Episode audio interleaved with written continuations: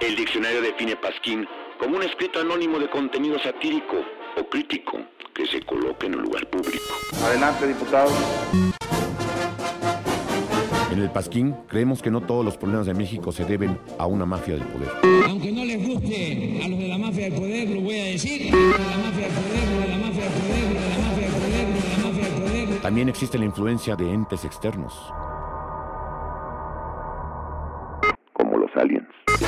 Convierto en marciano. Los extraterrestres nos visitan, los gobiernos nos mienten. En el Pasquín creemos en el libre mercado, pero el único libre mercado en México es el mercado libre que está en la calle del municipio libre, de la colonia Libertad, junto a la Escuela Libre de Derecho. En el cual solo venden los productos de los monopolios de este país.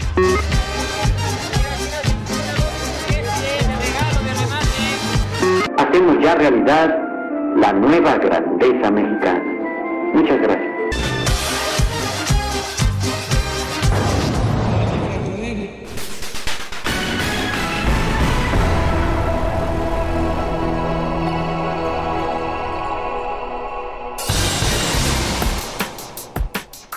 El fin de semana se realizó la marcha por la celebración de los cuatro años de gobierno del PG en medio de acarreados, seguidores, funcionarios públicos, gobernadores, corcholatas y gente de Morena fueron a marchar y a pasar lista para el 2024 en una marcha que deja claro que Morena arrastra en sus genes lo más rancio del priismo, que no hay presidencialismo más fuerte desde las mejores épocas del PRI y que el presidente es el candidato y opositor eterno, aunque sea él mismo. Ya de vuelta se pelea con la Suprema Corte otra vez, la reforma electoral sigue muerta, Sheinbaum se casa y lo anuncia con Marta de baile. No sea mal pensado, no es un acto de campaña, es amor, puro amor, puro amor al poder. Regresa el COVID. Bueno, no, en realidad no, más bien solo en China, que se ponen histéricos. El Congreso de Nuevo León le pone correa a Samuel. Aumenta el salario mínimo en el 2023. Sí, al parecer la reforma de las vacaciones va para atrás. Sandra Cuevas cada día se pone más loca. El Canelo se envuelve en la bandera y se lanza desde el castillo del ridículo. Capitán Subasa da la sorpresa y como cada cuatro años. La selección queda eliminada, cero sorpresas, ni su indignación, ni nada, cero sorpresas, misma historia, y así será por los siglos de los siglos. Amén. En el Pasquín creemos que nuestra clase política Es una clase social. y la gran mayoría abusa de millones de pobres para mantener su estatus de vida. Esta mayoría es nepotista, corrupta, ladrones de cuello blanco, que se sirven del tráfico de influencias, del abuso del poder. Cómplices unos de otros. Desconectados por completo de la realidad del país, les importa un carajo el bienestar de la gente y desde 1827 somos responsables de ello. Por eso mismo podemos cambiarlo. ¿Qué? ¿Esperaban un chiste? Bueno, les dejamos al payaso Chispita. ¿Y creen que estaba una gringa en una playa con un caballo? Y entonces el caballo la agarra y le dice, ¡te voy a meterla! El Pasquín. Hay momentos para todo.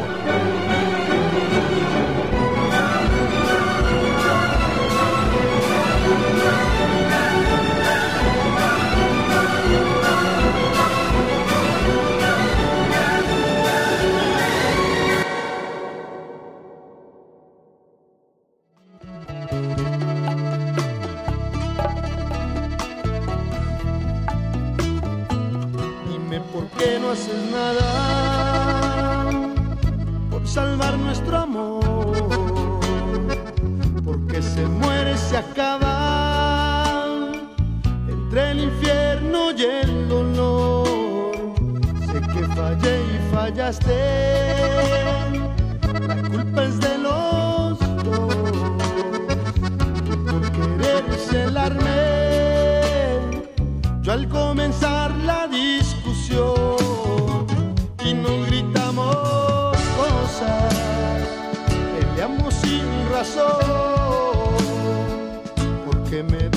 espalda cuando más necesito tu amor, porque de ser yo quien acepta el error, el que siempre sin mí. Buenas noches. Estamos comenzando el Pasquín número 284.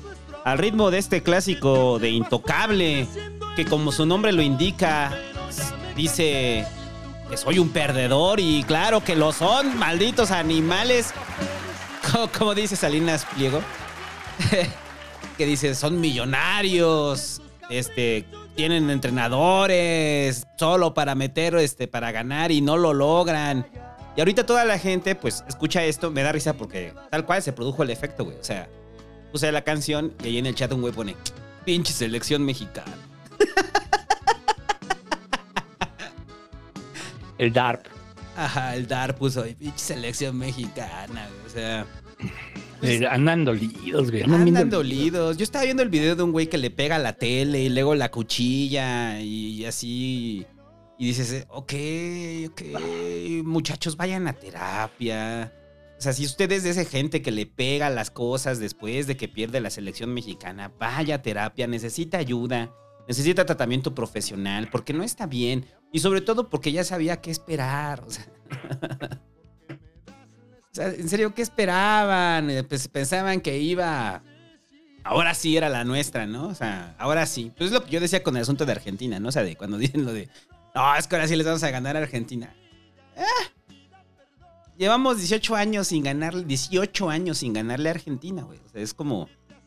Estadísticamente hablando, no es que les eches la mala vibra, simplemente era. Pero en un mundial además nunca. ¿no? Estadísticamente, o sea. Sí, o sea. En un mundial nunca. O sea, creo que han jugado, es la cuarta vez que juegan en mundial y nunca. Pero bueno. ¿Qué les digo? ¿Qué les digo? La decepción nacional. Pero, pues. Ah, y ahorita vamos a hablar de eso. Ahorita vamos a hablar de eso, pero para, ahorita que- vamos a hablar de para eso. ir calentando el dolor, sufra, sufra, ándele. Vaya y arranque su póster de Memo Ochoa. Ahí está, con eso, con Intocable.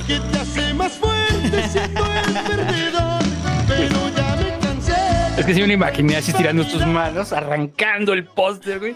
Así trozándolo y con las lágrimas, decía todo lo que da con esta canción, caro. Sí, man. Pues ante tus caprichos ya no voy a ceder. Dígase eso, dígase eso cuando, cuando todavía le quiera ir a la selección, cuando diga, este, frente a tus caprichos ya no voy a perder. Entonces, así va a estar, muchachos. Ya dejen de su sufrimiento atrás, por el amor de Dios. O sea, ya, ya, ¿qué, qué podían esperar? Pues ya, ahorita vamos a hablar de eso ya. Y el Pasquín 284 es traído gracias al único noticiero que, que hoy, me, hoy me vas a perder. Es traído a ustedes gracias a sus maravillosas donaciones. Y tenemos un donador muy, muy especial el día de hoy, güey. ¿Te acuerdas que hicimos una promoción en el Buen Fin, no? Y que dijimos, póngase al corriente de sus pagos del Pasquín. Se puso al corriente. Se puso al corriente. Entonces, un aplauso a Jorge Tlacael Cruz García, que se puso al corriente, güey. No solamente te pusiste al corriente, te ganaste 284 boletos para la rifa del Barbosa y no se gana nada, ¿no? Y no se gana nada. del Barbosa, Sí, de la estatua Este de año, ¿qué serán los premios? ¿Rifa del Barbosa? Rifa del Barbosa y tazas de Cangureras. ¿Otra vez cangureras? No. Cangureras. sí, ¿Quiere usted cangurera? Pues es que a muchos no les tocó. Sí, bueno, pues cangureras. Pero ahora unas más chidas, unas bordadas. Salen re caras las hinchas cangureras. ¿Cuánto van a salir? No sé, con las bordadas chidas, como unos 400 varos, 300 varos. Bueno, pues tres, ¿no? O sea, Ándale, sí. Hacemos unas chidas, pero poquitas, ¿no? Unas Tres. Unas tres o cinco cangureras. ajá, o sea, poquitas, ¿no? Para, así, para Ajá. exclusivas. Exclu- Ándale, para los tres exclusivos y aparte su, está su Solo Patreons.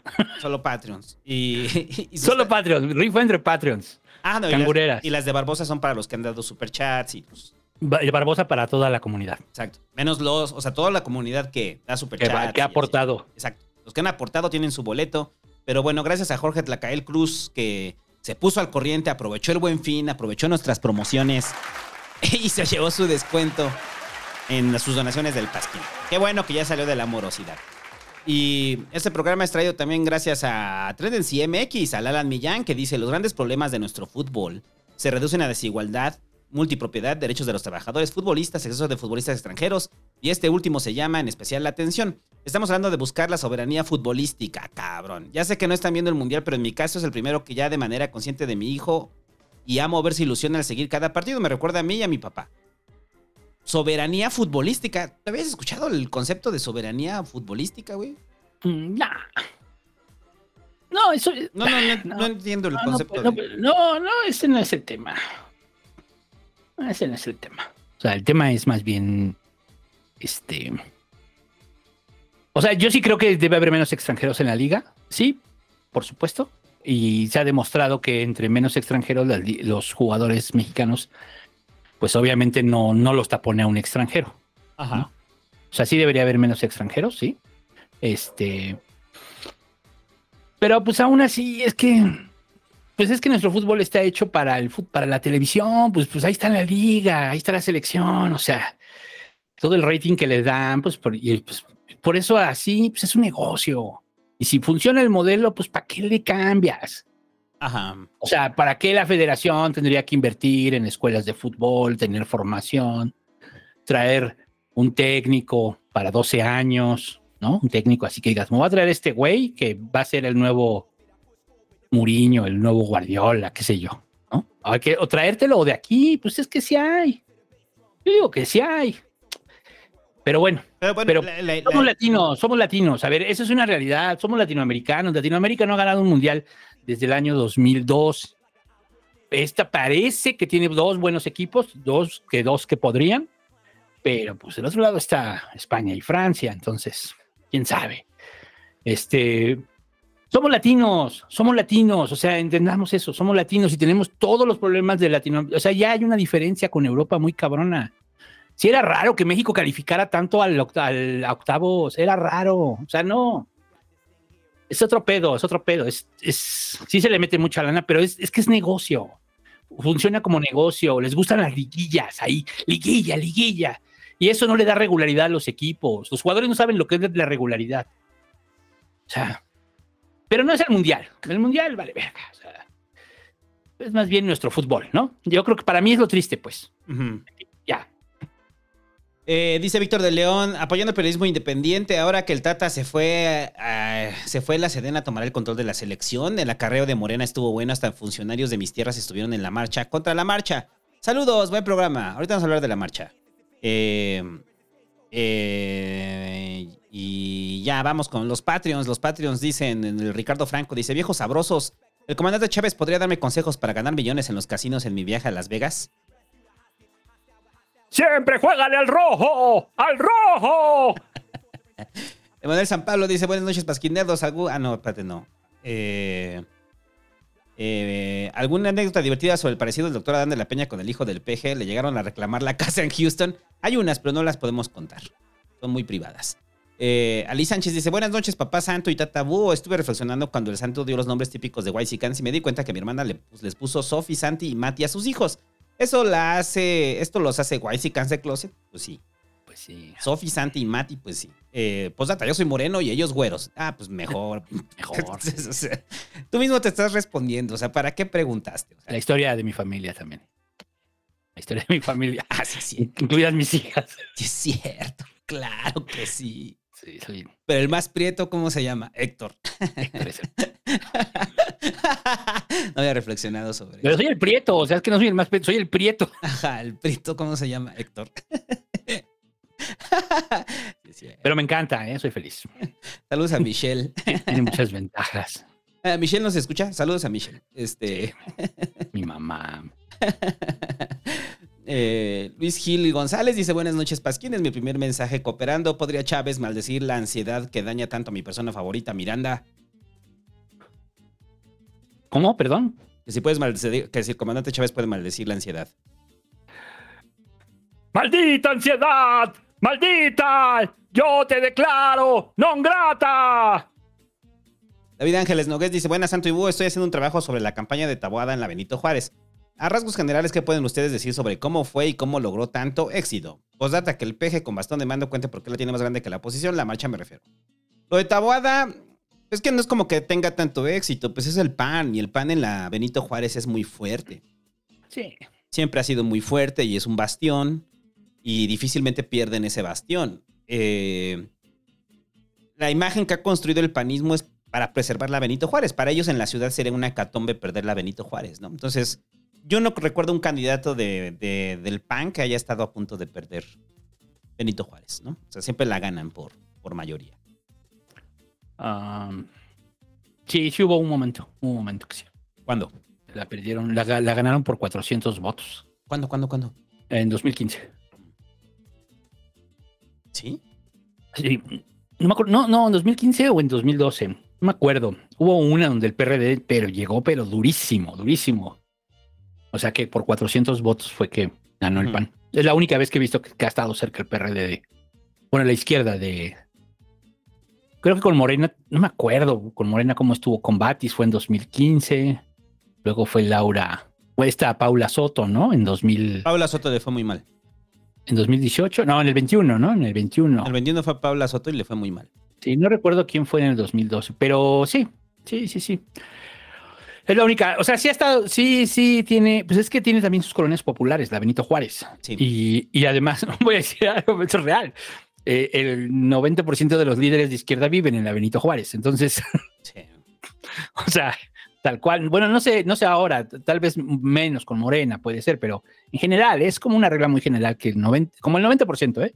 De, me acuerdo en el PRD vivían en Benito Juárez. O sea, es algo de los líderes, pues, ¿no? Así de los, de los que eran chonchos en ese entonces, Amalia, Jesús Ortega, Zambrano, Sí. este, ¿no? Este, Martí, Rosario. Martí era nuestro vecino, ¿te acuerdas? Martí, Martí todavía vive en Benito Juárez, sí, claro, sí. Este, No es que nosotros vivíamos en Iztacalco y él vivía en Benito Juárez. sí, porque aquí es frontera, Ajá. aquí es frontera, ¿no? Este, pero, eh, bueno, lo que, lo que quiero decir es que, eh, pues también eso tiene cierta influencia. O sea, también influye en que, que sí pueda tener votos, pero no alcanza. Ahí el voto, o sea, en Benito Juárez, y yo creo que Tabuada sí ha crecido, ¿eh? Yo creo que Tabuada sí ha crecido. Sí está, está interesante el fenómeno con Tabuada. No sé si sea cierto esto de lo que lo culpan de el tema inmobiliario con su hermano. No lo dudo, pero digamos, no sé si sea cierto. Es la primera vez que, Mm. porque se supone que él llega a romper con, con esto y no sé si después más bien se llegó a posicionar como un socio mayoritario en este negocio. Ajá, lo vinculan sobre todo por la administración de Romero. No, no, no, no, no, pero sí hay una, dieron una, se habla de que dieron un edificio y que uno de sus hermanos es socio de esa, de esa empresa. Bueno, este, pero, pero más allá de eso, se ha, se ha crecido, se ha crecido Tabuada. Yo creo que este, es interesante para los, porque pues hay que recordar que aquí es Oriente contra Poniente, ¿no? O sea, la ciudad sí es Oriente contra Poniente, así fue la última vez, entonces no sé si Tabuada pueda crecer en la oposición, yo creo que sí, ¿eh? Sí, pero, que pero, sí. pero no como. O sea, es que Tabuada en la ciudad eh, o sea, está en el núcleo de la Benito Juárez, ¿no? Y le habla a su electorado. Tabuada en Iztapalapa difícilmente lo ubican, ¿no? No, pero hay lugar, no, no, no, pero por ejemplo, en, o sea, no es como sea, una figura como Clara, que Clara es una figura mediática. Tabuada todavía no está al nivel de una figura mediática. En ¿Tú la crees? ciudad. Sí, yo no lo veo así. No, pero puede crecer. O sea, a ver, yo lo que quiero decir es, como candidato puede ser, pero pues también estamos convencidos de que es Monreal, ¿no? Mm, ¿Quién sabe? Bueno, ahorita vamos a hablar de eso. ahorita vamos a hablar de eso. Yo, bueno, al menos yo estoy convencido de que es Monreal. ¿eh? Yo también Pues estoy no sé. que es Monreal, pero ahorita, ahorita, porque salieron notas en la semana. Eh, el Marcos de Guillén dice, ¿se va a armar la quiniela Pasquín para el Mundial? Nah, aunque algo desangelado este torneo, pero la quiero perder mi dinero algo más seguro que el mercado de las bitcoins en la versión de Mosca en Twitter. No, yo ni lo estoy viendo, muchachos. ¿Para qué? ¿Para qué les digo que no, sí, sí? Yo dije que no lo iba a ver y no lo pienso ver. Eh, ¿Tú entraste alguna quiniela mundialista, güey? No, Dice. Dice de que la tía de Santo de Polanco nos diga una cosita con las que cantó en la mega marcha Fufurufa. Y ya Pelón ya di unos cuantos superchats que. Ah, no sé, ya lo dije la semana pasada, ¿no? Eh, es que estoy leyendo los de la semana pasada. Pero se me va a saltar los de la semana pasada porque ya no tienen ni sentido. Eh, dice Coparmex. Se le vio al triple R en Coparmex Mexicali y nos platica que perdió la memoria en un choque. No sabe cómo llegar hasta acá, no sabe cómo llegó hasta acá, llegó, pidieron, pidiendo trabajo. Decía que nosotros entenderíamos su potencial como empresario y lo ayudaríamos, que algún familiar o amigo venga a recogerlo, por favor.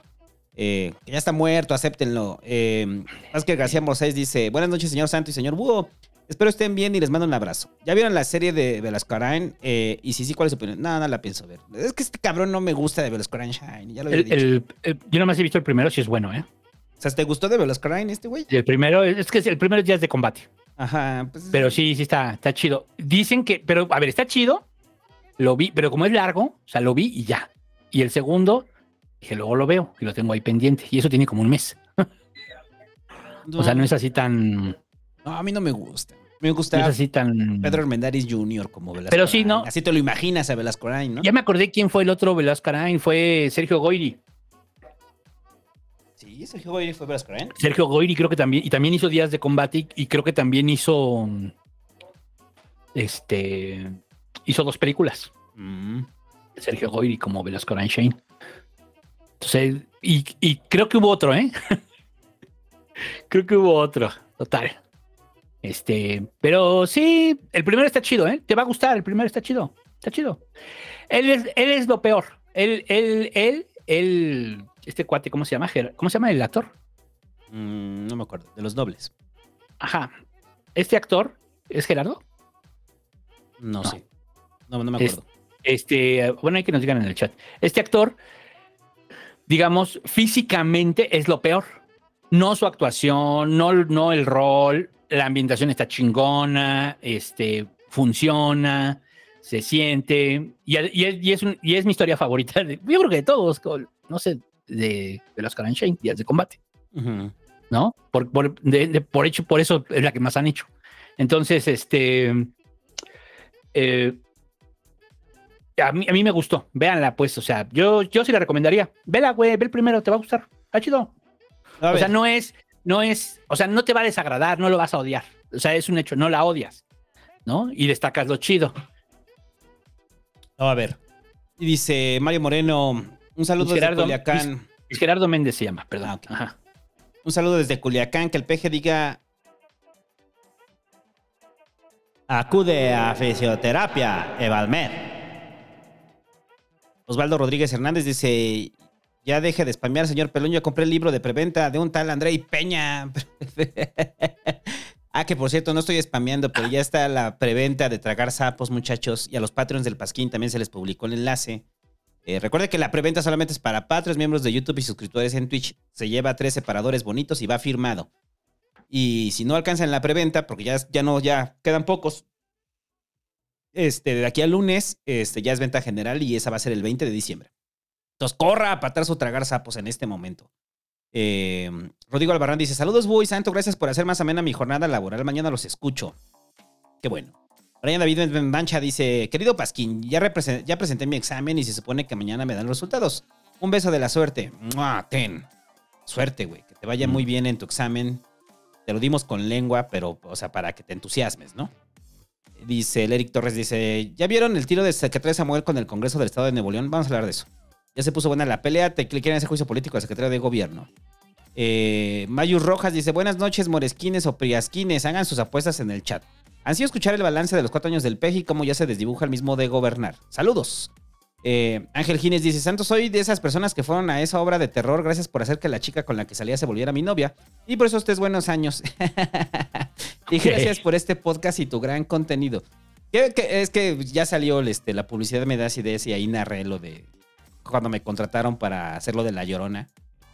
Y está narrado ahí, entonces este güey fue a la función de La Llorona. Y mira, ¿quién iba a pensar que mi trabajo iba a provocar que, terminara en una relación? Qué bonito. Y ya, eh, ahora sí, lo que les interesa a ustedes, muchachos. ¿De qué vamos a hablar hoy? Meningitis. Ok. La meningitis. ya pasamos por COVID, fiebre de mono y ahora es la meningitis. Entonces, está cabrón porque ya van 19 muertos en Durango por meningitis y pues yo en la mañana, no me acuerdo si fue este, este día o ayer, que me despierto y veo las noticias y veo lo de Gatel, ¿no? Y que dice de Gatel. Gatel alerta sobre este, causas de meningitis producto de un hongo, ¿no? Y yo así de, no, no mames, ahora un pinche hongo, güey, como en The Last of Us. O sea, y dices, ay, ahora un hongo, ahora nos tenemos que prevenir de un hongo que está produciendo meningitis en Durango. Pero afortunadamente, eh, eh, al parecer no. Al parecer simplemente fue un brote que se está dando en Durango. Eh, van 400, nos están analizando 2.400 expedientes y hay 400 casos confirmados, no, perdón, 68 casos confirmados y 18 muertes. Eso es lo que hay, ¿no? Eh, y pues ya están las protestas en Durango eh, para exigir justicia por el tratamiento tardío que hubo sobre los pacientes que tenían meningitis. Entonces, aquí de repente se nos olvida, ya sabe, que la vida humana es muy frágil y que cualquier enfermedad lo puede a usted matar. Y que las enfermedades están ahí a la vuelta de la esquina. En el caso aquí de la meningitis, no se preocupe, no es una pandemia, no va a tener que. No vamos a regresar al encierro ahora por meningitis. Pero son de estos brotes que se dan, ¿no? Sí. O sea, que se da cada rato en, en- en diversos estados. Eh, Si no es el, el- la chingungunya, es el Zika. Este, y si no, pues es la meningitis, ¿no? O los casos de cólera y demás. Entonces, no se les olvide que el cuerpo humano, muchachos, lleva años peleando contra enfermedades y de repente puede haber un, eh, una suma de casos que produzcan como eh, tragedias como el caso de la meningitis, ¿no? O sea, que no es aminorar, este, eh, minorar las muertes de 19 personas, pues sí, pero pues es, ya saben, parte de la existencia, el enfermar. Eh, y aquí la negligencia no sé dónde podría estar. O sea, ¿por qué? Por la falta de atención del sector salud en que no podían diagnosticar que era meningitis. Sí, es lo que dicen, ¿no? Más bien que, que- y no hubo el tratamiento, los tratamientos, ¿no? Pero pues no sé, porque mm, mm, ya se supo cómo se contagia. Eh, no. O sea, desaparecer nada más está a través del hongo, ¿no? Ajá. Pero pues puede ser a través de la inhalación del mismo, ¿no? Y eso es lo que produce que entre a su organismo y le dé meningitis. La verdad es que desconozco el factor médico, lo único que sé es que los casos que han habido de meningitis que conozco, sí es terrible la meningitis, ¿no? Y lo sé porque algún momento yo como hipocondriaco pensé que tenía meningitis. Entonces me metí a ver los síntomas de la meningitis. ¿No tendré meningitis? A ver, no, si a huevos lo que tengo. Hace años, cuando estaba con mis dolores de cabeza horribles, pensaba que tenía meningitis, pero no, al parecer no tenía meningitis. Pero bueno, entonces no vamos a hablar mucho tiempo de la meningitis y no sabemos qué enfermedades están sucediendo en este momento en diferentes estados del país. Lo que es un hecho es que se nos olvida la fragilidad de la vida humana y de cómo puede llegar una enfermedad, aunque sea un brote local, y puede ser letal, ¿no? Y sobre todo en comunidades donde no hayan acceso pronto a servicios de salud, ¿no? Sí. Pues sí, este. Durango, cabrón. Pero es que sí, en la capital dicen que sí hay casos, ¿no? Estaba leyendo. Que los tienen ya identificados, que, o sea, como que lo tienen minimizado, ¿no? Y un mes después, Sí. nadie salga. Nadie salga, hay que brote de meningitis por todos. ¡Uh, tengo miedo! Pinche meningitis. Te odiamos, meningitis. Odiamos meningitis. Ajá. Entonces, no, quién sabe. ¿Quién sabe? Entonces, Pero bueno. por ahí ajá. están diciendo que el asunto es de que se, se dio el contagio en los hospitales, eh, que también es una cosa que pasa comúnmente en los hospitales, o sea, sobre todo por la alta flujo de bacterias que hay en los hospitales que ocasionan enfermedades. Ha habido muchos casos de tragedia de personas que entran por algo y salen de ahí muertas, ¿no? Por eh, bacterias que se pescan en los hospitales, ¿no? Pues es como parte de lo que está en un hospital, ¿no? Fíjate, dice David Mata. No, güey, lo problemático es que fue una iaotro, iatrogenia. Dice, la mayoría son mujeres que tuvieron una intervención obstétrica y ahí les metieron el bicho, ya sea por mal procedimiento o contaminación médica. Pues quién sabe, pues a ver qué sale, ¿no? Se irá sabiendo. Pues pues lo que decíamos, o sea, el, el- en el caso de los, eh, de los casos de, perdón, en los casos de contagio que hay en los hospitales, eh, puede haber brotes producto de negligencia, pero también de las propias condiciones del hospital. No, Sí. no de meningitis, o sea, por eso ponía el ejemplo de la bacteria, ¿no? Claro. Hay muchos casos donde hay un contagio enorme de una bacteria y personas que están con el sistema eh, inmune disminuido son propensos a contagiarse. Pero bueno, entonces no hay un gran brote de, meningitis. Tranquilos. O sea, si usted ya estaba como yendo a comprar papel de baño, no se preocupen. No va a llevar al nivel de la pandemia. Yo sé que muchos están nostálgicos de la pandemia. Que, que ahí saludos al David, ¿no? Que el David decía que él de repente le da nostalgia de la pandemia, pero porque se sentía esta sensación de que íbamos a enfrentar un mundo nuevo y que iba a haber un gran cambio dentro de la pandemia y que ya es así como de, "Eh, pues no pasó nada, ¿no? El mundo simplemente se recompuso y ya. Regresamos a lo mismo, ¿no? O sea, entonces, pero este como nostalgia de esa sensación de que nos estamos enfrentando fre- a algo desconocido y a un fenómeno que va a cambiar la historia de la humanidad, ese ya no va a regresar. Entonces ya, supérenlo. Ya ni siquiera usamos cubrebocas. Eh, por eso no hubo pasquín la semana pasada, porque yo me estaba muriendo de influenza. Por no usar Por no cubrebocas. usar cubrebocas. Ajá, entonces ya tanto es así que no me importa usar cubrebocas, que me dio influenza y andaba alucinando ahí con fiebre a las 2 de la mañana, güey. Entonces, cuídese que la influenza está cuando está con todo, lo decíamos hace rato, ¿no? O sea, de que el un chingo de contagios, ¿no? Un chingo de enfermos. Y yo siento que a mí me dio hoy también a, también aquí en la familia y este hace como tres semanas. Entonces, este, pues sí, cuídense porque está cabrón, está cabrón ahorita. eh. La gente se está enfermando, abríguense. Eh, Ya parecemos, ya consejos de ancianos, abríguense. sí. No se bañen en la mañana, bañense en la noche. No vaya al corona. No vaya al corona. Yo digo que yo me contagié en el corona, güey. O sea, eso era caldo de cultivo para una enfermedad. güey. Gente enferma, gente cagándose ahí, luego llenos de piojos, o sea, parecía campo de concentración, güey. entonces, no, bueno, yo- el fin de semana voy al gel, pero ya estoy prevenido. Ya me dio influenza, ya no me pasa nada. Y ya, ahora sí, eh, temas más este, relevantes. Eh, la Suprema Corte dio la resolución eh, de la prisión preventiva oficiosa, eh, que a mí me sorprende, ¿eh? es, es un amparo que venía desde, desde que fue la reforma del 2019, en la cual eh, recuerde que se, se agregaron al catálogo de delitos que ameritan prisión preventiva oficiosa diversos delitos, entre ellos robo a transporte de carga, robo a casa habitación y simulación de facturas, o sea, mejor conocido como los factureros. Entonces, si usted es facturero, no se preocupe. O sea, el delito ya no amerita prisión preventiva oficiosa. Puede seguir ahí de facturero eh, un rato, este, pero ya no puede, puede seguir su proceso en libertad, ¿no? Pero aquí el búho soñador armó cápsula sobre esto, pero nada más voy a tratar como de acotarlo. Eh, es un absurdo la resolución de la Suprema Corte. ¿Por qué es un absurdo?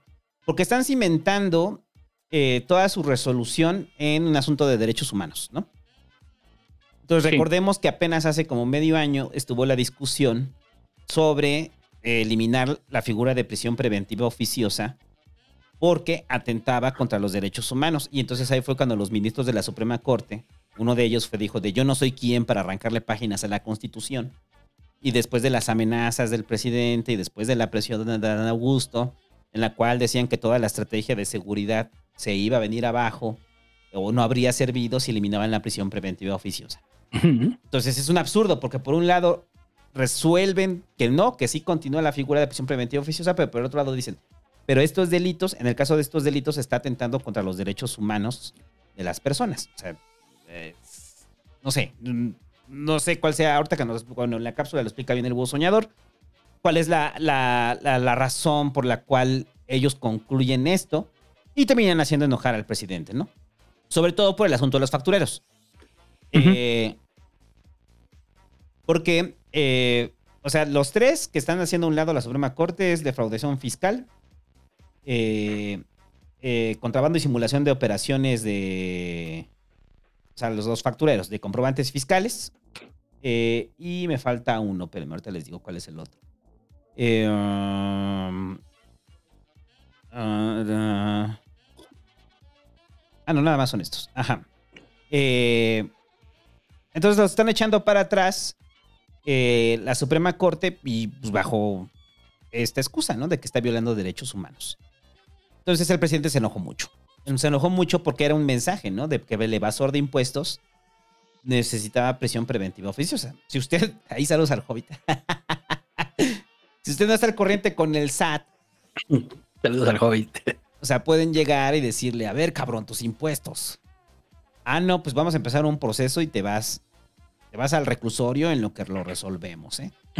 Pero esto no era sobre los pequeños contribuyentes. Donde sí afectaba eran las empresas que se dedican a la facturación, que sí hay muchas, que en teoría con la facturación 4.0 lo vienen a, a revertir, ¿no? Ya es más, va a ser más complicado simular facturaciones con la facturación 4.0. En teoría para eso es. Entonces, ¿qué onda con la Suprema Corte, no? O sea, la Suprema Corte fue como defenderse y aparte es como ya tres años después, cabrón, tres años después. Yo estuve cuando estaba esa reforma, cuando, cuando entró esa reforma. Por eso cuando vi fue así como, ¿en serio? O sea, tres años después y apenas resolvió la Suprema Corte. Pues eso es a lo que le apuesta mucho, ¿no? El, el presidente de repente con algunas cosas, ¿no? Ajá. como el decretazo, ¿no? Ya lo habíamos comentado. De aquí a que la Suprema Corte lo eche para abajo, ya pasó mucho tiempo. Ya, ya salió todo lo que él que- quería que saliera. Sería interesante ver el dato de si realmente hubo detenidos o no eh, de evasión fiscal y de empresas que simulaban operaciones, ¿no? Eso sería Es que- interesante saberlo, ¿no? Si hubo o no. Si hubo o no, y si eran culpables o no, si había, si había los elementos o no. O sea, es que ese es el problema, ¿no? Ese es el problema. Ajá. mm, como la procuración de justicia en este país es mala, de no de ahorita, sino de toda la vida, ya lo hemos hablado en los pasquines tapados, caso, caso de la paca, y ha habido unos ridículos tremendos, pasando por Hertz Manero, que es como el que tiene los más. Y en este país que la procuración de justicia es tan mala y que sí se ha visto que le inventan pruebas a algunos y que les quitan pruebas a otros, ¿no? O que les ponen. O sea, les quitan y les ponen. Pues la verdad es que también mm, pues no hay como muy buena fe en, el, en ese sentido, ¿no? O sea, es así como cualquiera podría estar ahí, ¿no? O sea, el santo un día se burla de Hertz Manero, le llega el audio y dice, "Ay, hijo de su chingada madre, lo voy a acusar de que es facturero. Y te meten, güey. Ajá, porque O sea, la, ese es- la simple acusación basta para tener prisión preventiva, ¿no? Sí, claro, ¿no? O te voy a acusar de evasión fiscal, ¿no? Y, y Mm. ¿qué puede ser evasión fiscal? Que tengas un adeudo con el SAT Ajá, de dos meses. de dos meses y que digas, ¿a poco eso ya es evasión fiscal? Se me pasó, perdón. Ahora voy a tener que pagar este, cargos moratorios y enfrentar la furia de los burócratas, ¿no? Sí. Pero no, Hertz podría decirte, y prisión preventiva oficiosa, ¿no? Imagínense el ciber desde la cárcel. Chido, ¿no? O sea, al lado del piraña, ¿no? Entre el piraña, el chicarcas y el chacal. Ajá. Que de Sí. el piraña diga, ay, esos pinches morros pendejos, a ver, el primero que me traiga un teléfono para alguien extorsionar, le regalamos taza. Pero sí, o sea, ese es- eso precisamente es el argumento de la Suprema Corte, ¿no? Pero ¿por qué en los otros delitos no? Entonces, como que le dan, le dan a medias al presidente, ¿no? Sí. Le dan a medias, pero entonces si usted evade impuestos y si usted sim- simula operaciones, no se preocupe, ya no amerita prisión preventiva oficiosa. En este momento mucha gente que, que compra facturas le está haciendo... "Uf, A huevo. huevo, güey. Ya me libré. ya, ya- ya- ya me libré del SAT, por lo menos un rato, ¿no? Y bueno, esa es la primera de la Suprema Corte. La segunda de la Suprema Corte, que aquí sí le da gusto al presidente, es eh, ratifican eh, el uso de las Fuerzas Armadas en labores de seguridad pública. La iniciativa que presentó el PRI, jamás olvidemos esto porque pareciera que se les olvida que la iniciativa la presentó el PRI y salió de Cámara de Diputados y esta iniciativa pretendía ampliar el periodo de mando de las Fuerzas Armadas sobre la Guardia Nacional y meterlos en labores de seguridad pública. Eso fue producto de una iniciativa del PRI después de que se echaran para atrás la ley de Guardia Nacional del presidente. Sí recuerda todo esto, ¿no? De la, la reforma eléctrica y el toma de alito y que se vendió y todo eso. Ajá, y sí recuerda esta diputada priista que de repente dijo, no, yo la estoy presentando por, por voluntad propia, nadie me está obligando, ¿no? O sea, Nadie me está obligando, ¿verdad, Alito? y ahorita Lito pues ya anda más relax, ya anda más relajado, corriendo sus Ducatis, entonces anda feliz. Y la Suprema Corte pues termina por ratificarlo, ¿no? O sea, termina eh, eh, la ampliación del mando de las Fuerzas Armadas. Va a ser hasta 2028. O sea, sí es legal. Ya es legal, ya es legal. Ya es legal eh, las Fuerzas Armadas en labores, bueno, ya lo era, simplemente se metió eh, una impugnación frente a la Suprema Corte, pero la Suprema Corte resuelve. Y pues ya, Fuerzas Armadas en labores de seguridad pública hasta 2028.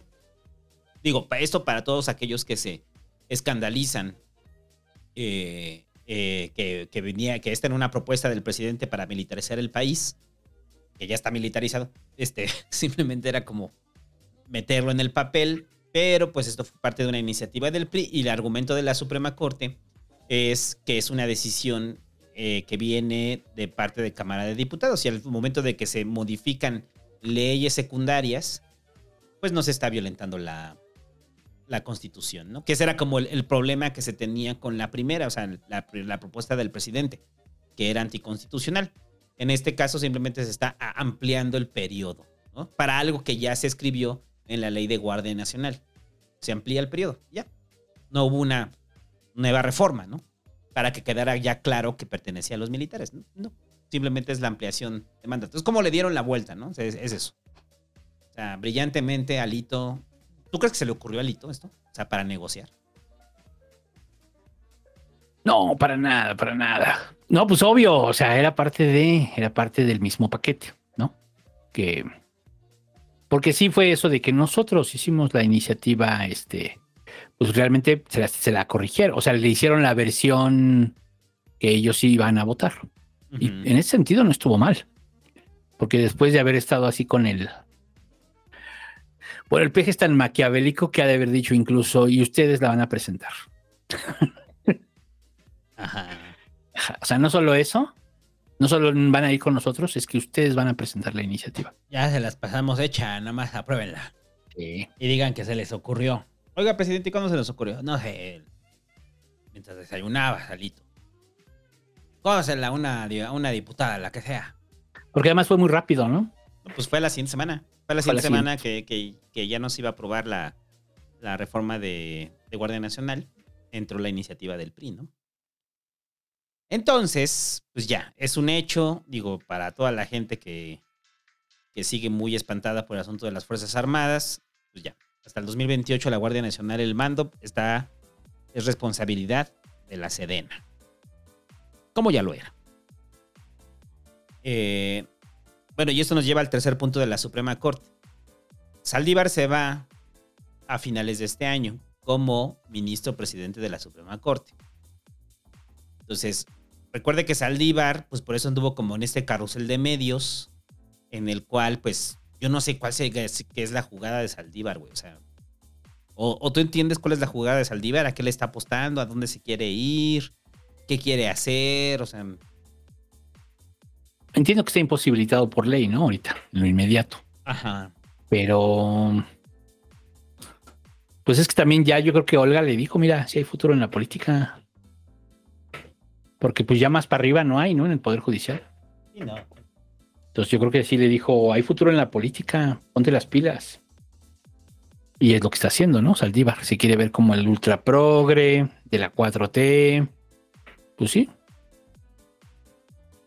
Este- Entonces. Es notorio, ¿no? Que está haciendo una construcción de imagen en los últimos meses, Saldívar. Y eso es producto de su salida. O sea, de la salida de Saldívar como ministro presidente, ¿no? O, o no te. Sí, claro. Pero sale como ministro presidente, pero se queda, ¿no? Todavía. Ajá. Dos años, ¿no? Sí. Se puede quedar eh, o, o también retirarse. Retirarse. Es que, por ejemplo, sí le podrían ofrecer algún espacio en la ONU o cosas así. Eso sí podría pasar. Ya llegó a lo más alto del Poder Judicial. Ahora que sigue. Y antes de eso, pues puede presentar su renuncia y, y que el Poder Judicial le acepte su renuncia, ¿no? No sé, para mí es muy raro toda la operación de Saldívar. Vamos a ver todo el siguiente año hacia dónde quería ir Saldívar, ¿no? O sea, yo no creo Pues que, yo- se, que se quede los dos años más a ser un Yo- ministro más, ¿no? No sé, no sé. Es que sí, se puede volver TikToker y lo que quiera, güey. Estamos en esa época, güey. ¿no? Después Ah, ya- vivir ¿Algún ministro redes. tiene, tiene TikTok? Saldívar tiene TikTok. Ah, pues ahí está. sí, se puede dedicar a eso. Y, y posicionarse para su ruta, pues yo creo, yo creo que es eso, ¿no? Que está entendiendo que pues él quiere seguir aspirando a cargos de poder importantes, ¿no? Pero ¿cuál es su ruta? O sea, ese es como... No sé, para mí es lo desconocido. O sea, ¿cuál es la ruta de Saldívar, no? no sé. ¿Votarías por él para presidente? No ahorita, pon tú.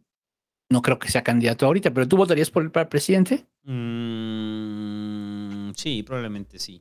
Mm. ¿Sería un perfil que me agradaría? Sí, tal vez sí. Tal vez, tal vez. tal Pues vez. Benito Juárez fue presidente de la Suprema Corte y fue presidente, ¿no? De la República, entonces no sería algo extraño, ¿no? Ajá. Sí, sí. Pero sí, o sea, es notorio que Saldívar va a algo más. O sea, si no, no estaría operando de esta forma. Pero bueno, el presidente dice que Saldívar se va y pues que él confía, ¿no? O sea, ya sabes, este mensaje cuando dice de de él como yo confío en la siguiente persona que encabece la Suprema Corte. O sea, Margarita. O sea, La esposa de Riobó. la esposa de Riobó. Eh, sí, pues sí. Tiene varios, tiene varios ministros en los cuales el presidente puede confiar eh, como presidente de la Suprema Corte. O sea, ah, y cuando digo confiar es confiar al nivel de lo que hace Saldívar. Sí. O sea, Saldívar nunca fue como oposición dentro de la forma de hacer gobierno del presidente, ¿no? O sea, lo hemos visto, lo hemos documentado aquí en los últimos cuatro años, tres años, perdón, en los últimos tres años, como Saldívar, pues sí hubo confrontaciones con el Ejecutivo, pero fueron muy pocas. Muy, muy pocas. Sí. Y al final Saldívar, pues sí terminó mediando con el presidente, ¿no? Hay uno que teníamos ahí que busque lo se llama el de la tremenda corte, así le pusimos creo el programa, la tremenda corte. Y, y es, ahí hablábamos de eso, ¿no? O sea, de cómo Saldívar ha logrado jugar bien con el presidente, ¿no? Y el presidente ha jugado bien con Saldívar, se, se entienden, están cómodos.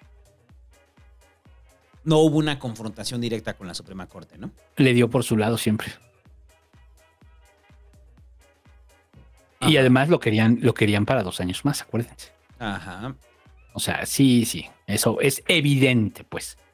Por eso digo, pues de la 4T, ¿no? O sea, Saldívar, a lo mejor ahorita no, pero él construye su ruta y en seis años, pues a lo mejor pues, se postula por Morena, ¿no?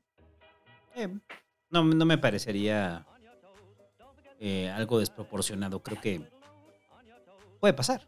¿Quién llegó después de Marcelo en, en, en la ciudad? Mancera, ¿no?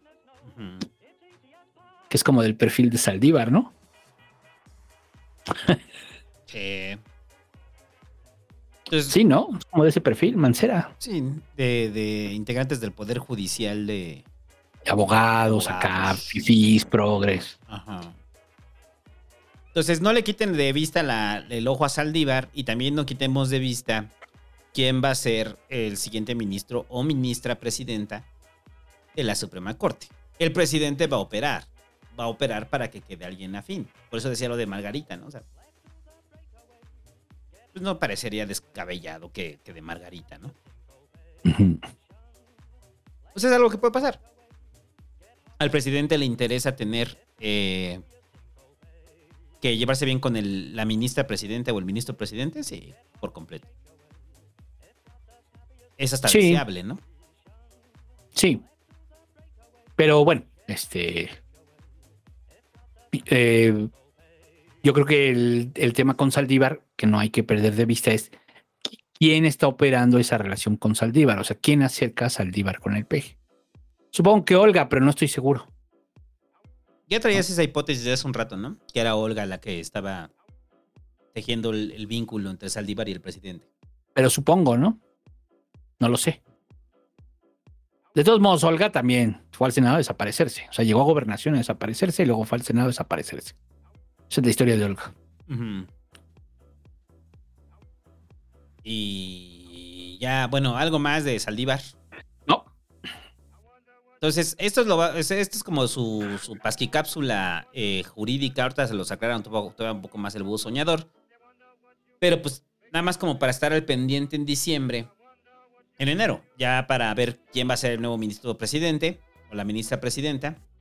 Pero tú ya ves una confrontación con la Suprema Corte en lo que queda de los dos años de la cuarta transformación del gobierno de López Obrador. O sea, ¿tú va a haber una confrontación fuerte con la Suprema Corte? Mm.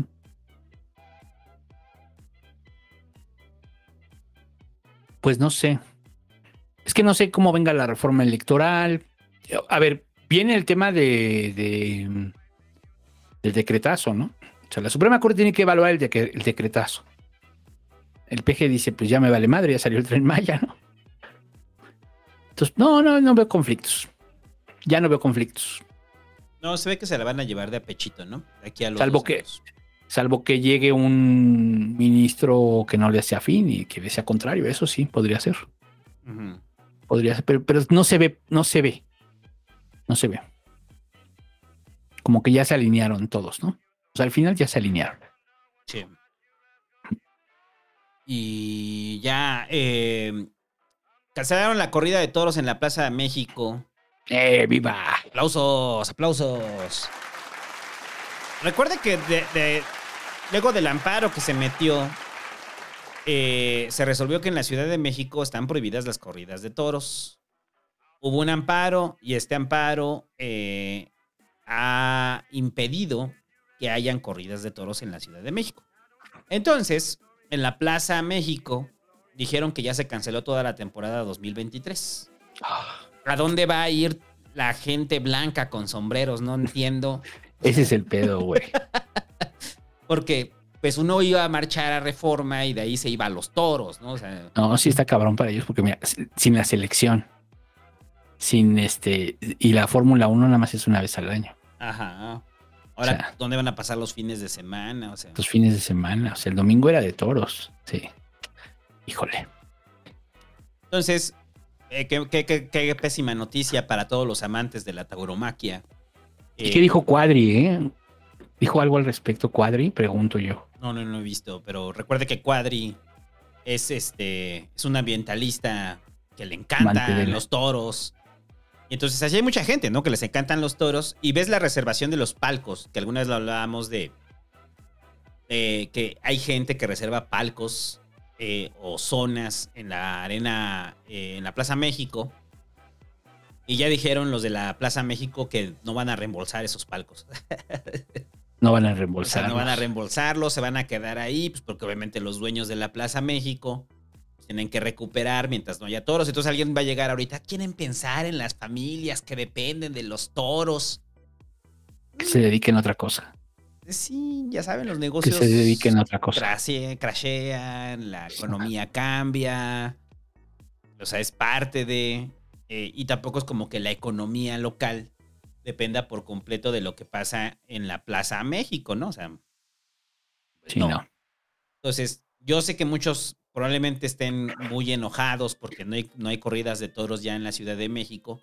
Pero en el Pasquín no, en el Pasquín lo celebramos, aplausos. Iba a decir algo, pero no, sí iba a causar polémica, mejor no. Dilo, dilo. Pero qué bueno.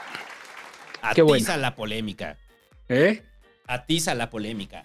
No, pues digo, pronto, y, y pronto serán las peleas de box también, ¿por qué no? no, no, no, ahí sí nos vamos a poder. No, no, no, que, que no, que.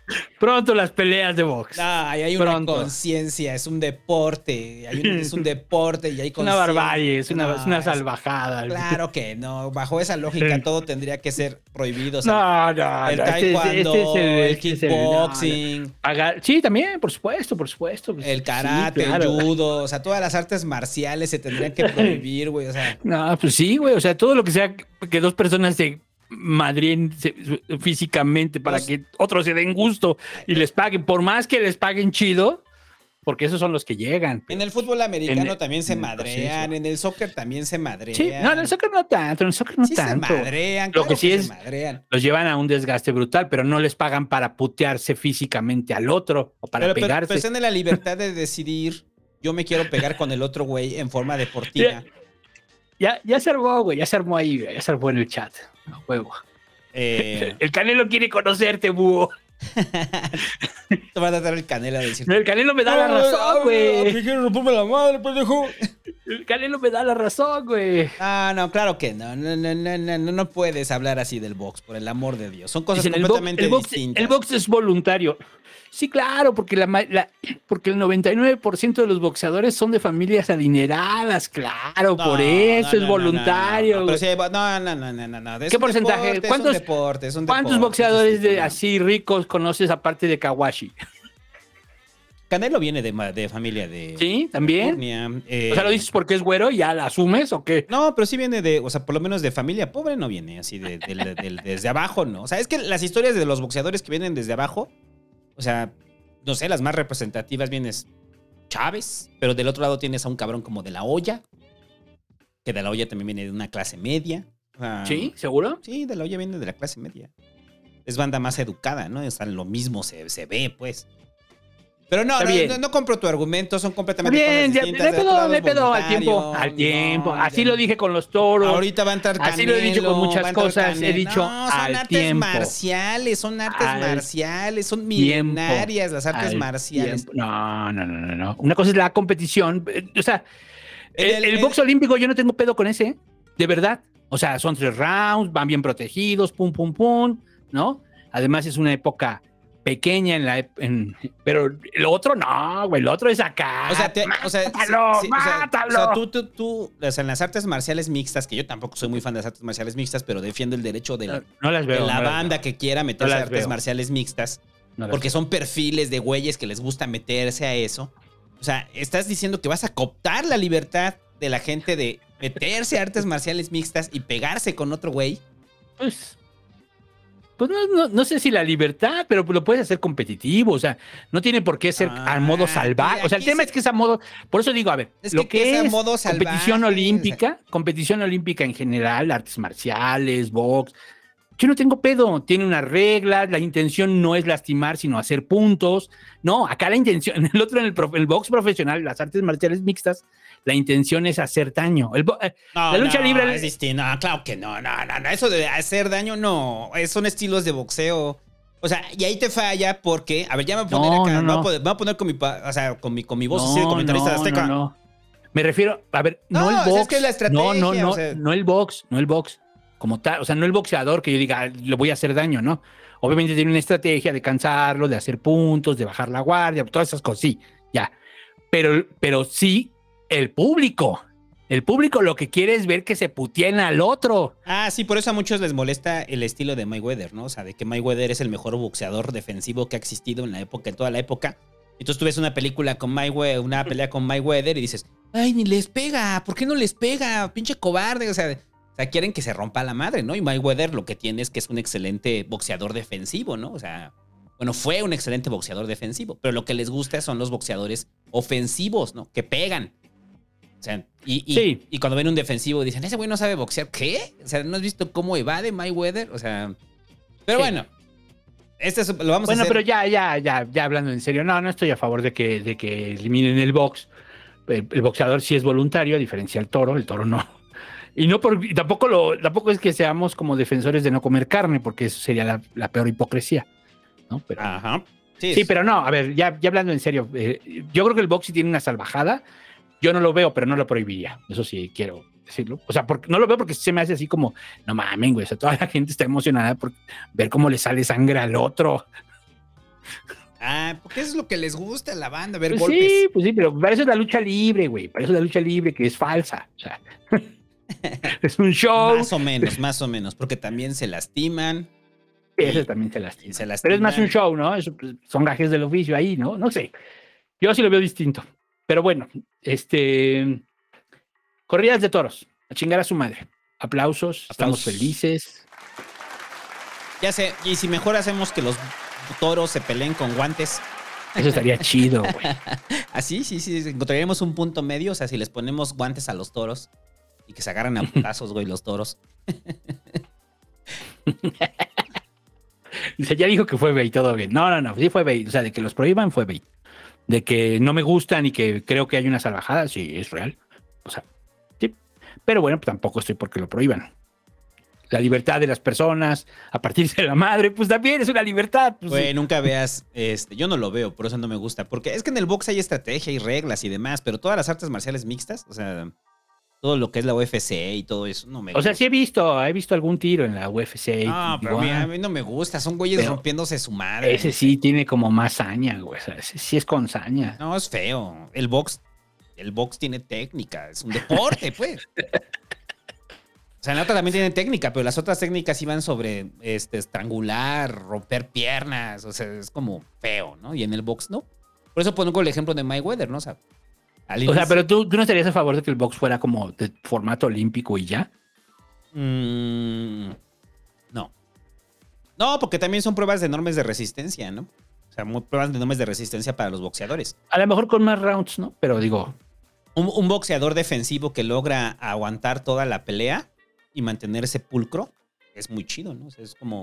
Porque no vendería, güey. Pues es que es- por Sí, eso digo, el es fe- que- ese es el fenómeno Porque de- no vendería, güey. O sea, si, si no vendería, seamos honestos. Pero para mí es el fenómeno de Mayweather, por eso, por eso lo odian tanto. Porque Mayweather terminaba la pelea y terminaba fresco como una lechuga. Y sí recibía unos golpes y uno que Pero otro daba, pero era, era defensivo. Entonces, ¿qué es lo que hacía Mayweather? Pues cansarlos, güey. Cansarlos y de repente les no pegaba duro, les metía dos y los mandaba a la lona, ¿no? O sea, imagínate que, imagínate, es lo que pasó con, pero ya, ya parece aquí es acción, pero nada más para terminar, es lo que pasó con Canelo. Canelo le mete un chingo de putazos a Mayweather y Mayweather se los esquiva a todos y llega un momento donde un round completo parece que no le mete ni uno Canelo, ¿no? Y es cuando Mayweather se le pone en las cuernas y le hace, no, o sea, que le mueve la cabeza como diciendo, estás pendejo, güey, no me das ni uno. O sea, entonces lo pone en ridículo, ¿no? O sea, ese es como un boxeador que lleva a 10 rounds eso, o sea, está cabrón, ¿no? O sea, movimiento Claro. de cadera, esquivar, cintura, o sea, no sé. Es, es algo que yo no haría o que yo no podría hacer, ¿no? O sea, a mí me sueltan un putazo y me noquean en la primera. ¿Cuál esquivo, güey? O sea. Pero bueno, y ya. eh, eh, ahora sí, lo que le interesa a usted, la marcha o la contramarcha.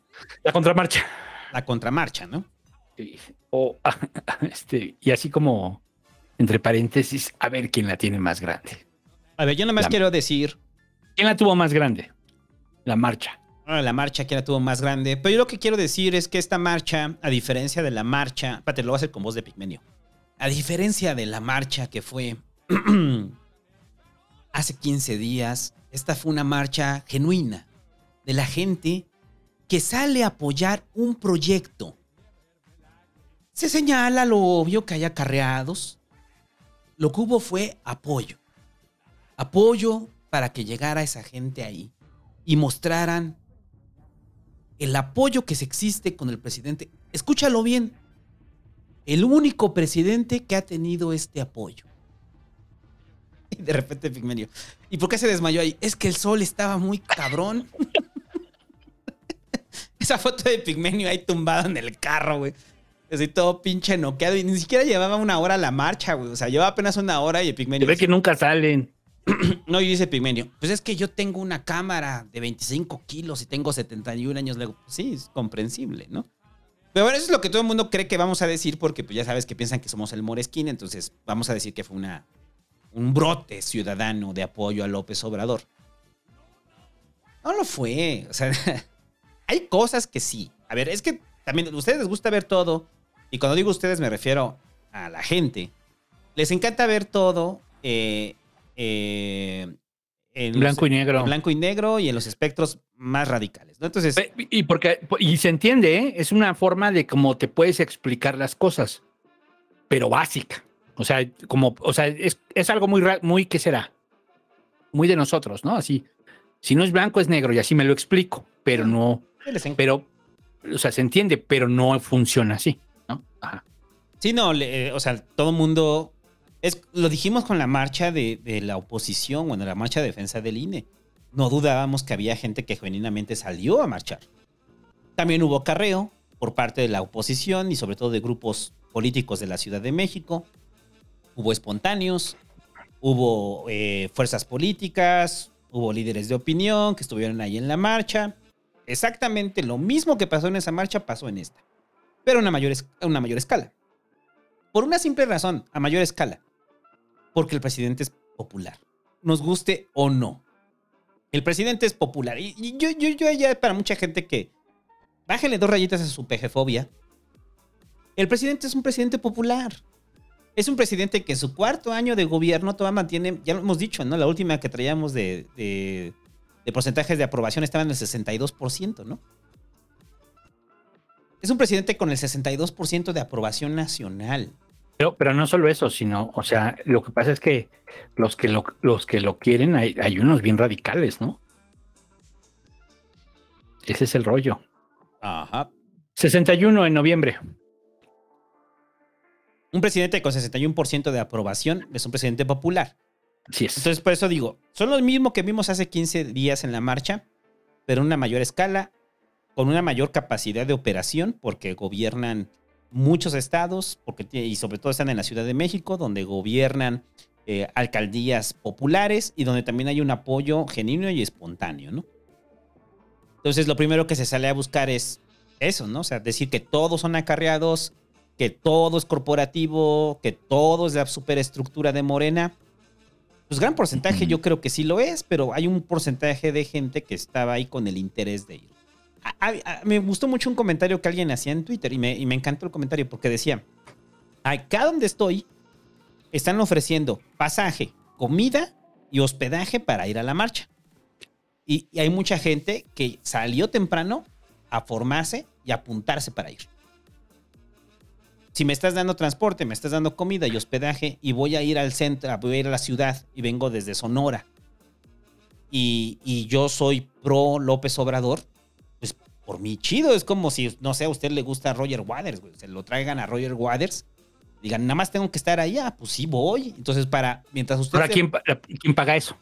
Ah, eso es otra cosa, ¿no? ¿Quién, pa- paga eso? ¿Quién paga eso? El líder local, o a su vez lo paga el gobernador, o el presidente municipal. Y es que, es que esa es la otra cara. Por, por eso digo, hay gente que genuinamente quiere ir. La otra cara es, hay una operación política. Y esa operación política fue para tanto gobernadores como políticos que de medio pelo que estén buscando una candidatura para el 2024. Porque lo dijimos hace 15 días. Esto va a ser un indicador para el presidente. Fue el pase de lista. Fue cuánto traes, cuánto tienes y de acuerdo a cuánto traigas, sobre eso vamos a ver si en el 24 te toca. Entonces, Ujú. movilízame gente, ¿no? Entonces, hubo gobernadores que venían eh, de varios estados que movilizaron un montón de gente, ¿no? O sea, gente, por ejemplo, de, de Baja California, ¿no? O sea, esta Marina del Pilar, ¿no? O sea, Sí. trajo camiones, trajo camiones con gente desde Baja California. Desde Sonora, Durazo, trajo gente con camiones. O sea, es que estoy considerando los estados que están lejos, ¿no? Porque pues dices, la escala Lorena Cuellar, pues es un viaje de dos horas, hasta, hasta rayados, ¿no? O sea, o sea los, los de la gente de Tlaxcala, ¿no? O la gente de Puebla con Barbosa, ¿no? Fueron... Y te faltan los más, los del centro del país que llegan en transporte público. Que también los acarrearon. Ajá. Sí. Sí. Entonces... Pero es, que, es que hay tipos de acarreo, ¿no? O sea, hay el acarreo corporativo y el acarreo, digamos, que podría ser? ¿Cómo, cómo podría ser? El, el acarreo voluntario, ¿no? Pues sí, el acarreo corporativo y el acarreo voluntario. Eh, Te doy, te doy los medios para que vengas, pero tú ya tienes una intención de venir. O sea, ya quieres venir, solamente te estoy dando tu torta, te estoy dando tu frutzi. Y eh, bueno, la torta y el frutzi ya es como absurdo, ¿no? Porque se casan con la marca frutzi, ¿no? Y hay veces que dan del valle, o botellas de Boing. agua, o boing, o dan una manzana, O Coca-Cola. Coca-Cola, o las tortas, y, y hubo operaciones. Es que, ¿sabes a, qué me- a mí que me recordó la marcha de cuando nuestro Maldonado Ajá. igual organizaba la marcha y entonces a pasar lista, a ver cuántos trae, ahí viene la comitiva y me acordé del difunto Juanito, cómo llegaba Juan, cabrón. O sea, cómo llegaba Juan con toda la banda de Sochi, ¿no? O sea, y hacía ruido y las pinches camionetas y de repente el Juan decía, órale, sácate las pinches tortas, ¿no? Y a la banda le gustaba. Ajá, y la banda andaba ahí. A la banda le gustaba, "Eh", claro, Del desmadre. Y, Sí, porque la- es tu grupo político, es al que le gusta y el que quiere participar, pues sí. y hay Y, ahora, amigos. y si es el ahí. peje, y si es el peje, pues ni te cuento.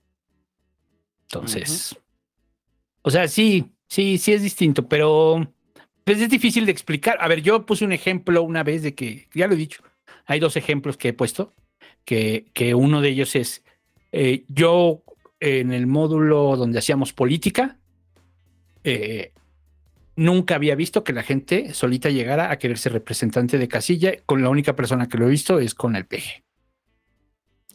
Así que la gente voluntariamente llegara a la oficina del partido o a la oficina del líder local y dijera, oye, yo quiero este, cuidar casillas para la elección del peje.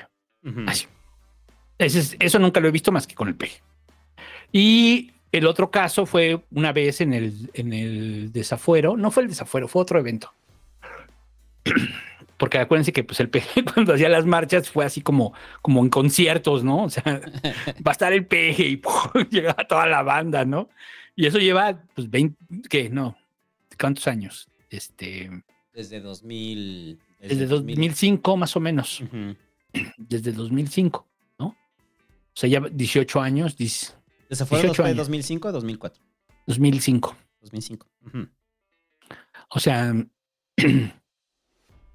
ya casi 18 años haciéndolo, ¿no? Entonces, y me acuerdo que, este, que, que me dijeron, ¿quieres un micro? Y dije, pues sí. Pues sí. pues sí. ¿No? Llegué mis cartulinas, pa, pa, pa, pa. va a haber un micro y no mames, íbamos bien llenos. Yo hubiera pedido dos, ¿no? Sí, claro, eso pasó. Y no hubo torta, no hubo nada, ¿eh? Nada más, ¿quieres un micro? Sí, fa. ¿No? Y nos vamos a ver aquí a tal hora. La gente se iba, se compraba su torta, etcétera. O sea, no. Pero yo lo vi así, ay, güey, o sea, sí, sí jala. Sí jala, pero bueno. Pues puede, puede haber la otra versión, que los programas sociales, que los obligaron, te van a Eh, querer sacar que- un caso, es dos, te los van a querer hacer una generalidad, etcétera. Ajá. Pero, pero es un poco el pulso, o sea, nosotros les compartimos un poco el pulso de lo que se ve. O sea, a mí me consta, así se los digo, a mí me consta que los funcionarios públicos a ninguno lo obligaron. A ninguno. A ninguno. No, les a com- ver, no los obligan, pero se sienten con la obligación. Que son dos cosas algunos. La- algunos, algunos se sienten, son entregados y van, porque pues son parte del proyecto y No, van y dicen, pero, pero- algunos tienen este miedo, o sea, tienen este miedo de ser Algunos pueden tener el miedo. No ir y dice, tú no estás apoyando aquí, te vamos a pedir tu espacio, pero, ¿no? pero conozco muchos casos que ni siquiera les invitaron, ni siquiera les dijeron. O sea, asumieron, ya vieron la mañanera, decidan quién vaya, ¿no? ni pasaron lista, ni nada. O sea, totalmente fue libre el asunto. Y muchos funcionarios públicos allá andaban, ¿no? Bien entregados. Muchísimos. Podrás decir, no, pues claro, porque tienen chamba. Bueno, pues sí, también puede ser. Sí. Pero, pero realmente muchos pues de corazón, porque pues son parte de ese proyecto, están trabajando todos los días en ello, ¿no? Se sienten muy comprometidos con la cuarta transformación, se lo creen, se lo creen. O sea, ¿usted cree que nada más hay fanáticos en, en la raza? No, pues también obviamente en los cuadros, pues si no, no funciona, ¿no? Y fanáticos poquito y fanáticos mucho, ¿no? Hay quien tiene su póster. Eh, Sí, sí, sí. Entonces, como Irma Heréndira, ¿no? ¿Se acuerdan que lo contábamos, ¿no? Que se ponían ellos, ella y este Ackerman se ponían las máscaras del PG y así se excitaban. Entonces, este, hay de todo. Hay de todo, pero yo creo que pues sí, lo que, ah, pues dijo, pues yo les voy a demostrar que yo la tengo más grande, ¿no? Ajá, es que a ver, aquí estamos en la descripción de la organización de la marcha. Entonces creo que tenemos un consenso en el de que hay de todo, hay un gran porcentaje que es acarreo, puede haber acarreo obligado, puede haber acarreo que no es obligado, que simplemente Ajá. se pone en los medios, hay funcionarios, los gobernadores operan, los líderes locales operan porque es una, es una pirámide y en esa pirámide es, si yo soy base y soy líder de mi colonia, me, me comprometo a llevar 10 personas. Y entonces ahí hay un coordinador del municipio y ese coordinador del municipio tiene que llevar 100 y coordina a los otros 10 líderes. Y ese coordinador del municipio se coordina con el presidente municipal que a su vez se coordina con el gobernador. Y entonces ya viene toda la comitiva de un estado. Y entonces el gobernador hace cuentas y dice, ahí está señor presidente, le traje 5 mil personas, ¿no? Y esas 5 mil personas el presidente pasa lista o la gente cercana al presidente pasa lista y dice, ah, el gobernador trajo 5 mil. Sí, Vieron la comitiva del gobernador de Veracruz, llegó con 20 mil personas, ¿no? sí. Y, y con eso dicen, ah, ok, tienen estructura, pueden mover, o sea, se vieron presentes. Entonces siempre en este tipo de movilizaciones, siempre hay un líder que no tiene capacidad de organización y va a ser señalado para el siguiente proceso. O sea, como, el, ¿tú qué traes? Tú no traes nada. O sea, ¿qué me trajiste? Me trajiste 100 personas. Entonces, ¿qué quiere decir? Que no, que no puedes ni organizar a, a- a tus propios cercanos, ¿no? Entonces, ahí tenemos claridad, ¿no? O sea, en eso yo creo que tenemos claridad. Y una que otra gente que sí fue, y, apenas este, una amiga me platicaba eso, ¿no? O sea, su amiga, su mamá, este, que es este, clase media, pues ella fue a la marcha, güey, así. Y ella es una convencida de López Obrador, ¿no? Y simplemente Sí. fue, ahorita vengo, voy a su ¿a qué vas? A marchar. en apoyo al presidente, ¿no? Es, Es que, es que también hay que ser honestos.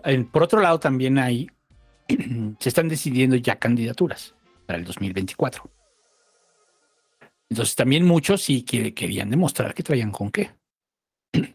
Y en esta sed de poder, en esta sed de poder, no dudo que pues algunos le metieron varo, ¿no?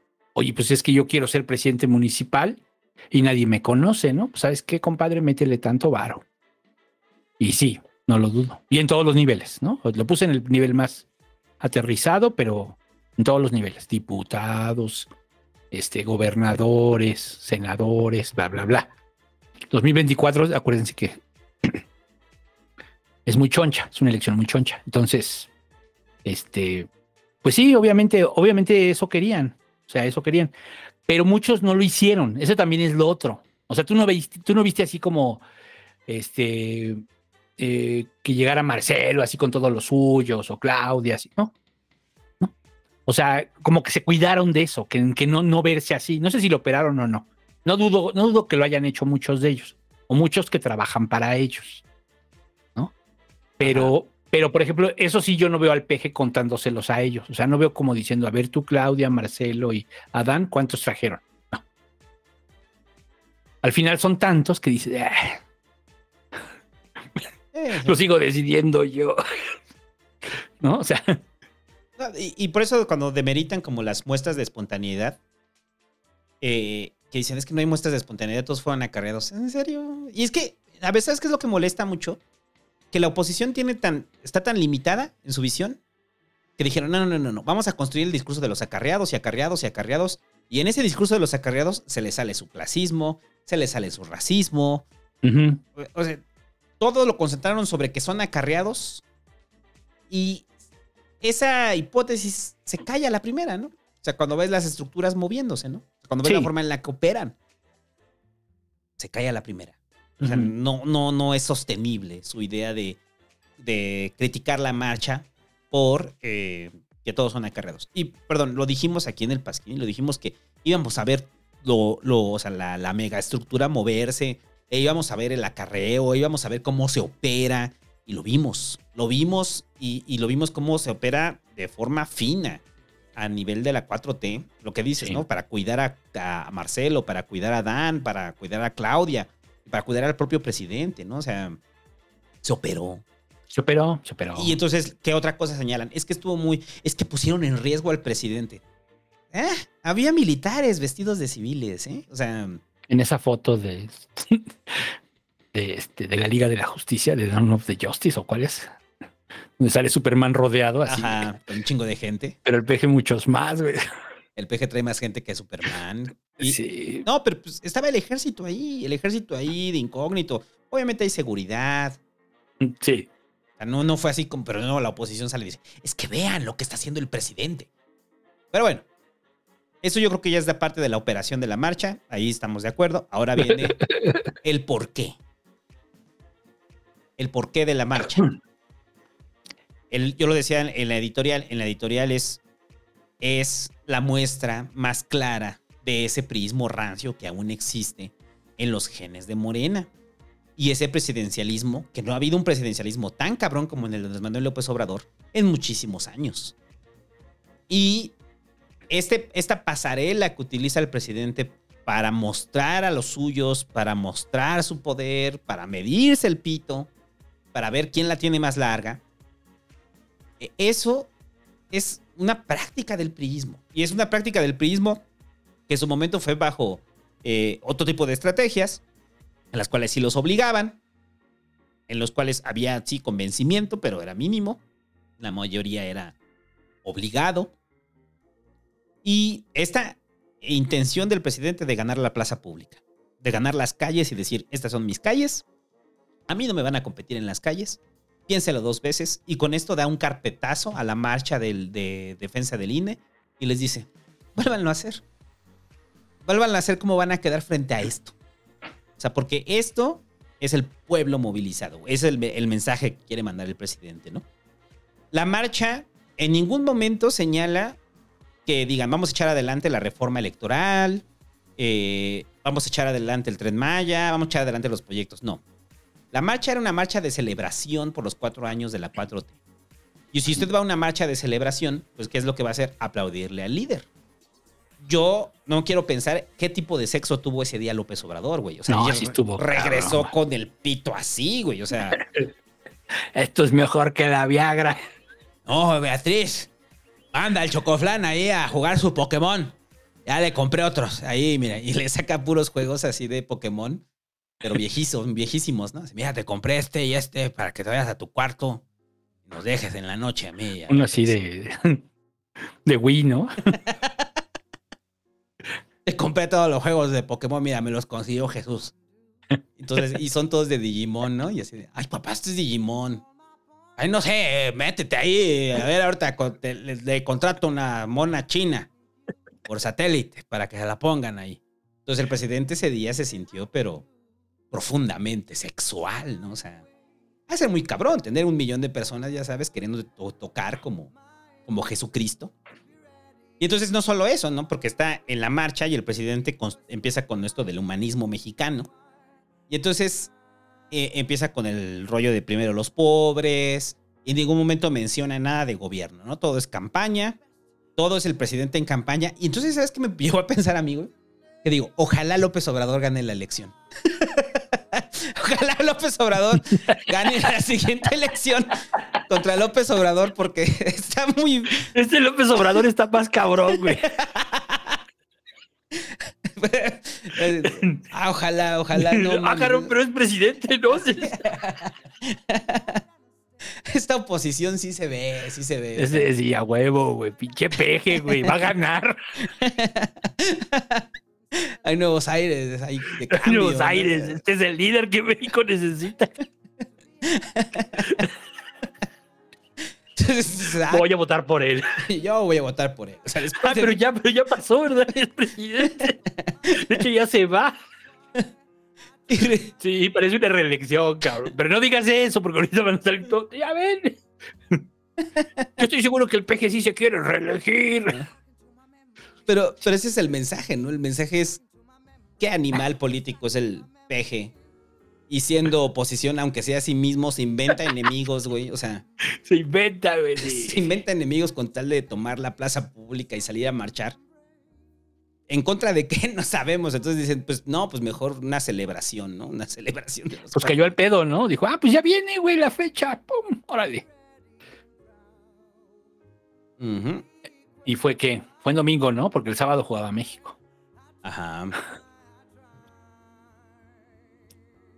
Entonces, entonces es como, no sé, o sea, es como raro ver al presidente encabezando un acto eh, que pareciera como eh, una movilización frente a la injusticia, ¿no? Y que es la injusticia del gobierno. Y es un discurso que llevamos cuatro años, cuatro años del presidente siendo la oposición a él mismo, ¿no? O sea, tan cabrón es el presidente que supera la propia oposición. O sea, o sea, si ahorita tuviéramos una encuesta de cuál es mejor oposición al, al gobierno de López Obrador, pues la respuesta sería López Obrador. Porque es una Sí. excelente oposición a su propio gobierno, ¿no? Nada más que lo cambia como, como una celebración, ¿no? ¿La marcha tiene algún sentido? Más que mostrar el músculo y el apoyo de, de la 4T, no. Pero yo creo que lanza al presidente ya a la campaña, ¿no? O sea, lanza al presidente a la campaña, a lo que le gusta eh, y a preparar el terreno para lo que viene para 2024. Oficialmente la campaña ya empezó y él dio el banderazo. Esta es una movilización, es un acto de campaña eh, rumbo al proceso electoral primero del Estado de México y luego del 24. Ya tenemos a un presidente en campaña que, como ha culminado ya en su mayoría todo aquello que quería hacer, pues si tú fueras López Obrador ya estarías aburrido, ¿no? Y tienes que salir a hacer campaña. Y él se siente dentro de su Mm. hábitat natural, que es la campaña. Son las calles. Sí, pero no, ahora ya es más cabrón. O sea, ahora convoca desde la mañanera, ¿no? Ese es el rollo. Él convoca desde la mañanera. Ahí dice, vamos a hacer esto. Antes era flyers y chingo de cosas, güey. No es que ahora es. O sea, casi casi le hago así. Y todo se mueve. O sea, ya es como un nivel de. Así como cuando estás muy cabrón ya en un videojuego, que, o sea, que todo te sale así bien, así, güey, está en ese pinche nivel de dominio y control. ¿No? Que ya juega en automático, güey, o sea, Él sabía, güey. Y es un reflejo de, yo creo que sí es un reflejo de la, de la situación electoral. Ay, güey, perdón, se me el- Yo creo que es un reflejo de la situación electoral del, del país. O sea, creo que...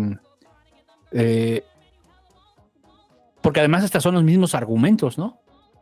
De un lado y del otro, ¿no?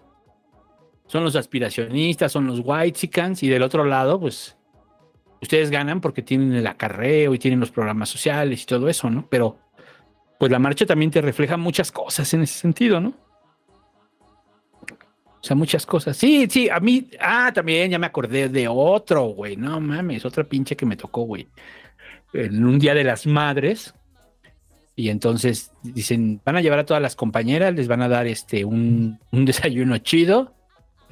Todas las compañeras de que hacían política, güey, ¿no? O sea, de- que andaban en territorio. Iba a llegar el peje. Entonces, pues yo estaba, yo me tocó llevarlas y me quedé afuera, obviamente, estaba yo afuera ahí viendo y de repente pues ya llegó el peje y ya, ¿no? Pasó junto a mí y ya. Y entró así bien confianzudo.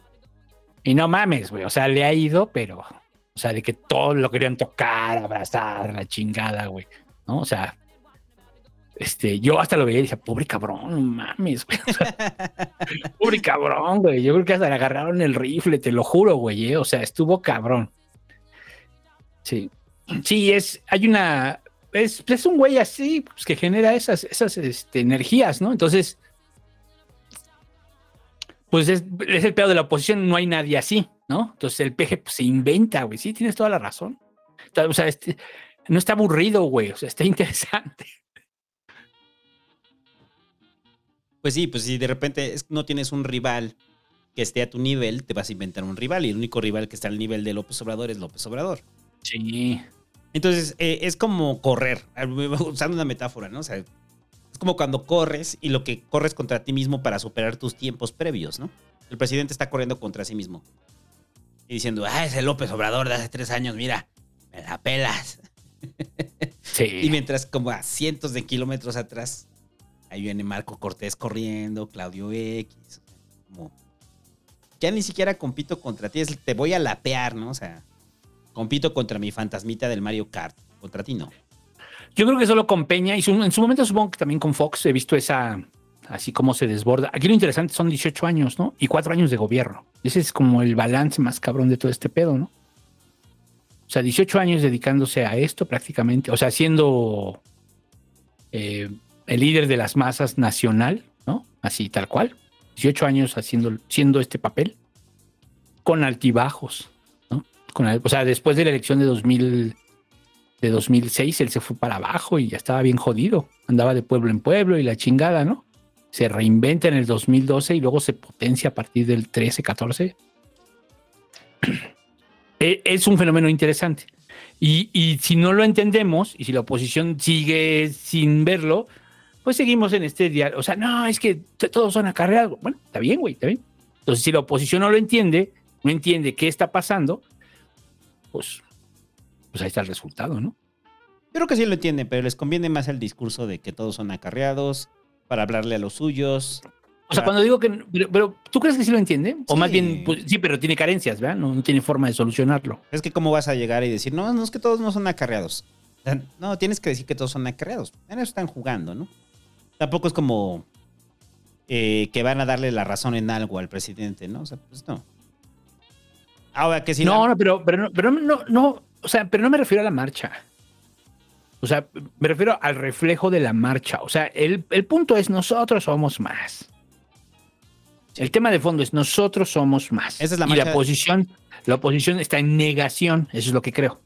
Ah, En muchos Mm. aspectos. Está en negación. Eso es lo que creo. El mensaje es esta es la marcha del pueblo. Y el pueblo está aquí. Ajá. Allá no está el pueblo. Y esta idea de que somos un país dividido y polarizado no es cierta. Somos más. ustedes son los privilegiados de siempre. Claro. Y con eso se construye un discurso. Y para mí, es, por eso decía que es como un arranque de campaña muy fuerte. Porque, Va a ganar. o sea, va a ganar López Obrador otra vez. No, no, no esperes, porque si no alguien me decía, es güey, está llamando a la reelección, ¿no? No, pero es un arranque de campaña para el 23 y para el 24. Y ya empezó. y ya empezó y se viene con todo morena, ¿no? Y, y yo no sé en cuánto tiempo vamos a volver a ver un fenómeno como el de López Obrador. Que a muchos les Ah. moleste y demás. Es otra cosa.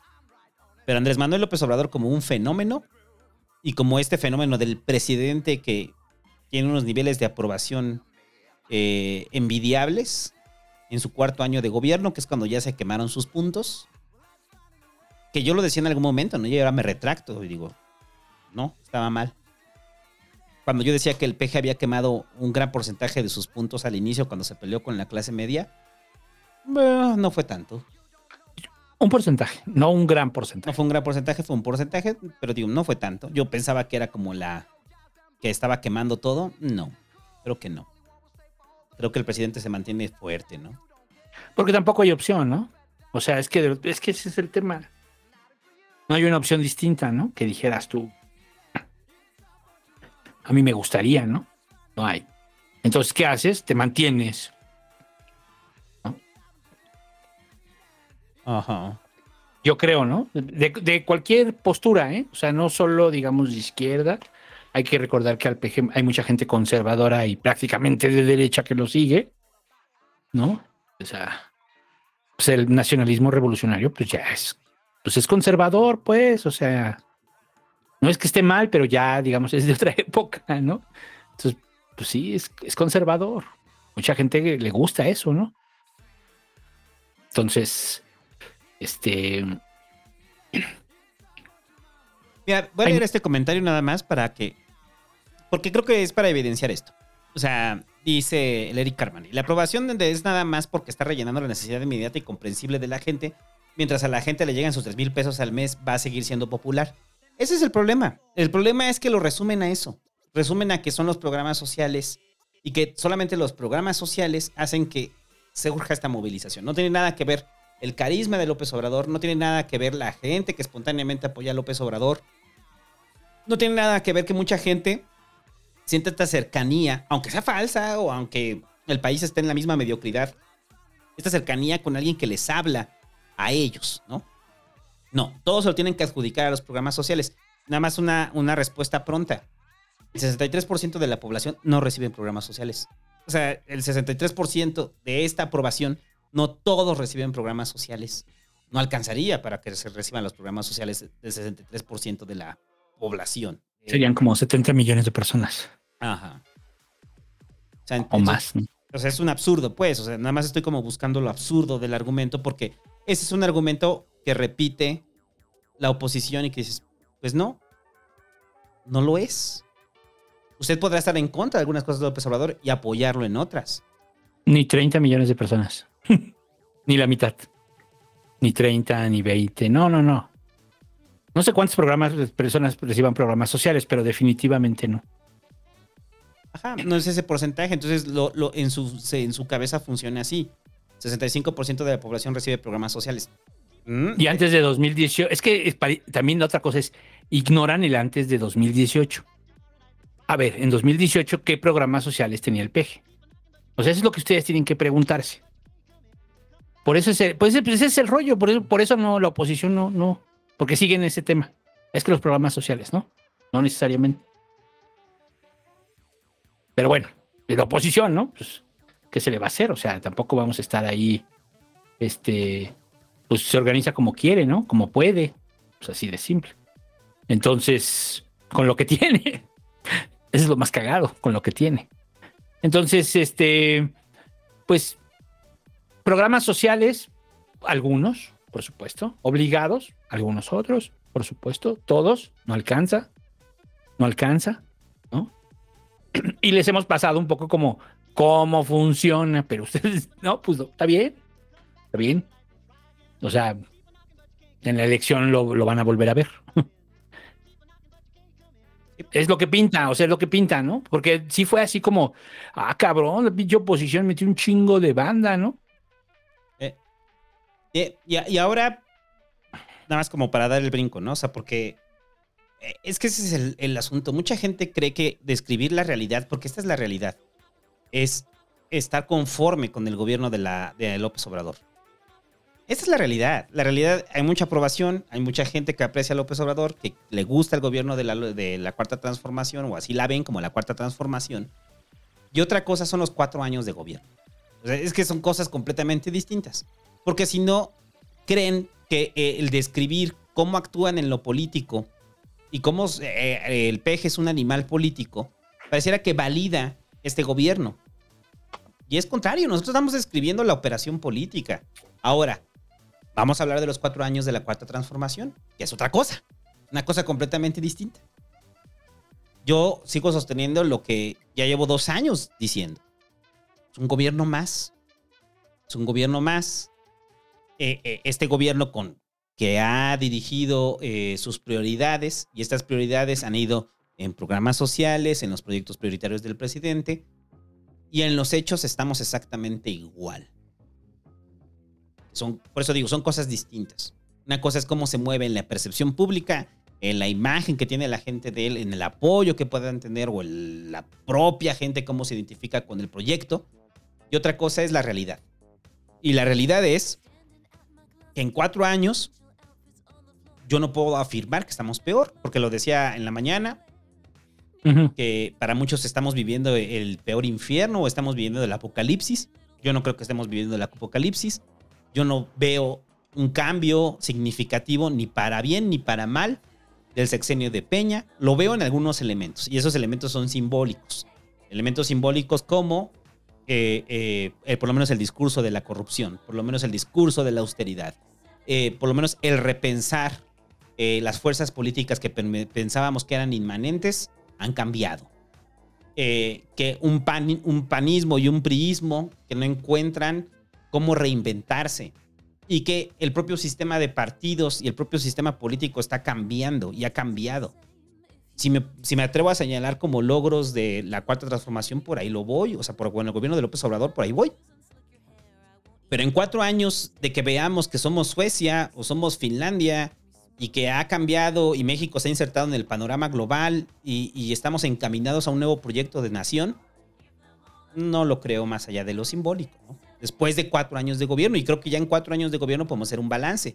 No, pero abrieron los pinos y ya le quitaron la pensión a los expresidentes. O sea, el, presidente cumplió desde el primer día. Ajá. a, ver, yo para mí, para mí es como la selección, ¿eh? O sea, de verdad, ah, siempre lo mismo. Para mí es siempre lo mismo. O sea, si me preguntas, es siempre lo mismo. No estoy en favor de los programas sociales, ya he explicado por qué. ¿Qué más? Los temas que me interesan no pasan. Sí se mueven en los congresos locales el tema del aborto y ya, ¿no? Redistribución de la riqueza, pues no la veo. Que les están cobrando bien sus impuestos, bueno, pues mínimo, ¿no? Mínimo, pues sí, mínimo, ¿no? Les pues están cobrando lo que debían. Lo que debían, ¿no? O sea.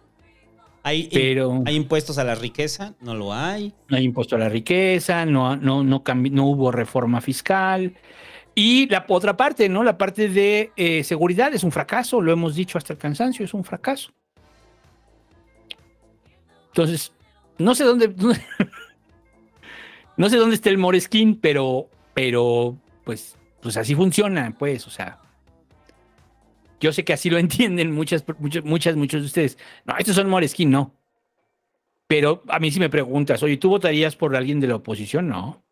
Es más, voy a votar, en, ese sentido, si, diré, voy a votar por, probablemente vote por Morena, porque no quiero que ellos queden, ¿no? O sea, si hay un riesgo, sí, probablemente sí.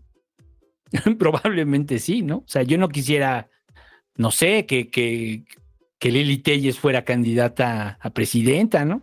O, Cuadri, o, o, Cuadri, o no sé, el que me digas. No, pues. Santiago Krill. Ajá, o sea, yo, probablemente ahí sí voté por uno de Morena, pues sí.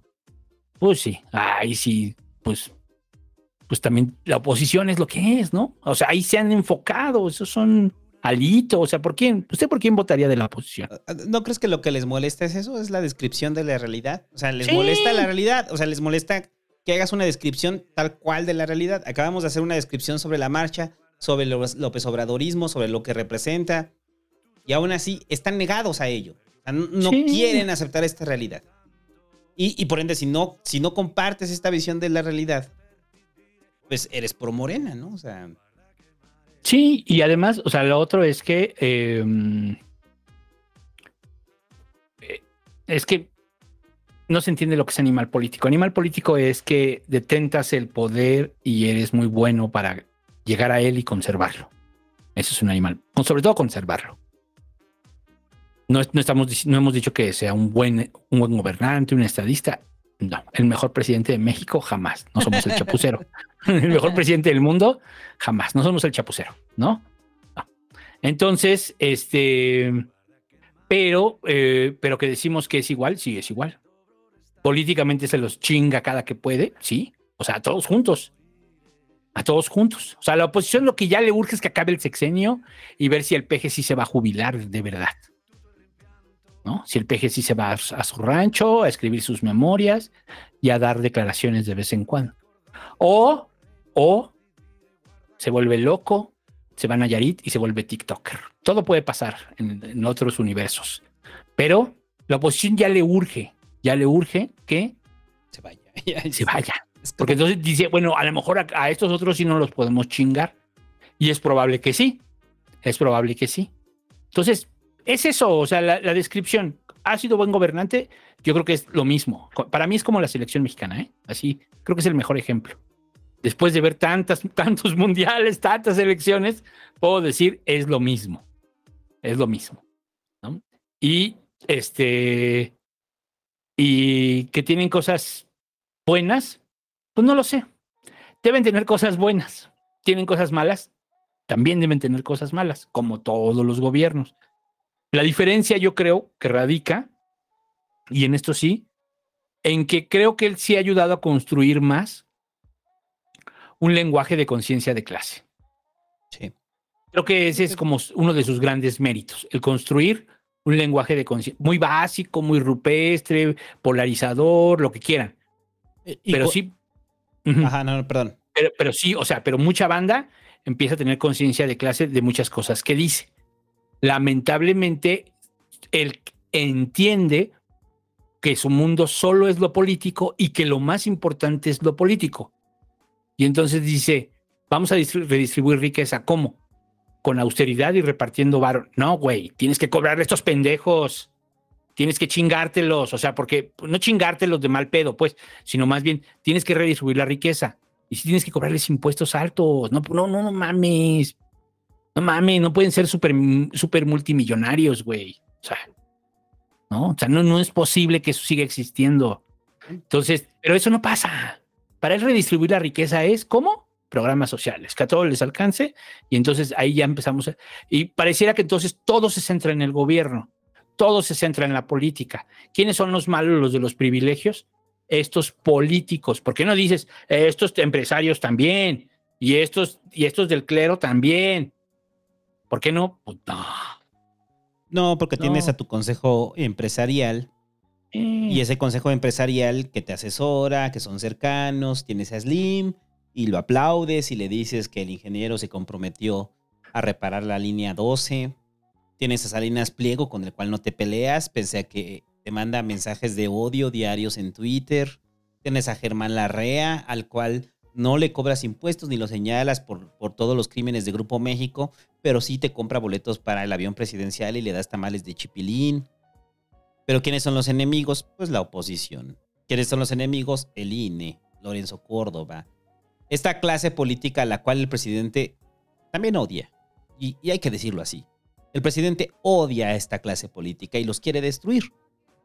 Sí, o sea, para él su, y- y ha para hecho él su- todo eso para él la diferencia es contra ellos, ¿no? Para él la diferencia es contra ellos, no, no es contra los otros, no es contra los empresarios. Con eso se le puede negociar, ¿no? No, es contra la clase política. Es contra la clase política que él odia. Y los odia tanto que, lo querramos o no, ha sido un simbra, ha simbrado, perdón, hace un cisma, perdón, y ha simbrado a los partidos tradicionales. Por eso yo, yo sí creo que antes va a haber un antes y un después de Morena en los partidos tradicionales. O sea, el PAN, el PRI y inevitablemente Morena cuando se fraccione. Y, y sí nos lleva a una forma distinta de entender el sistema de partidos, que lo veíamos con la propia encuesta del INE que ocultó, de que por eso a la gente le resuena la reforma electoral. Porque el presidente ha puesto el dedo en eso. Hay que renovar esta clase política.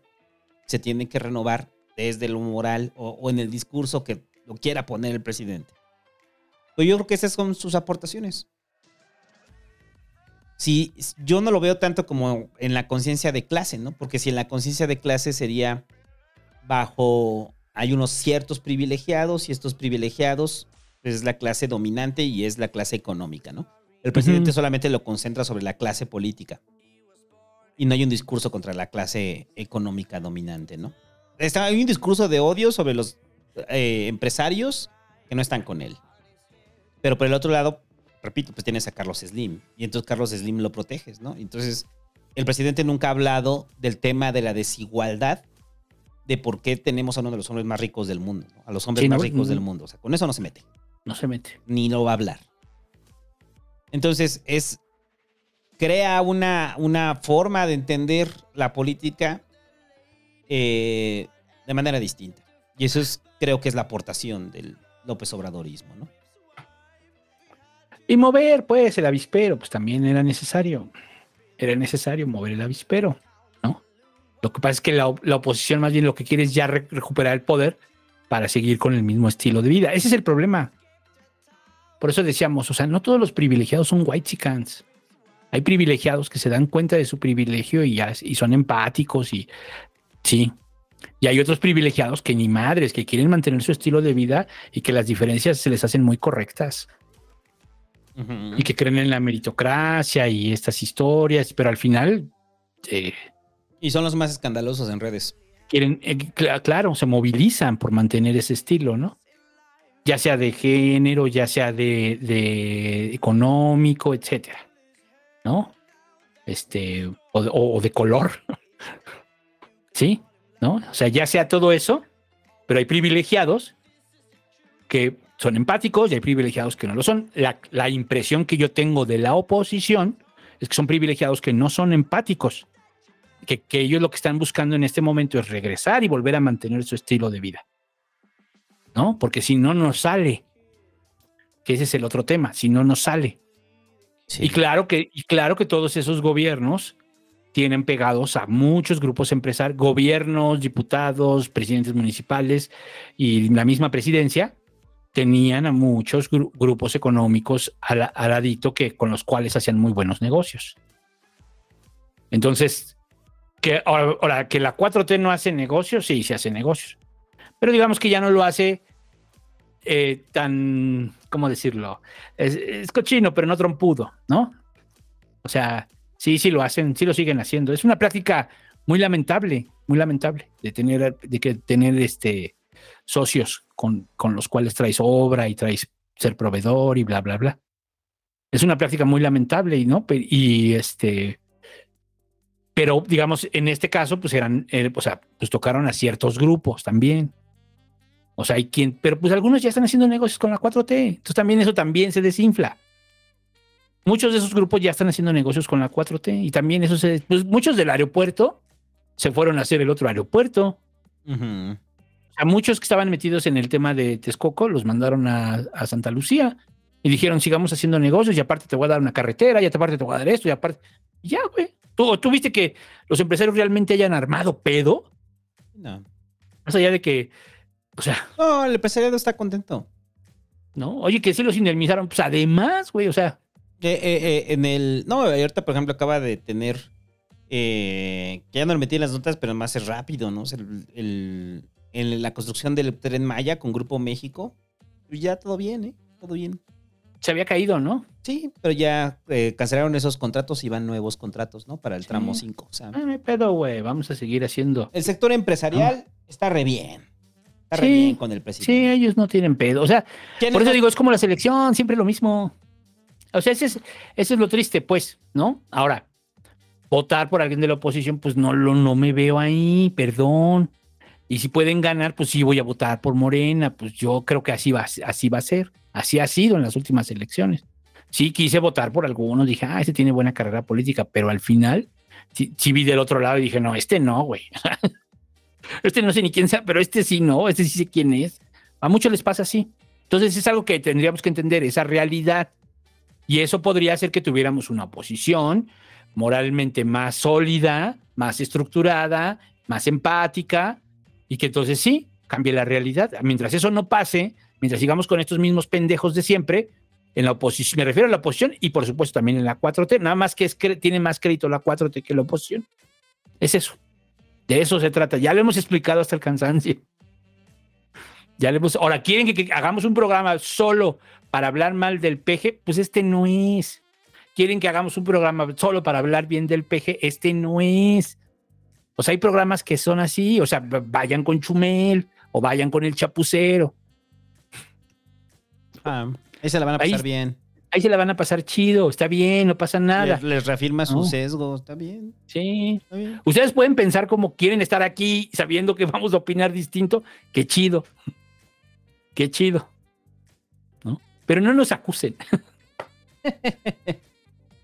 Ah, la menor provocación se nos se le sale, cabrón. Pero bueno, es la necesidad de verlo así, es la necesidad de verlo binario. Pero bueno, ya para terminar esto, es cuatro años de la 4T, cuatro años de la 4T, que yo no veo la 4T por ningún lado, cuatro años del gobierno de López Obrador.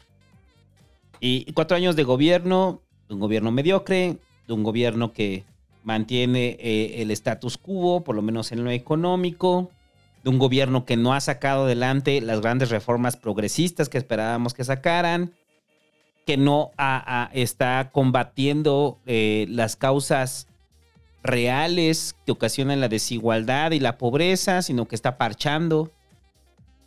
Eso es. Y eso es lo que tenemos. Sí. ¿Eso le quita que sea un animal político exitoso? No. No, no, no. Es un, es un político súper exitoso, ¿no? Ah. Y hay que analizar por qué. Siempre es importante, ¿no? Hay que, o sea, los politólogos deberían de estar más analizando eso, ¿no? A ver, ¿qué es lo que vuelve a este cabrón tan exitoso? ¿no? Ajá, y no solamente el discurso simplón de Sí. es que les da dinero, es que da programas sociales, es No. que la gente, y, y del otro lado, ¿no? O sea, es que no acaba, es que es, que es gente no educada y no acabaron la secundaria, o sea, si siguen en ese ciclo, lo, lo siento, no están entendiendo absolutamente nada, ¿no? Ajá. Sí, ese es el rollo. Ese es el rollo. No están entendiendo absolutamente nada. Y pues en esa cancha les va a seguir ganando el presidente. Sí, es algo, es, es que, pero digo, al final también es como, bueno, o sea, tanto pedo para esto, ¿no? O sea, tanto pedo para, para esto, ¿no? Se pasó 12 años en campaña. O un poco más. O sea, digamos, ¿cuándo realmente empezó la campaña? 2005, ¿no? Con el desafuero, pues. Ellos son los que lo obligan, ¿no? La, la- en ese momento el régimen. Entonces, Ujú. 13 años se aventó en campaña. Y llegó en 2018. Y luego, pues, ¿qué pasó? Pues no pasó nada. Me siento un poco como con Fox. Siento un poco con Fox fue así también como, no mames, ya no va a estar el PRI, güey. O sea, si era, ¿y ahora qué pedo, no? Y no pasó nada. Tanta expectativa y, ah, como la selección. Como la selección. Igual. Pero bueno. Pues, ¿qué onda con Monreal? Mientras tanto, Monreal, eh, pues no estuvo en la marcha. Hubo consignas en contra de Monreal en la marcha, que ya lo Sí, ven como enemigo. Monreal andaba en Europa, eh, se fue a una reunión inter- interparlamentaria eh, con Santiago Krill entre México y España. Pues Monreal aprovechó, ¿no? Y dijo que se, escu- se escudó de no ir porque pues andaba en España, ¿no? Pero pues en eso eh, ya platicando allá, pues también andaba Mancera. Y pues prácticamente el perredismo y el panismo ya le dijeron a Monreal, pues vas, güey, vas, no hay pedo, ya. Acá sí no hay pedo, ¿no? Hasta Santiago Krill le dijo que, que van a trabajar reconciliación, ¿no? O sea, es lo que van a hacer, van a trabajar un movimiento de reconciliación con Monreal, ¿no? Entonces Monreal pues ya sabía, ¿no? Ya sabía que no se iba a presentar y se fue a España a pensar, a pensar cuál va a ser su estrategia de vuelta, ¿no? Y a plancharlo con Krill, a, plancharlo con Mancera, o sea, con el periodismo y el panismo. Y pues esperamos que para inicios de año, pues Monreal ya decide hacia dónde va. Habíamos dicho que Monreal va a la ciudad. Santiago Krill lo está barajeando como alguien para la presidencia a Monreal. Pues también puede ser. Pues es lo que decíamos, lo, lo dijimos, ¿no? Hace dos programas. O sea, puede crecer y puede crecer hacia la. Porque al final, pues la oposición no tiene, ¿no? Da falta ver porque Monreal, pues también es un animal político fuerte. Y también se la sabe. También se la sabe. Y no solamente se la sabe, están deseosos en la oposición de tener un candidato como Monreal. Entonces, como desean un candidato como Monreal, pues les hace sentido, ¿no? Y. Lo, lo que pasa es que yo creo que Monreal en la presidencia sí, sí puede perder y en la ciudad puede ganar. Ajá, sí. Ese es el asunto. Y yo creo que lo sabe.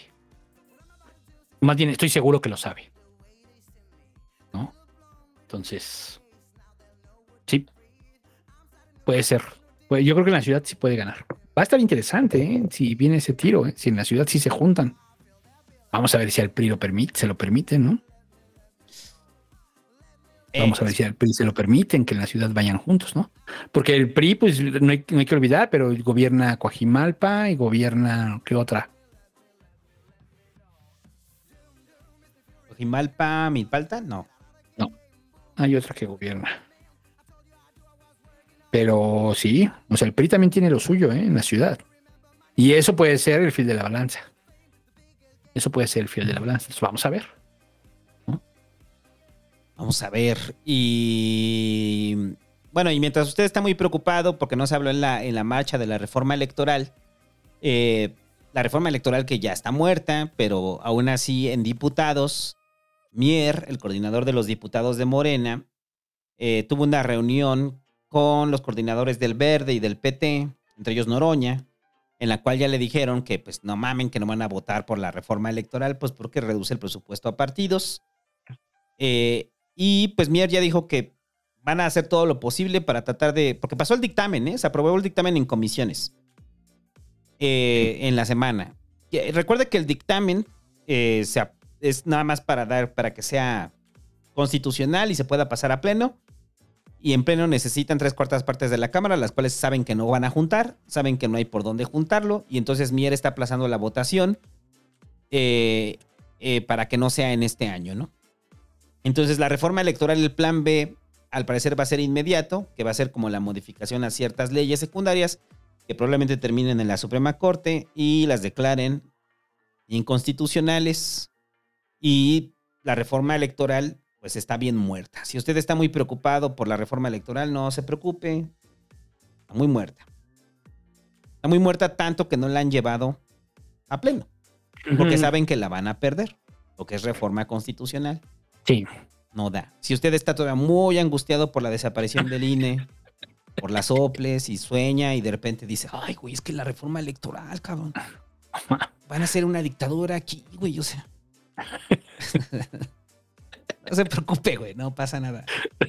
Tranquilo, tranquilo. Tranquilo, tranquilo, tranquilo.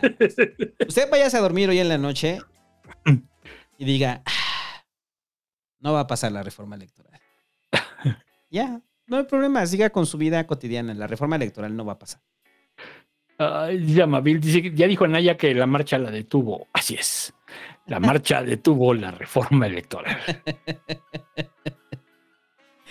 Ajá, sí, entonces, sí, la defensa del INE fue un éxito, no, Sí. no el propio PT y el pro- los propios aliados que, que no quieren tampoco ellos la reforma electoral.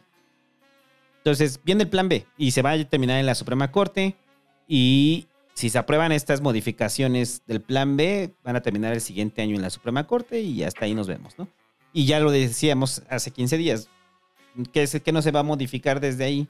Pues la desaparición del INE, la modificación de los soples, la reducción a partidos. eh, no sabemos ni siquiera cómo va a venir el plan B. Cuando esté el plan B, se los, se los comunicaremos aquí en el Pasquín. Sí.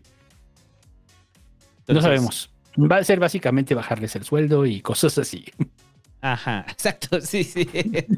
Bajarles el sueldo, este, achicar instituciones. Ah, salió la de la nota de, de que aquí se, en la Ciudad de México, para el Instituto Electoral de la Ciudad de México, trataron de reducirlo.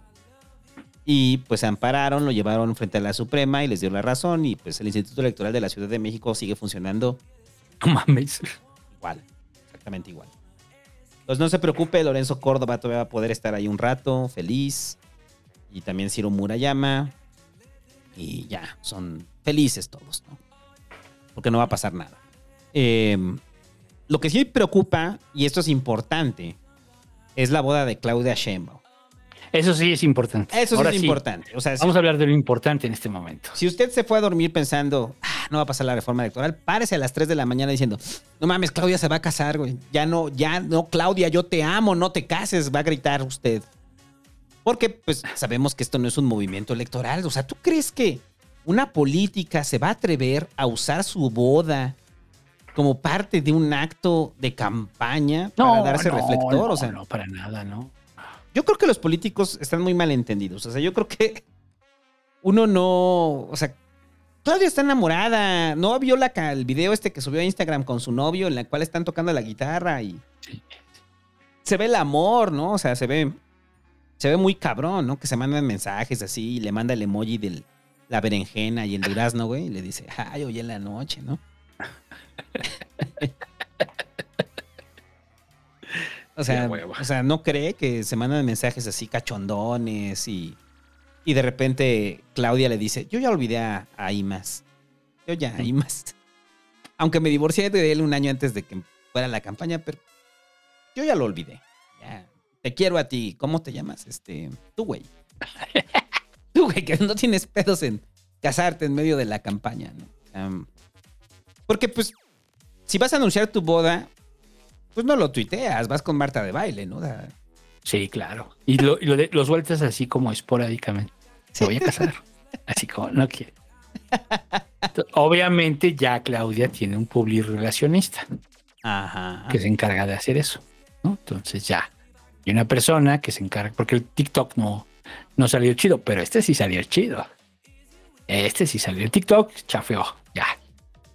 Marcelo se la comió en TikTok. Sí, ya. Marcelo sale con Pikachu, con las armies, baila, este, sube memes. O sea, Marcelo, su community está más aventajada. Es que mira, ve, ve- ve la visión. Mientras Marcelo está como tratando de conectar con la chaviza, Claudia dice, me voy a casar. Exacto. Pero, pero, pero no lo va a decir en TikTok. ah, no. Lo tiene que decir con Marta de baile. O sea, ese es el pum, ¿no? Porque ¿quién escucha a Marta de baile? O sea, ese es también el, ¿cuál, cuál es el target de Marta de baile? Sí. Amas de casa. eh, sobre todo mujeres. Mujeres, este, un poco clase media, ¿no? O entre clase media baja y media, así, más o menos. Este, y que digamos, les gusta como el, el estilo de vida que propone Marta de baile. ¿no? Ajá. Ese es así como el estilo de vida, el- la forma de entender el mundo. Entonces, eh, pues Claudia va a ese target, ¿no? O sea, dice, ah, pues voy a ese target, me voy a casar, chicas. Y todos dicen, ay, bueno, está bien, se va a casar. Ay, qué bonito. Y entonces va, después vamos a ver, ya sabes, notas de su vestido, de lo que cantaron, de lo que comieron. Pero tan fue importante que los TikToks de Marcelo se corren y los puedes ver en distintas redes y te, te cagas de la risa y etcétera, ¿no? Pero lo de lo de Claudia que se va a casar sí se convirtió en una noticia, de la cual se habló varios días, incluso ahora, Sí. ¿no? sí, sí tuvo un impacto. Sí tuvo un impacto, tuvo un impacto. O sea, no es importante, pero yo digo que yo cuando lo vi con Marta Bell dije, bien jugado. Es que es, es parte de nuestro inconsciente colectivo, ¿no? O sea, aunque usted no lo van a invitar a la boda, difícilmente va a, ir, va a ir a la boda de Claudia no, no, no. Siempre sí que dices, ¿a poco hay boda? Uy, bodorrio, bodorrio, a huevo, bodorrio. Entonces, pues es una fiesta, no es una celebración, ¿no? Y entonces Marcelo, pues ni modo que se vuelva a casar, ¿no? No lo dudaría, ¿no? O sea, con tal de, de, de- de ganar puntos, Marcelo se divorcia y se vuelve a casar, ¿no? Sí. Eh, Pues sí, pero, pero no, no, yo creo que, o sea, ya fue bien jugado, la jugaron bien, este, vamos a ver cómo responde Marcelo, vamos a ver qué pasa, ¿no? Vamos a ver si nos sacan una entrevista en su casa con su familia, su esposa, ¿no? Su perro, Valores familiares, ¿no? valores familiares, ¿no? O sea, vamos a ver quién lo hace. O sea, esto va a pasar. Esto va a pasar. Esto, esto, va, esto va calentando. Esto va calentando. Y se va a llamar su perro Chuleta Ebrard. Exacto. Ven, chuleta, chuleta, chuleta, pinche perro que nunca ve Marcelo, güey. Y es un perro entrenado, ¿no? Así como, como los de las películas, ¿no? Y sabe de como Homero, ¿no? Sabe decir te amo. Y yo, te amo. Pero bueno, yo lo que siento feo es por el novio de Claudia, ¿no? O sea, el novio de Claudia. Eh, Dicen que da hueva. Pues Claudia da hueva. eh, Y Claudia aún de así, fue noticia nacional. Ajá. Ya, ya lo he dicho muchas veces de que Claudia es el perfil de la gente de la Facultad de Ciencias. Así es. Sí. Así son, así son, como Claudia. Entre ellos se entienden. O sea, Se ríen. Se sus ríen. chistes nerds. Ajá, exacto. Entonces, bien. Eh, yo creo que es una buena estrategia, bien jugado. Y además, para terminar esto, o sea, a ver, pregunta. Yo sigo sin atreverme a decir que es Claudia, porque ya muchos dicen es Claudia, ¿no? Y que esto fue el destape ya eh, confirmado de, de Claudia, ¿no? El- el- la marcha del domingo. Yo sigo sin verlo. Yo creo que eh, Claudia puede ser la favorita del presidente, pero el presidente es pragmático.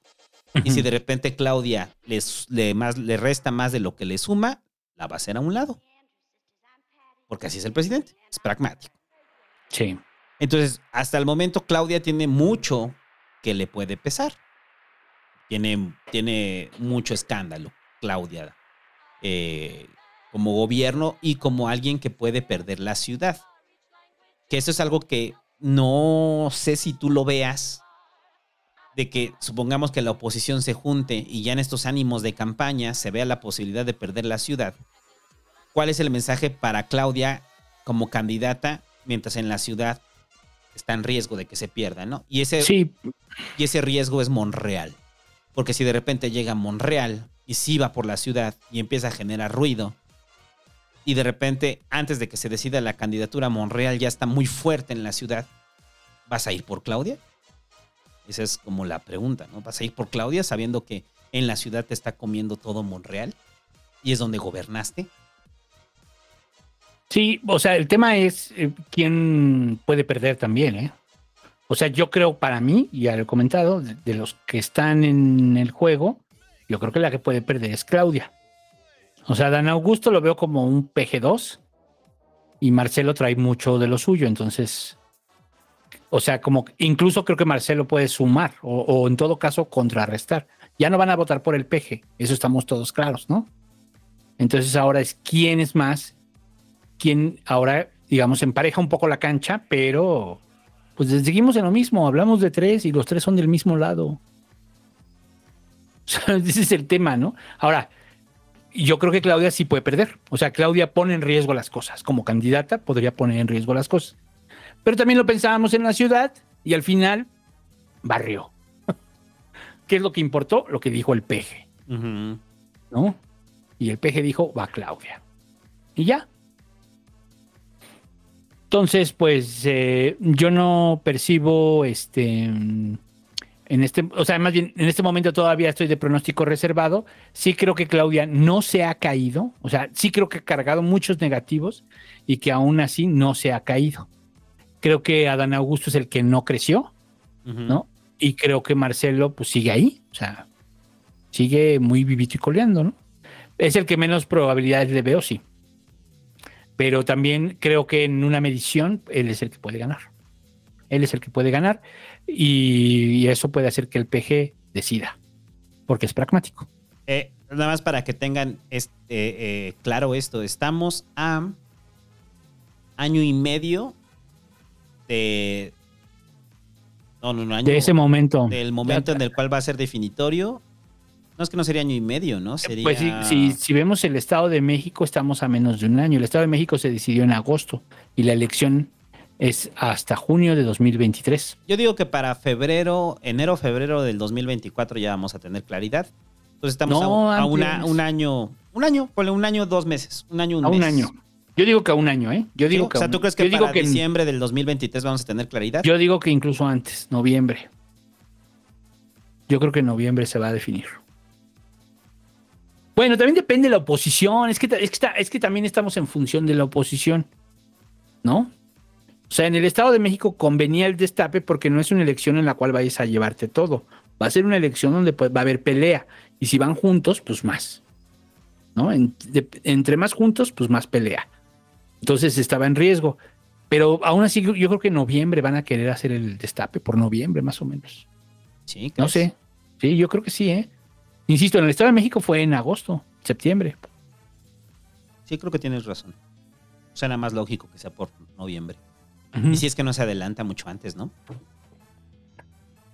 Sí, o sea, yo creo que muchos van a renunciar en diciembre, en, en- van a empezar a renunciar, o sea, Claudia, Marcelo y Adán Augusto van a pedir licencia como por septiembre, ya del 2023. O sea, ya estamos a la vuelta de la esquina que pase eso. Sí. Sí.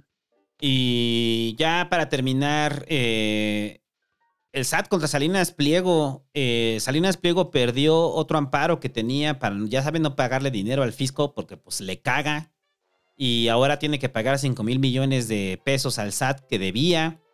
Eh, no se preocupe, le va a dar en abonos chiquitos. Estos solamente son 5 de los 30 mil millones de pesos que debe. Entonces, en este momento, invocamos al alma del hobbit. Entonces, pero quiero por favor que todo el mundo levante sus manos como la Genki Dama. Y invocamos al al hobbit. hobbit. para que se vaya y se pelee con Salinas Pliego en Twitter. Y Pero anda en Nuevo León, ¿no? ¿Qué? Anda en Nuevo León. Andaba en Nuevo León el fin de semana, pero ya regresó, ya se puede regresar. Pero bueno, es Twitter, se puede pelear en cualquier momento. Entonces, COVID, peléate, peléate con Salinas Pliego para que pague los 30 mil millones de pesos que debe en impuestos. Sí. COVID, te invocamos, te llamamos para que te pelees con Salinas Pliego. Entonces ya tienes un nuevo argumento, ¿no? O sea, para, para decirle, pues paga tus impuestos, cabrón. Está, pe- está peleando Salinas Pliego, ¿no? Eh, toda la deuda enorme que tiene con el SAT. Pero este fue un revés y Electra va a tener que pagar en pagos chiquitos sus 5 mil millones de pesos. Más los otros 2 mil que ya había pagado Salinas Pliego. Y cuando puso esto de que ahí está para que coman, ¿no? Y aún así hay gente que quiere a Salinas Pliego. Que les mama, ¿no? Y que lo ven así como.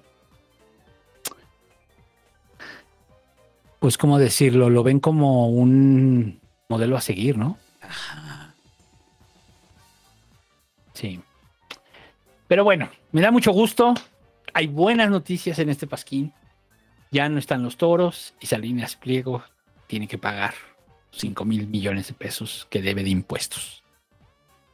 Gracias. Va bien el programa. ya nada más que pague los otros 25 mil y que se grabe la riqueza. Ya con eso. Ay, y, se, y se casa Claudia, me falta eso.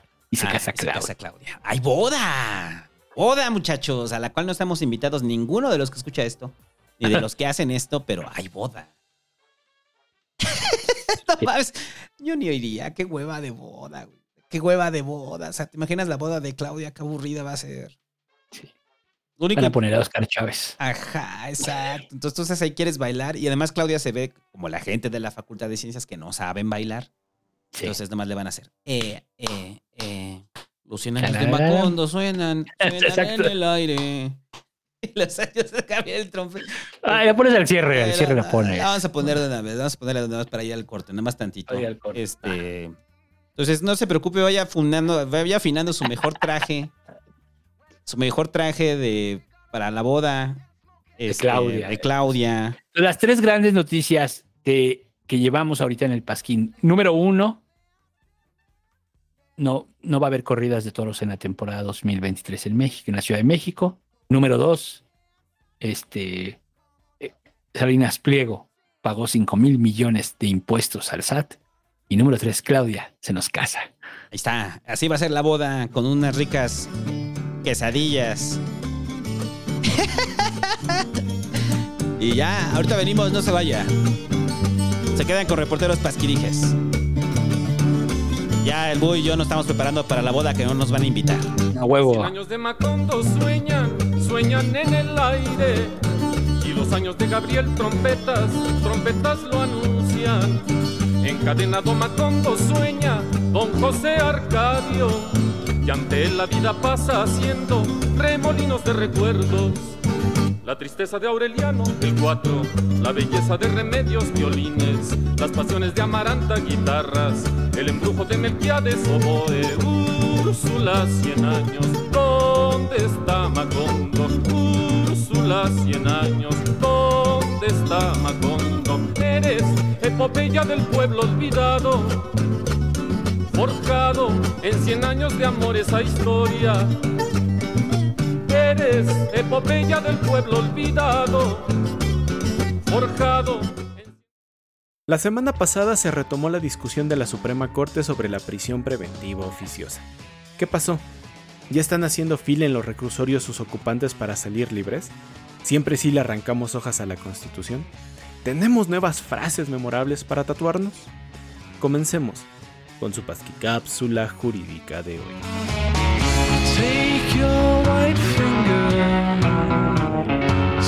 Al grito de la prisión preventiva oficiosa está mal, y te voy a decir por qué. El ministro Luis María Aguilar pasó media hora explicando a qué conclusión llegó después de retirar su proyecto en septiembre.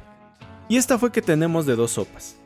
Una textual, en la que la prisión preventiva oficiosa opera automáticamente, o una armónica, en la que podemos interpretar que aquello de oficioso consiste en abrir el debate sobre si debemos o no imponer la sanción. Recordemos que en este caso, oficioso significa hacerlo sin que lo pida el Ministerio Público. El juez lo hace por sus ganas.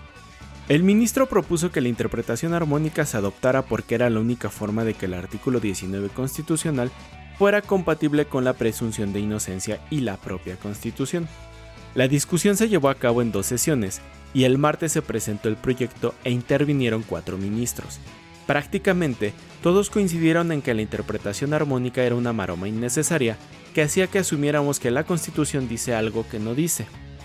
El jueves se llevó a cabo la segunda sesión sobre el tema y la ministra Farhat votó a favor del proyecto e incluso solicitó un protocolo a seguir cuando se solicite la presión preventiva oficiosa. La ministra Loreta se fumó un churro antes de la sesión y ahora no nos vendió libros, pero ni sabía que se estaba discutiendo. La intervención más clara y concisa fue la de la ministra Piña. La prisión preventiva oficiosa entendida como automática es violatoria de derechos humanos. Es decir, el artículo 19 constitucional crea una contradicción dentro de la propia constitución, contradicciones que la ministra Esquivel dice que no puede haber, y por eso votó en contra de la interpretación propuesta y la inaplicación propuesta en septiembre. En fin. Al final, a la prisión preventiva oficiosa no se le tocó ni un pelo se queda como estaba. Pero no era lo único que se discutía. Recordemos que esto empezó por las acciones de inconstitucionalidad promovidas tanto por la Comisión Nacional de Derechos Humanos y algunos senadores que demandaron la invalidez del decreto por el que se declaraba los delitos de contrabando, defraudación fiscal y sus equiparables, así como los delitos relacionados con comprobantes fiscales, como ilícitos penales que ponen en riesgo la seguridad de la nación situación que todos los ministros consideraron un exceso y ordenaron quitar de los delitos que ameritan prisión preventiva oficiosa. La prisión preventiva oficiosa es inconvencional y no tiene por qué estar en la Constitución, pero también es cierto que es una figura que históricamente ha estado en nuestro máximo ordenamiento legal y el objetivo ha sido el mismo, restringir la libertad de quienes cometen delitos sin averiguación previa. Entonces, además de señalar las maromas, la tibieza y las incongruencias de los ministros, es necesario que como sociedad evaluemos qué buscamos, justicia o venganza, porque las constituciones recogen la voluntad popular que no es otra cosa que construcciones sociales que impregnan las leyes. Con ustedes en la voz, el búho soñador.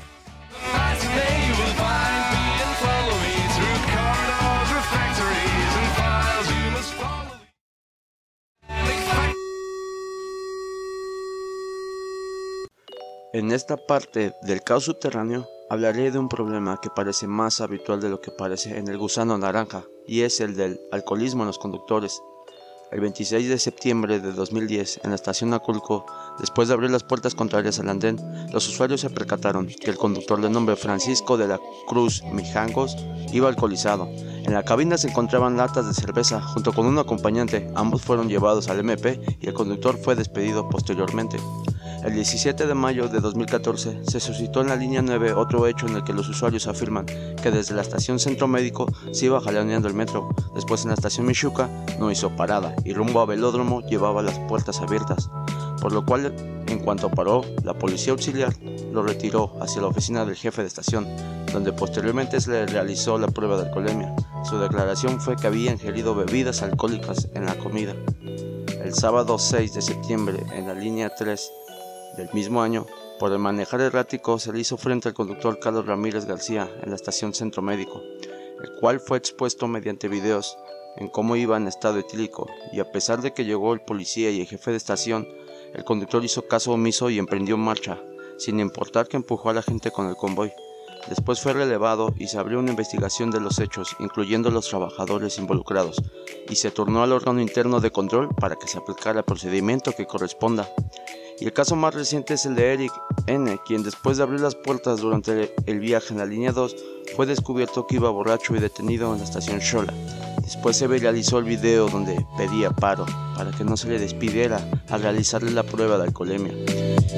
Y a pesar de que en el momento fue liberado, no fue dado de baja, y días después fue aprendido y vinculado a proceso por tentativa de homicidio y ataques a las vías de comunicación ante la denuncia que impuso el área jurídica del metro.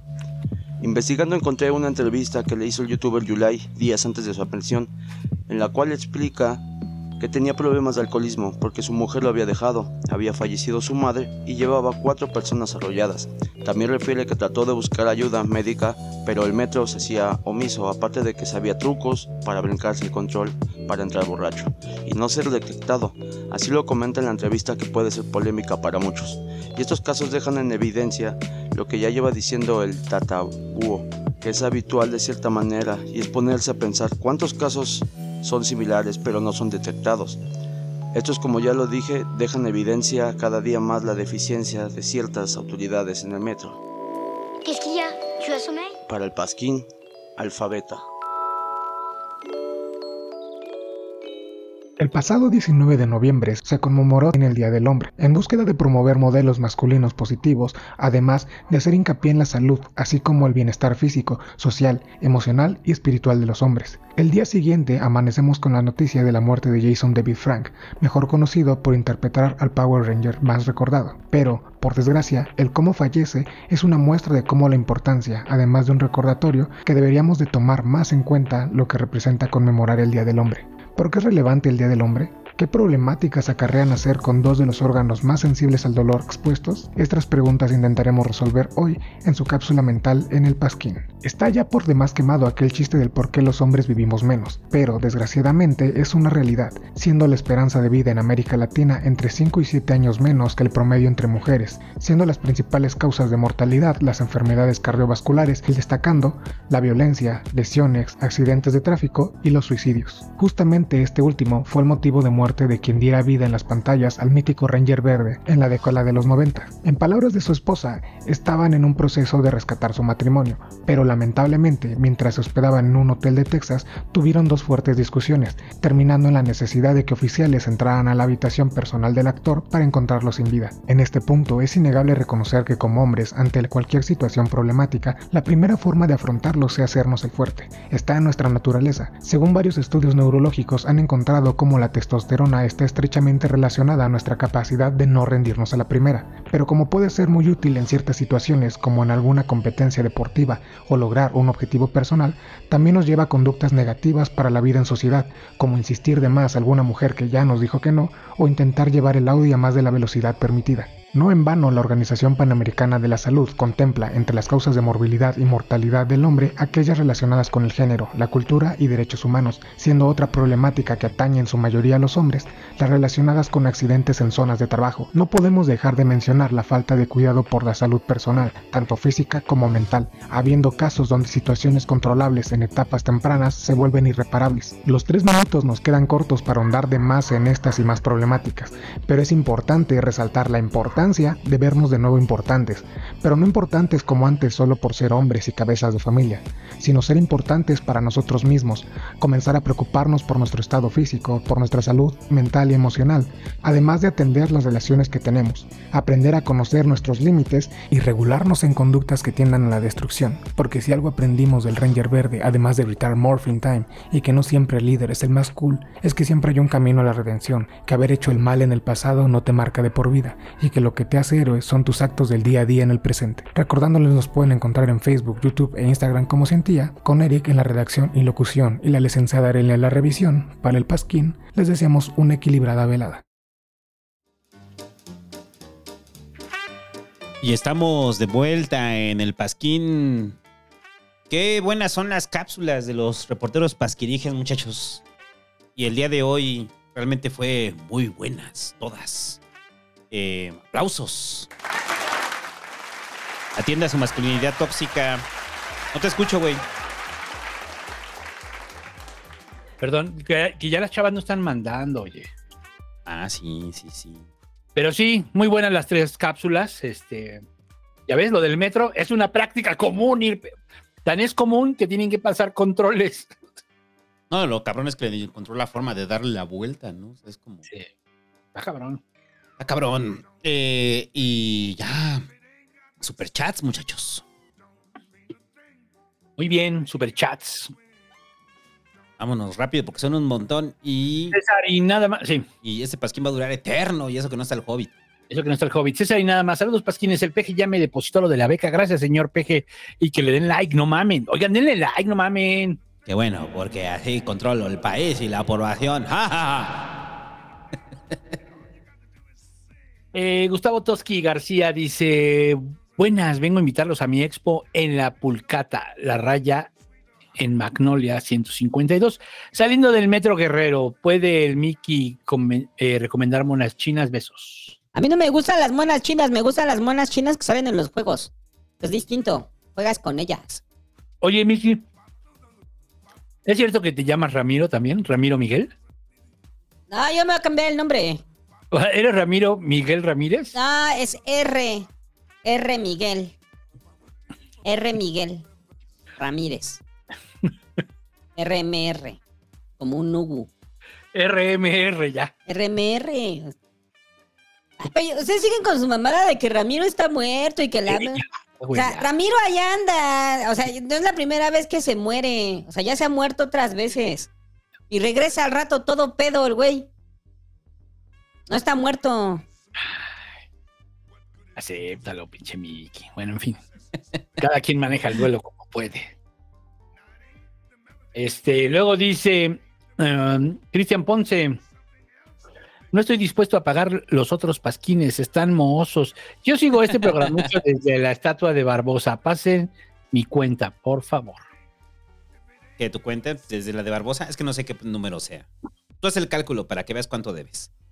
Eh, Jasmani Arturo Ramírez Díaz dice: Saludos, Pasquines. Es extraño que la maldición del quinto partido se rompiera no llegando al cuarto. Que Miki nos diga cómo sobrellevar este fracaso. Mejor deberían de ver torneos de videojuegos. Ahí sí México es potencia. Ahí sí ganamos. No como en el pinche fútbol. Y tampoco, ¿verdad? No, sí, tenemos el campeón mundial de Smash. No ves que siempre están mamando con eso. O sea que campeón mundial de Smash, órale. No, pues, ok. Van a hacer una playera, yo creo. Eh, Jorge Todo dice, qué bueno que el señor Santo ya se recuperó. Aprovechen para ir a vacunarse contra la influenza gratis en el IMSS. Por cierto, está roto el enlace para las donaciones por PayPal en la página. Sí, sí me dijo este, el Mike Torres, pero ya la siguiente semana, bueno, no, ahora en vacaciones me doy a la tarea de ya rediseñar toda la página del Pasquín, porque esa página ya está bien vieja, güey. Ya, está muy vieja. Ya, ya urge renovarla. Ya tiene como seis años esa madre que no le hemos cambiado. Todavía está hecha en WordPress. Eh, todo está hecho en WordPress todavía, pero nomás que hay mejores versiones de WordPress ya. Claro. pero sí, ya la voy a, ya la voy a rediseñar. Luego dice Juan Mortime, dice, mi primer super chat, me encantó cabrón las crónicas del barrio y ya pedí de tragar sapos. Saludos desde Monterrey, cuando vengan les doy su respectivo chicharrón de la Ramos. Un día que la vida me lleve hacia allá con gusto. Recuerde, todavía quedan libros de tragar sapos en la preventa, si no se va a perder de la firma y de los separadores. ¡Corra, corra! Eh, Ana Navarrete deja su super chat y dice que AMLO diga. Bilbo, eh, deja de hacer pipí en el sofá. Bilbo es un perro, ¿no? Quiero pensar. Yo creo que sí. es, es su esposo. Es su esposo. ya, Bilbo. ¡Oh, déjame! ¿Cómo se llama? Déjame, Ana, déjame. Alejandro Hidalgo dice saludos, dejo mi like, los escucho por podcast. Gracias. Marco Lara, cangureras bordadas como si todos donaran. Bueno, pero nomás van a ser tres, nomás van a ser no tres. donan, güey, no donan. Van a ser tres, pero yo digo que al que al que eh, se puso a mano sí hay que darle su, Su cangurera, ¿verdad? Sí. No, a lo- al que se haya puesto a mano en este buen fin, que solo fue uno, le vamos a dar su cangurera. Ajá. Este, Manuel Pérez F, saludos. Gabriel Verde dice: Ya empezó diciembre. Que el Ramiro me diga cómo generar varo con recursos de coaching, mentalidad de tiburón, NTF, en siete sencillos pasos. No está Ramiro, Ramiro ya murió, acéptenlo. Acéptenlo, acepten su duelo, están igual que el Mickey. Este, entonces, no se puede, pero pues el, el Mickey, ¿tú quieres contestar esto, Mickey? Del coaching de mentalidad de tiburón y eso. No, yo no le hago a eso, güey. Yo, yo me voy a hacer rico como pro gamer. Ahí está. Eh, Joel Luna dice, echándome un recalentadito el jueves, escuché al triple R, se siente como si aún estuviera aquí. No sabíamos lo que teníamos, lo pedimos. Se Y sienten este- como si todavía estuviera aquí, güey. Tienen pedos ustedes. Sí, pero sí, sí, a mí me pasó, ¿eh? escuché un pasquín viejo y salió Ramiro y dije, ah, Ramiro, cuando estaba vivo. Sí, sí me pasó. Cuando vivía el Ramiro. Vivía el Ramiro. Dieguini. Espérate, pero vamos a hacer uno como de los Óscares, de los que se nos fueron este año. Ah, Y al nomás- final del año. Y nada más va a salir así, Ramiro Ramírez, y ya. Dieguini dice, aquí volando gracias a que doné. Descubrí que si doy like puedo volar punto tres segundos más. Que eh, de hecho sí, que el peje me bendiga para mis exámenes de fin de semestre. Bendito seas, los vas a pasar todos tus exámenes, Dieguini. Diego Ramón González dice, el pasquín Ciro Gómez Leiva, pero atrasado y en vez de pubertario, Chailo. Saludos. Eh, D dice que Miki nos explique el final de Evangelion. A ver, Miki, el final de Evangelion, güey. Pues nada, los robots se dan en su madre y, y así, güey, ya. Y el otro güey así de, ay, que mi sí, que, que me duele. Y, y sus mamadas, güey. Lo chido son los robots. A huevo. Huevo. Es lo que De, com- de kombucha dice, pasen tips de comida por el metro Ermita, por Uy, favor. papá. Metro Ermita hay un chingo. Hay unos tacos. Ay, güey, los de Ermita. Uf, uf, qué bueno que preguntaste. Afuera de Metro Ermita, yendo hacia el centro, hay unas tortas de pavo, cabrón, que están bien chidas.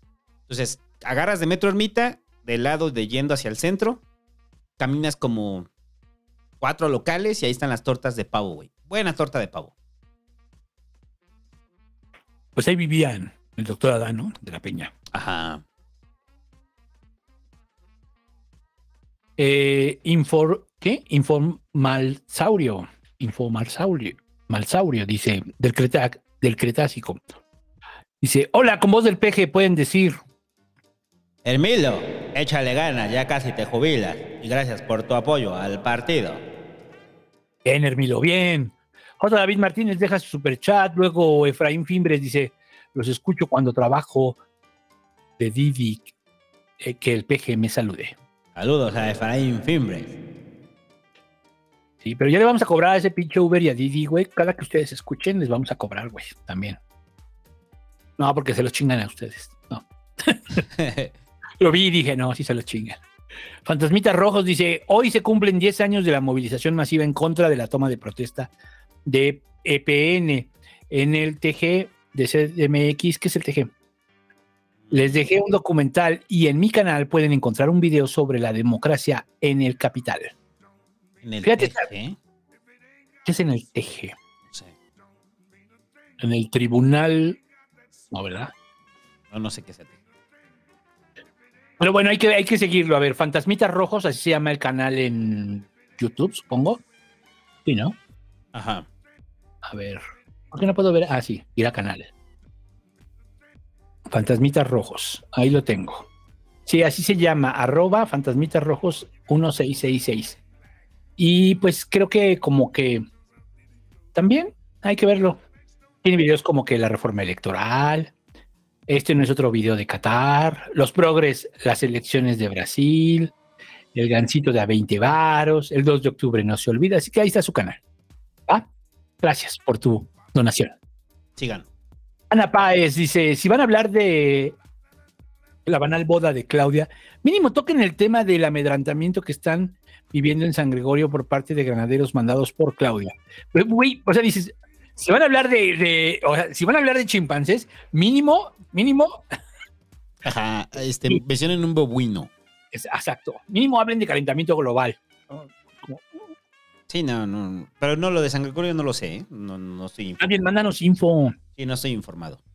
San Gregorio en Xochimilco, supongo, ¿no? Mándanos info, si nos interesa. Mándanos info, no, no, no, este, pienses que lo estamos, lo están tapando. No, sabemos. Son cómplices de Claudia, no, solo no sabíamos y ya. Eh, José Tlapamatro dice, ya no los alcanzo en vivo, los escucho en podcast. Gracias. Marshall Rock dice, buenas noches. Sabrosos, que el peje con bastón de mando les diga a mi carnal Guillermo que vaya al médico, ya que el neoliberalismo les está causando, le está causando mucho daño. Guillermo, ve al médico. Atiéndete.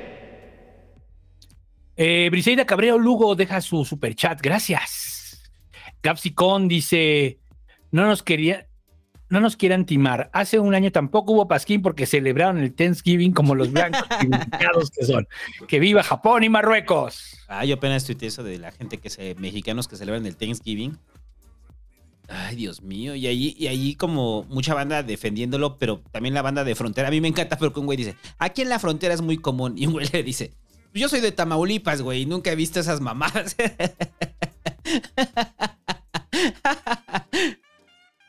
Thanksgiving. No, no, no. Es común con tu círculo. Ajá, exacto.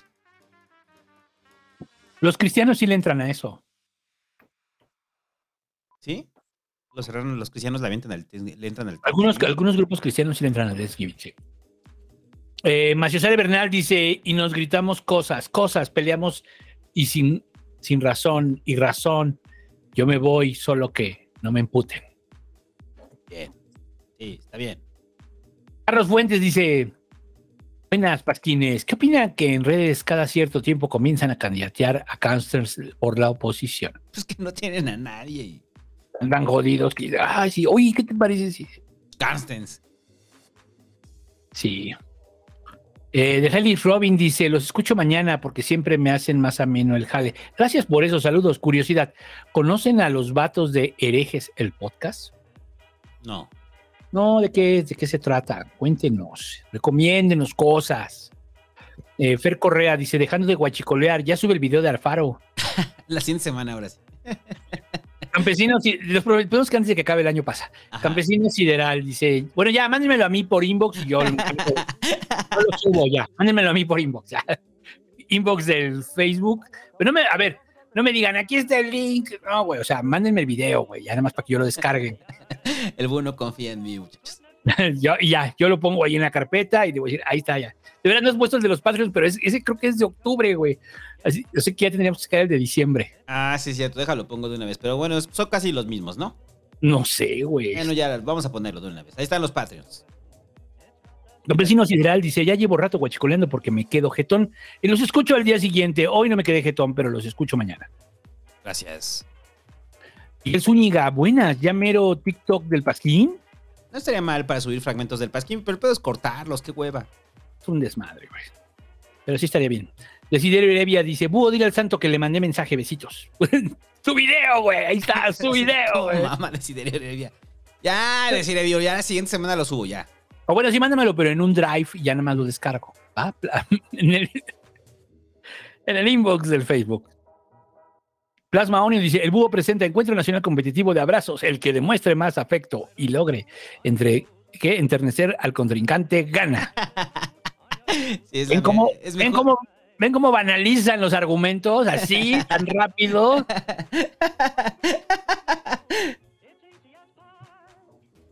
Diego Pirro dice, Reina, Diego Pirru, reina gay del ciber, agregado. Uh. Che, Pirru. Me encanta porque, perdón, el, el Pirru salió del closet en el ciber.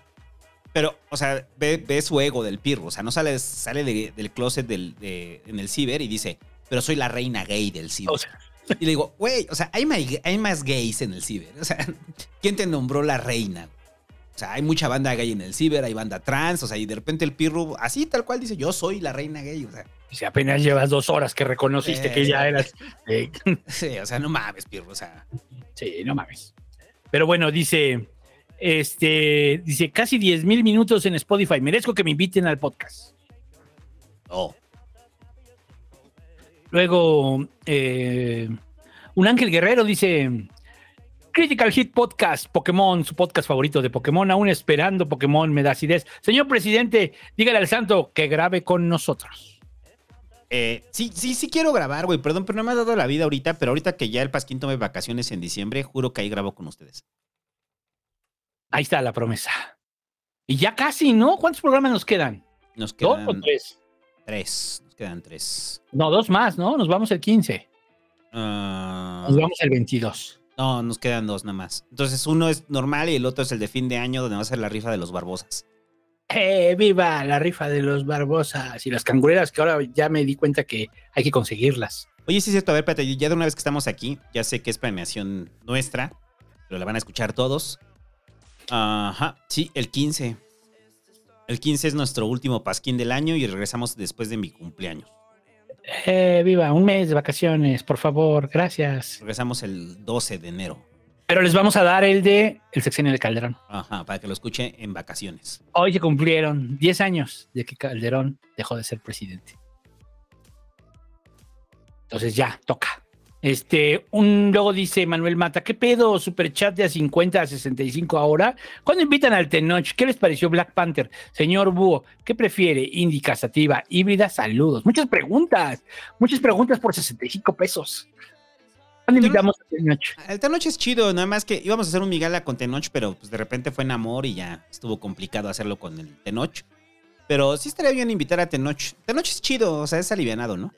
Eh, pero la neta, o sea, a ver, una cosa es Tenoch, que yo lo respeto mucho como que utiliza el reflector para transmitir un discurso eh, en contra del racismo. Y otra cosa es Namor. Y otra cosa es Namor. Y otra cosa es Marvel, güey. O sea, y yo la neta estoy peleado con Marvel. Un día voy a ver Black Panther en un camión. Un día. No la veas, no la veas, está fea, está gacha. ¿Sí? Es una decepción de película, ya cada vez son peores. Y eso de niños sin amor, o sea, lo voy a decir, es spoiler y es pendejo. Ajá. ¿Te acuerdas de la rata, del rata alada? Ajá. ¿Ese Pues nivel? acá, ajá, sí, es así, güey. O sea, un güey le dijo, un, un español le dijo, eres un niño sin amor y por eso se llaman amor. Ah, no te creo. Ah, Confirmen en el chat. no, no, no, güey. No, no, ya me la echaste a perder y ni la he visto, güey. O sea, ya no la quiero ver. No, la voy a ver en un camión, en un avión, algún día. No la veas, güey. No, pues es para dormirse, así vi Han Solo. O sea, la vi en un avión. La vi en un avión y dije, ah, está bien, es momento de ver Han Solo porque me va a dar sueño. Y dicho y hecho, me dio sueño y me quedé jetón. Ahí está el chat. Yo sigo diciendo eso. Yo tengo miedo a volar. En los aviones me estreso.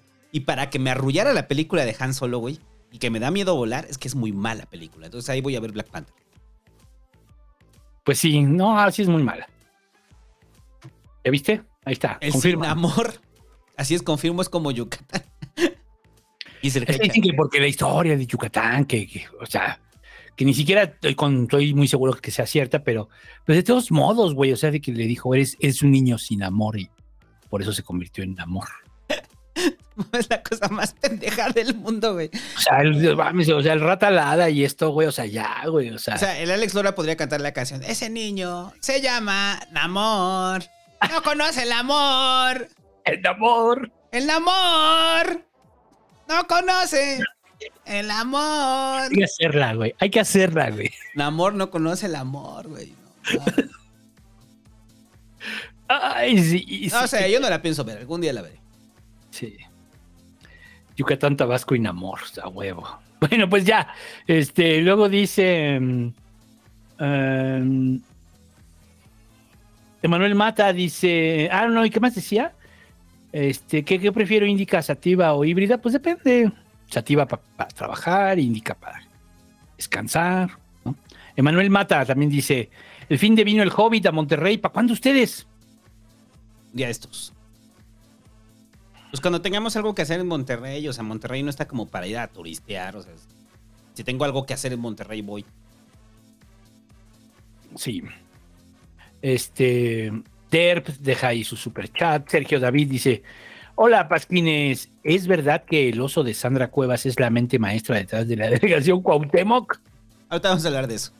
Vamos a hablar de las locuras de Sandra Cuevas. Luego dice el ese podcast, con toda la propaganda de Sandra Cuevas disponible, ¿ya tiene el Santigui su afiche completo, de, cuerpo completo? No, ya, yo, yo perdí mi erotismo por Sandra Cuevas, muchachos. No, está cabrón. Está cabrón, se me mal vibra, me perturba. ¿Verdad que es mal vibroso ya el pedo? Sí, ya, ya, ya, ya. Ahorita vamos a hablar de eso. O sea, vamos a hablar de la salud mental y Sandra Cuevas. Dice, saludos de Iztaccíhuatl a punto de darle al, a Subur a la cumbre. Ah, a subir a la cumbre. Ah, chido, chido, güey, chingón. Con cuidado. Javier Orozco dice que el santo me felicite porque hoy es mi cumple y con la voz de Chávez. Giovanni, escucha el pasquín, ya deja de ser fifi. Son los mejores. ah, no, son los mejores pasquineros. Saludos. Feliz cumpleaños al Javier Orozco. Feliz cumpleaños. Eh, Vampichoco dice: Hola, queridos búho y señor santo, los quiero mucho. Que el búho me diga que me ponga a estudiar por el bien del país, pero imitando al santo. Pero, ¿cómo habla el santo? No me sale, el santo no me sale. Hazle como el esquizo que me pone voz así de amarte duele. Que Cuando al esquizo le dicen, imita al santo. ¿Qué pasó, güey? Que la chingada le ganó. ¿Qué pedo? ¿Qué pedo, güey? No mames, soy el santo, güey. Che esquizo dices, no mames, cálmate, esquizo. O sea, estás exagerando. O sea, como amarte duele. Tú díselo, tú díselo, que se ponga a estudiar. Ponte a estudiar, cabrón. Eso. Eh, Javier Girón dice, Santo Búho, me siento muy mal, la neta, ando re mal. ¿Pueden revivir al triple R para que se me suba el ánimo? Si no, saquen el caldo de chilacayote, pues mejor. Ese es chiste de nerdos. De nerdos, sí. Manuel de la Cruz dice, yo estoy de acuerdo con el búho, el box y la MMA es barbarie. Sí. Gracias por tu superchat y por darme la razón. Chicori Podcast dice, hola señores, ya nació mi hijo y tiene casi dos meses. ¿Qué actividades me recomienda, señor Búho Santo? ¿Qué me recomienda leer para esta etapa? Denle like. No sé, no tengo hijos, güey. No sabría qué. re- ¿Sabes que es muy bonito? Que le empieces a enseñar a jugar y que le digas, ¿dónde están tus, dónde están tus orejas? Y le, con las manos. Y lo agarran bien rápido, güey. Le dices, ¿dónde está tu cabeza? Le enseñas con, con sus manos dónde está.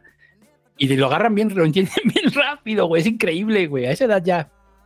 Eso es muy bonito. Este, ¿y qué más? Pues que le cuentes cuentos y que, que, pues, no sé, eh, que lo mantengas. que seas un padre responsable. Ah, puedes leer sobre Piaget para entender los, los estadios de los niños. Eso sí, podrías leer sobre Piaget. y, y que te solidarices, ¿no? En los cuidados, bla, bla, bla. No solidarizarte, más bien te responsabilices. Sí, porque dices, me solidarizo con que te hayas hecho caca en el pañal, ¿no? O sea, no, o sea, responsabilízate y límpialo. Es correcto. Gilberto Zazueta Jones dice: Saludos, Pasquinerdos, con voz del peje y bastón de mando. María Elena, recupérate pronto para ir a bailar. Recibe un beso de parte de Robbins, que es un hombre ejemplar, partidario de la cuarta transformación. Eh, Gabriel C. dice: Miki, ¿cómo dejar de ser verguero? No se puede, güey. Yo soy verguero todo el tiempo porque a todos me vergueo, güey, en el League of Legends. Eh, Gabriel C. dice: Consejo para visitar Durango. No sé, yo solamente me fui una vez a Durango y no me gustó. Lleva antídoto contra alacranes. Ese es el consejo. Ah, que sí, es cierto. Y aparte todo es de alacrán, ¿no? Ah, sí. No, pues, ¿qué, qué te puedo decir? No, no sabemos. No sab- Yo también solamente una vez fui a Durango. Eh, Luis Gerardo Cervantes Mena dice: Gracias por el contenido, los escucho mañana y felicidades por la publicación de las crónicas, Santito. Gracias. Bueno, es de tragar sapos. Las crónicas todavía están disponibles en Amazon. En todos lados. Rivera, ¿cómo? Y en todos lados. Ahí está. Eh, Oscar Rivera dice que Mickey Gamer explique gentrificación en la Ciudad de México. La gentrificación es cuando llega gente que no es gamer. O sea, es eso, y te echan a perder tu partida, güey. Christopher Álvarez dice, ok, la muerte del triple R, pero estaría chido que sí desarrollaran el personaje de Nicky Gamer a una edad adolescente o algo así. Saludos. O sea, pues todavía no. O sea, todavía no, todavía no, güey. O sea, yo, yo soy joven, güey. Tú porque estás ruco. Eh, ¿Cuántos años tienes, Mickey? La neta. 14. O sea, 14. 14 años, 14 años, pero, pero a mí me dicen que me veo de 18, porque ya me está saliendo el bigote, mira, ve. Eres igualito a tu jefe, güey.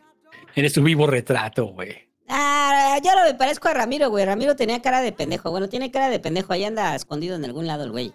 No, güey, que no. Luego dice Christopher, Daniel Christopher Orsiles Palma dice, me laten sus experiencias en política. Y luego te contaremos más. Hay muchas ahí. Y hay unas que no podemos contar porque están muy frescas. Isaac Guaso dice: Sospecho que el santo mandó a desaparecer al triple R por el litigio pendiente contra el Pasquín. No, seguimos pagando, güey. Pero más que ahora le pagamos al Mickey. Ahora sí yo no lo entiendo, yo no lo entiendo. Ahora le pagamos al Mickey, güey. O sea, ese es el pedo. Enrique Arturo Álvarez Sánchez dice: Con voz del espíritu de Pérez Prado, caigan al salón Los Ángeles a ver a Belafón. Ah, vas con la voz del espíritu de Pérez Prado. ¿Tú la haces esa o qué? ¿Cómo haces la voz de Pérez Prado? Puede hablar como cubano, era un hecho, ¿no? Venga, jalón Los Ángeles, a ver a la fuente de los colegelones y son rompe pera, inicia 7 pm 350 del águila. Ahí está. Edgar Uriel dice: eh, Saludos, la semana pasada fue mi cumple y me regalaron una cangurera y unos calcetines. Que el peje me felicite por ser un señorcito. Ahora lo que necesitas es tomar agua de piña en la tarde para bajar la presión. No, hay, hay otra de señores, güey, pero ya ese señor es cuarentones. Y ya lo ya me vi. Camisas de cuadros. Ah, bueno, yo uso camisas de cuadros desde los 20, güey. No sé si es cierto, güey. es muy de señor ya el tema de camisas de cuadros. Ah, bueno, pero camisas de cuadros chiquitos. De cuadros chiquitos ya es de señor. Cuadros grandotes tú eres chavo en onda, ¿no? No tengo idea de qué estás hablando, güey. Bueno, yo sé camisas de cuadros, ya no las uso, pero sí muchos años usé camisas de cuadros. Luego dice mm, Santiago Ramírez, dice, voy a entrar a Derecho, recomendaciones para una licenciatura saturada. Ay, mira, lo entendí. Mm, no sé. No sé, pregúntale al bus soñador, güey. Ninguno de nosotros entramos a Derecho. Pero pues vas a entrar, o sea, ya, ya te quedaste, pues, pues qué, güey, pues estudia, pues. pues échale, échale, ganas. Pues échale ganas lo que tengas que hacer, güey. O sea, pero ¿qué, qué tips les vas a dar, güey? Porque dice, para una licenciatura saturada. Que no sé, Bría. Karim BG dice, tips para ir al dentista para la muela del juicio. Mm, pinches preguntas de la muela del juicio, no sé, nunca me la han sacado pues, ¿qué podría hacer? No sé, güey. No, ve al dentista y que te recete más bien. Hazle caso al dentista. Algo para el dolor, sí, güey. Elisa Antillón dice, es cierto, ya no hay pasquín feminista. Saludos, muchachos, ya no hay pasquín feminista, güey. Esperemos que en breve manden. Capsicon dice, me tocó ver a Black Panther en Mérida y estuvo muy chido cómo la gente se emocionó con la representación. Tenoch me quitó lo white chican con su actuación. Bueno, es que sí, es que sí, hay una parte que sí puede ser. Que sí lo entiendo, yo ya lo he visto, ya he visto varios comentarios al respecto. Está bien. O sea que hay fragmentos en, en maya, ¿no? Mm, que, hablan, que se hablan en maya y a la gente así como, ay, güey, no mames, estamos, están hablando Maya en una película de Marvel. Sí, eso está, está chido, pues, ¿no? Este, el ese podcast dice, la, publicación, la publicidad me da acidez. Es muy molesto cuando hacen publicidad inorgánica. En el ese podcast estamos en contra. Escúchenlo para que vean. El ese podcast. Escuche el ese podcast. Exacto. No es publicidad. No es publicidad, pero escúchelo. Y ahí ha estado, ha estado aquí, ha estado el santo varias veces, yo he estado una vez, así que escúchenlo. Luis Suárez, ah, bueno, la vez que estuvo yo estuvo el Hobbit y se peleó el Hobbit. Entonces está, divertido, escúchenlo. Lo dice Luis Suárez, dice, no pude donar los programas pasados, espero ponerme pronto al corriente, los TQM, los escucho en podcast, descansen, besitos, Ubu. Ubu. Y dice Miguel Torres Alvarado, saludos camaradas, no soy digno de que suenen en mi iPhone, pero un consejo suyo bastará para sanarme. Ahí te va un consejo de vida muy cabrón que yo apenas descubrí. Y, la verdad es que cambió mi vida así muy cabrón. Cuando hagas huevos este, estrellados, tenemos esta idea de que la tortilla tiene que ser con aceite, ¿no? O sea, pones una tortilla con aceite y así ya no se pega el huevo, ¿no? O sea, eso es como Pues parte de la cultura popular, ¿no? Hay otras formas, pero sí. Sí, o sea, es como la más común, ¿no? Porque entonces ya pones el huevo sobre la tortilla. Entonces, lo que te puedo decir es que no. Rechaza eso por completo. Rechaza el tocino y solamente ponle un pedacito de mantequilla que se derrita todo alrededor del huevo. Y, ay, papá, huevo con mantequilla, qué rico. Placer de dioses. Él quería un consejo. Ese es mi consejo. Haga, haga su huevo con un pedacito de mantequilla. Un consejo te doy. Está bien. Mm, ¿Qué más? Ah, bueno, eh, sí dije el de urbano, no, ¿verdad? No. Eh, Este. mm, Dice, dejo mi aporte y me voy. Buenas noches. Buenas noches. Luego dice el Hecha, dice, hablando de eso, búho, ¿le caes a uno del mundial? No sé. Ahora sí que lo platicamos en Watts. Pues es que tampoco lo estoy viendo. Ahorita lo vamos a hablar. No lo estoy viendo el mundial. O sea, he visto dos partidos este, realmente. Y todo lo demás es. Lo sigo, pues. O sea, sí sigo más o menos. Ah, ganó este, ganó este, ya. ¿No? Y cuando me interesa uno veo un resumen, pero realmente no. Ni resúmenes estoy viendo. Y ya. Este. Ahí está el, ahí está el hobby, ya te contestó, güey. Ya te contestó, Estoy güey. viendo su mensaje, güey. Dice el joven. Pero se quema. La temperatura para freír el huevo es mucho mayor a la temperatura a la que se quema la mantequilla. Ese fue un mal consejo. no se quema porque le pones una tapa. Ándale, ese es otro consejo. Tienes un sartén, ponle una tapa para que se, se cocine de arriba con la mantequilla. Ah, eso sí. Si le pones tapa también, digamos, si no te gusta el huevo estrellado así como con tierno, ¿no? Y te gusta bien cocido, o, o no, o- bueno, lo puedes voltear, ¿no? Volteado, dice. Ah, pues qué pasa. Solamente la gente rara voltea el huevo, güey. O sea, ¿Verdad, güey? ¿Verdad? Sí, claro. O sea, ¿Verdad? Pero le puedes poner tapa y sí se cose un poco más. Mira, este, ¿sabes qué yema. imagen tuve? O sea, Sandra Cueva, así con su pijama y su bobocito de peluche haciendo. Ella voltea el huevo. Y agarra y lo voltea y dices, güey, ahí está un psicópata. ahí está un psicópata. Solamente los psicópatas voltean el huevo. Sí, sí, sí, cierto. Sí, cierto.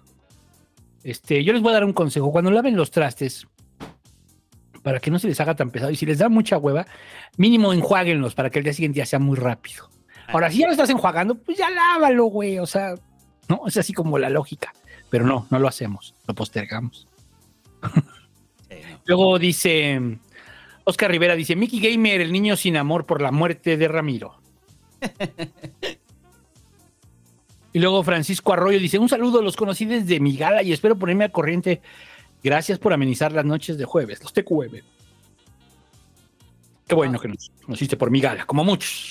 El Hobbit sigue con la discusión. A ver, nomás voy a, voy a darle foro al Hobbit, derecho de réplica, que dice: Si le pones tapa, queda huevo al vapor por abajo y le quitas lo rico y líquido a la yema. Deja de dar malos consejos, Santo. No, porque tienes que saber cuándo quitarle la tapa para que quede todavía viscoso, o sea, o quede líquida la yema. O sea, si se la dejas todo el tiempo, se cose arriba. Pero no, o sea, tienes que dejarlo líquido todavía. Bueno, vamos a hacer un pinche podcast sobre el huevo. Tipos de huevo, formas de cocinar huevo. Este viernes, mi gala. Constru- Van a hablar sobre. cocina, ah, no, vas a ver, procesos de cocina del huevo, un estudio comparado a nivel Latinoamérica sobre el huevo. Estoy, estoy, Sí, a ver, joven, estoy dispuesto a hacer, hablar ocho horas sobre el huevo, güey. O sea, así te lo digo de una vez, güey. Estoy dispuesto a hablar ocho horas sobre el huevo. Vamos a hablar ocho horas sobre el, jo- sobre el huevo. Eh, y ya. Ahora sí, lo que le interesa. Las protestas en China. eh, es, es- es raro lo de ver las protestas en China que no sean en lugares como Hong Kong, ¿no? Eh, ahí están habiendo protestas en China, en Shanghái, en Beijing, en Wuhan. eh, y, y la raíz de las protestas es el COVID. Que eso es lo curioso, ¿no? Mientras el mundo ya estamos en el mundial, ya no hay cubrebocas y ya está esta sensación de que el COVID no nos va a matar. En China están protestando en contra de, de las restricciones del gobierno chino y todo empezó a partir de un incendio. Hubo un incendio en un bloque de edificios donde como no podían salir, eh, producto de la, de la cuarentena a la que estaban eh, eh, sometidos por parte del gobierno chino, murieron 12 personas en un incendio, ¿no? Eso hizo que reventara la sociedad china sobre las restricciones con la pandemia. Recuerde que China no ha abandonado su política de COVID-0. Entonces, en el momento de que se presentan casos, van y cierran bloques completos de viviendas, paran ciudades, eh, tal es el caso de Shanghái, que le han llegado a parar varias veces, eh, Beijing también le han parado varias veces, pero esto es parte de la política de COVID-0, en la cual no puede haber un solo caso. No puede haber un solo caso de COVID en el país. Eh, y en ese momento se, lo que se hace es aislarse. Después de casi tres años de pandemia, los chinos ya están muy cansados, ya están muy cansados de las restricciones del gobierno. Y estaba viendo este, eh, un reportaje en el cual decían que inclusive están restringiendo la transmisión del mundial eh, en, la televisión, en la televisora china para que los chinos no vean que, pues mientras ellos están en restricciones y en cuarentena, eh, el mundo... ¿Hay un mundial? Hay un mundial y la gente está en el estadio sin cubrebocas y nada, ¿no? Y que esto le está restando puntos a Xi Jinping. Eh, más que restarle puntos, es las primeras protestas fuertes sobre Xi Jinping. ¿Se le está cuestionando a Xi Jinping por el manejo de China? Bueno, por la dirección del país, no. Lo que se le está cuestionando a Xi Jinping es el manejo de la pandemia. No, no hay un cuestionamiento sobre el gran, gran timonel que ahora es este, este Xi Jinping, ¿no? Es que sí están viviendo una segunda ola más grande que la primera. Ajá entendiendo que China dejó de reportar por ahí de, de, finales de mayo del, del 2000, 2022, ¿no? Primero no reportó, Entonces está viviendo una, una ola muy grande en este momento, pero en muertes están igual, cero. Pero, es que ese es el rollo. No podemos saberlo. sabemos que desde el inicio de la pandemia China se ha manejado con opacidad. Sí, eso sí es cierto. Pero las protestas están ahí y se ven y son, son visibles. Eh, ahí, ahí se han mandado imágenes de cómo están protestando en China en contra de las restricciones de la pandemia. Lo que sí es que China, sus vacunas no son tan eficaces y no han querido importar vacunas. Porque obviamente es una señal de debilidad para el gobierno chino, ¿no? Entonces, si sus vacunas no son eficaces y sigue habiendo un rebrote de casos y están tratando de evitar que haya más, pues la población ya se cansó. Y esas son parte de las manifestaciones las cuales ha respondido el gobierno chino, bueno, el Partido Comunista, con violencia. No, eh, no violencia de, de, que hayan disparado frente a población civil, sino violencia de detenidos, ¿no? De detenidos por manifestarse en contra. y, y, yo creo que China no va a cambiar su, su política de COVID-0. No la va a cambiar. Está cabrón, ¿no? Está cabrón, pero bueno. Este. A mí se me hace una exageración. Y siento que los chinos se están sintiendo controlados por el tema.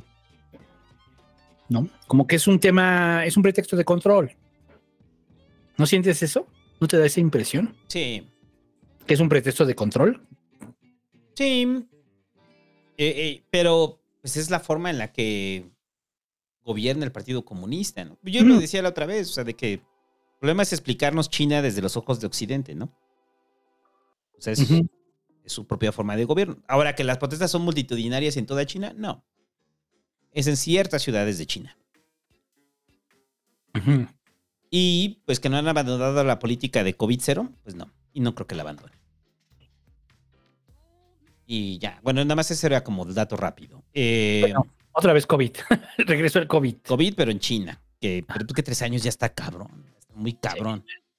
Eh, eh, el asunto de Samuel contra el gobierno, contra el Congreso de Nuevo León, que ya le dijo que pues tiene que pedir permiso para salir del país. Eh, y ausentarse del Estado. O sea, que no puede ausentarse del Estado más de 30 días, ¿no? Y que tiene que pedirle permiso al Congreso. Recordemos que en Nuevo León el Congreso también quedó una gran mayoría de Morena. Entonces Samuel, pues le gusta el andar de socialité, pero al parecer ya traen tiro. Eh, ya traen tiro Samuel con, con el Congreso, ¿no? Eh, no solo por eso, sino por la designación del fiscal. Eh, y pues el Congreso en su, no, no, es en su mayoría de Morena, pero tiene una presencia enorme Morena, ¿no? Entonces le van a empezar a hacer la vida imposible a Samuel. Porque yo no lo sé ahí, perdón ahí para los amigos regios, o sea, de que Samuel salga tanto del Estado, no lo sé. Pero se me, me sonaría algo que haría Samuel García, ¿no? De 45 a 30 días, la autoridad. O sea, le hicieron una rebaja. Pues es un amarre de correa, ¿no? No puedes salir. Si quieres salir en tus vacaciones, sal en tus vacaciones, pero no puedes salir este, de trabajo, no puedes salir más allá de 30 días, es lo que le están diciendo. A mí se me hace correcto. Sí, yo digo que está bien. pero es un juego político. Es un juego político ya en contra de Samuel, ¿no? Claro. ¿Quién tiene el Congreso? O sea, la mayoría tiene del Congreso, la tiene. Morena. Morena. Ah, ya. Entonces, pues lo sentimos por Samuel García, que no va a salir mucho del Estado, qué mala onda. Qué triste. Qué triste que lo hagan cumplir su rol de gobernador para el cual fue electo. Y ya. Eh, el aumento del salario mínimo, eh, que lo anunciaron hoy. Sí, ¿no? Que sube un 20%, ¿no? El salario mínimo. Ajá. para el próximo año. O sea, ¿en cuánto va a estar ahora? Seis mil y tantos, ¿no? 6.223. Pues no está mal, güey, pero es que no, yo no sé si eso funcione, desconozco. O sea, desconozco si esto de que ahora ya se sube el salario mínimo, si eso funcione, ¿no? Eh, a ver, se va a cambiar en la zona fronteriza, ahí aumenta más, pero el salario mínimo, el mínimo es un indicador, ¿no? Pero difícilmente las empresas se manejan en salarios mínimos. Eh, eh, son pocas las empresas en las cuales está establecido lo que ganan a través de salarios mínimos. El, no salario, sé. el salario mínimo nada más es un indicador. Eh, es un indicador de que es el piso más bajo que pueden ofrecer, ¿no? Entonces no quiere decir que si usted gana en este momento 10 mil pesos, diga, ah, voy a tener un aumento del 20% el siguiente ah, no. año. No, no, solo el salario mínimo. Ajá. Pues a quién gana el salario mínimo? Pues por ejemplo los meseros, ¿no? Los empleados de gasolineras. O sea, sí hay quien gana el salario mínimo. Es lo mínimo que te pueden pagar. Los em empleados más bajos en los gobiernos, ¿no? Lo mínimo que te pueden pagar es eso. Y no está mal, considerando que era como de cuatro mil pesos cuando empezó el sexenio, ¿no? Ajá. Entonces, decir ahora que ya es de, de va a subir, ¿qué? A seis mil. 6.200. 6.220, digamos, en la zona. Es que es por zonas. Siempre ha sido por zonas. Mm. Y en la zona de la frontera libre, a 312 pesos al día. Pero ya, perdón, paréntesis, ya nos corrigieron ahí que no, que en Nuevo León la mayoría es panista y priista. Mm, ya. Bueno. Gracias, gracias por la corrección. Gracias por la corrección. Entonces, este, pues sí. Los meseros ganan mucho menos que el mínimo. Pues es que ahí entonces ya es una violación de sus derechos. ¿No? Bueno, ¿y qué más? ¿Algo más del salario mínimo? No, solamente es un indicador. O sea, no quiere decir que usted va a ganar un 20% más el siguiente año. También se le cuestiona del aumento del salario mínimo si es compensatorio por la inflación. Porque recuerda que estamos teniendo una inflación ya en el cierre anual del 8 punto tantos por ciento, ¿no? ah, los de intendencia también ganan el salario mínimo, sí, cierto. Entonces, en términos reales, aunque el salario mínimo se, invente, eh, se aumente en un 20%, eh, dada la inflación, pues simplemente es para solventar la inflación, ¿no? Y un poquito sí. más. Eh, ¿Qué pedo con las reformas a las vacaciones? Siempre no, ¿verdad?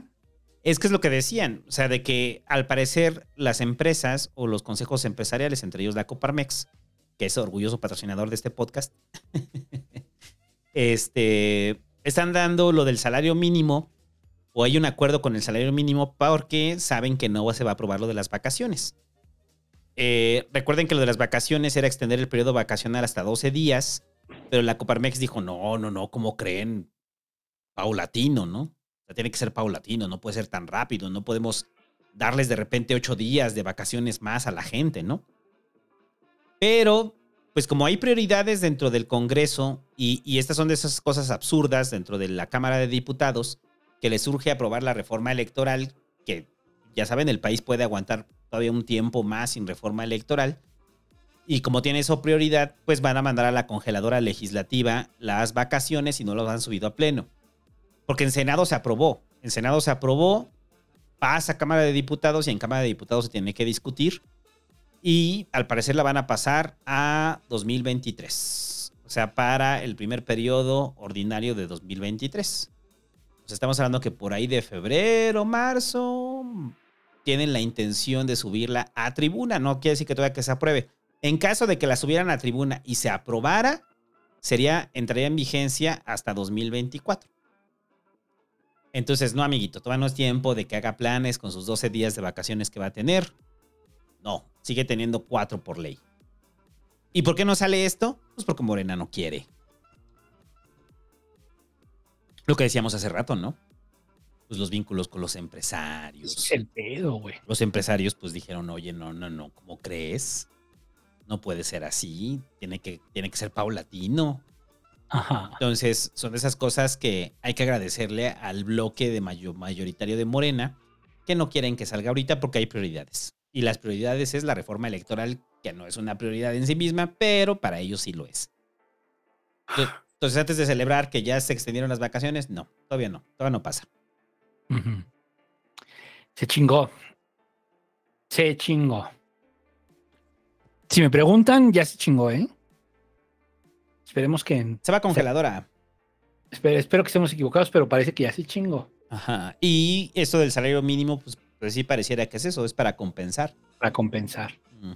eh, bueno, pues ni pedo, güey. Seguiremos siendo el país con menos vacaciones en América Latina. Ajá. Mientras, eh, pues, si usted está tasado por el salario mínimo, pues verá los beneficios, si no, no. Y no tendrá vacaciones extras. Ajá. Entonces, Ese es el pedo, güey. O sea que está la ley de los y los derechos de los trabajadores, pero en, hay todo un entorno, hay todo un contexto, un gran porcentaje, un, un gran sector de la economía que, que eso no funciona para ellos. Los días de vacaciones, el tema del salario mínimo, etcétera, ¿no? No funciona para ellos. Viven en otra realidad los derechos laborales como el- las prestaciones, ¿no? El IMSS, este, no funciona para ellos. Ese es un pedo, güey. Sí. Es un pedo. Pero bueno. Eh, ¿Qué más? Eh, ahora sí, el Mundial. Y el adiós a la selección nacional. Eh, después de la derrota contra Argentina. Que yo sigo diciendo que en qué momento pensaron que íbamos a ganarle a Argentina. Y, y a mí me encanta porque eh, o sea, termina esto, o sea, como todo mundial, o sea, termina el mundial, la selección fracasa, fracasa miserablemente, eh, y ahora más miserablemente, y después de eso empiezan las mesas de análisis, ¿no? Y las mesas de análisis en las cuales dicen, no, es que tenemos que hacer una revisión de los jugadores y de que no se está sacando cantera. Sí, sí, sí, claro que sí. Tenemos que revisar y ahora la Femex Food tiene que haber un compromiso porque no se puede repetir esta historia otra vez y son historias ya de años de la selección. Sí, sí, sí. Y, y de repente la Femex Food dice, no, pues vamos a dar una evaluación en 60 días. o sea, la Femex Food lo- fue lo que dijo, ¿eh? O sea, en 60 días vamos a entregar un informe de qué está pasando y de cómo eh, nos fue en el Mundial o cómo nos ha sido en los últimos años y hasta ahí, ¿eh? O sea, no nos pidan más, no nos pidan que, renuncie el director de la Femex Food. Eh, eh, este Merino simplemente su contrato se acaba en el momento en el que eh, la selección pierde. Y pues se repite la historia, ¿no? O sea, siempre está, es que a mí me da risa porque siempre termina la mala, del mal desempeño de la selección mexicana. Y entonces ahí tienes a todos los analistas deportivos tratando de encontrar qué era lo malo, o qué falló, o cuáles son las rutas que debe de seguir el fútbol mexicano. Pero antes de eso, un día antes de que se hagan el gran análisis de la, de, de la, de la selección, Antes de eso estaban, vamos México, vamos México, sí se puede, con el grito, con el grito de Bimbo, Bimbo, Bimbo, patrocinador. Y es como, hace, una, hace un, ya sabes, hace un día estabas diciendo que México sí podía, que la esperanza, que demás, y ahora estás hablando mal de la Femex Food. Son una bola de hipócritas. Porque saben que son, forman parte del negocio y el negocio es incentivar que la selección en algún momento va a poder hacer algo. Y después de que ya están en el terreno seguro de poder criticar a la Femex Food, pues ya salen con todo, ¿no? Hay que repensar eh, la selección mexicana y pues... Yo, tú decías del 88, del 86, ¿no? Tú sigues viendo el Mundial, ¿no? Pues yo el primer mundial que vi fue el de México 86. En ese mundial estaba muy joven, pero digamos, pues es que México estaba en cuartos de final. Es la única vez que ha llegado a cuartos de... Bueno, no. En el mundial del 70 también estuvo en cuartos de final, solo que no había tanta selección, no había octavos. Entonces, había pasado contra Bulgaria precisamente y le tocó enfrentarse a Alemania y lo eliminan, ¿no? Un partido muy dramático, un partido de que se fue hasta tiempos extras y que se perdió en penales. Bueno, pero yo desde que tengo memoria, digamos, pues este, pues siempre es la misma historia. O sea, no es, no ves así como que, pues no es como Costa Rica a lo mejor, ¿no? Que Costa Rica creció futbolísticamente, lo vimos. Esta, o sea, nuestra generación ha visto cómo eh, Costa Rica ha crecido futbolísticamente. Estados Unidos, cómo creció futbolísticamente. Estados Unidos es, el y, y, y de México hemos tenido algunas ilusiones de crecimiento. Son ilusiones o sea, creemos que el, hecho de que México haya jugado, primero creímos que la Copa América y que haya llegado a, no recuerdo si dos o tres finales, pero sobre todo la primera te lleva a una ilusión, ¿no? Pero más allá de eso, pues es que también el Mundial, creo yo, es un formato de mucho azar. Es un formato de mucho azar. O sea, no, no necesariamente gana el mejor. ¿no? Curiosa, contra lo que se crea no necesariamente gana el mejor.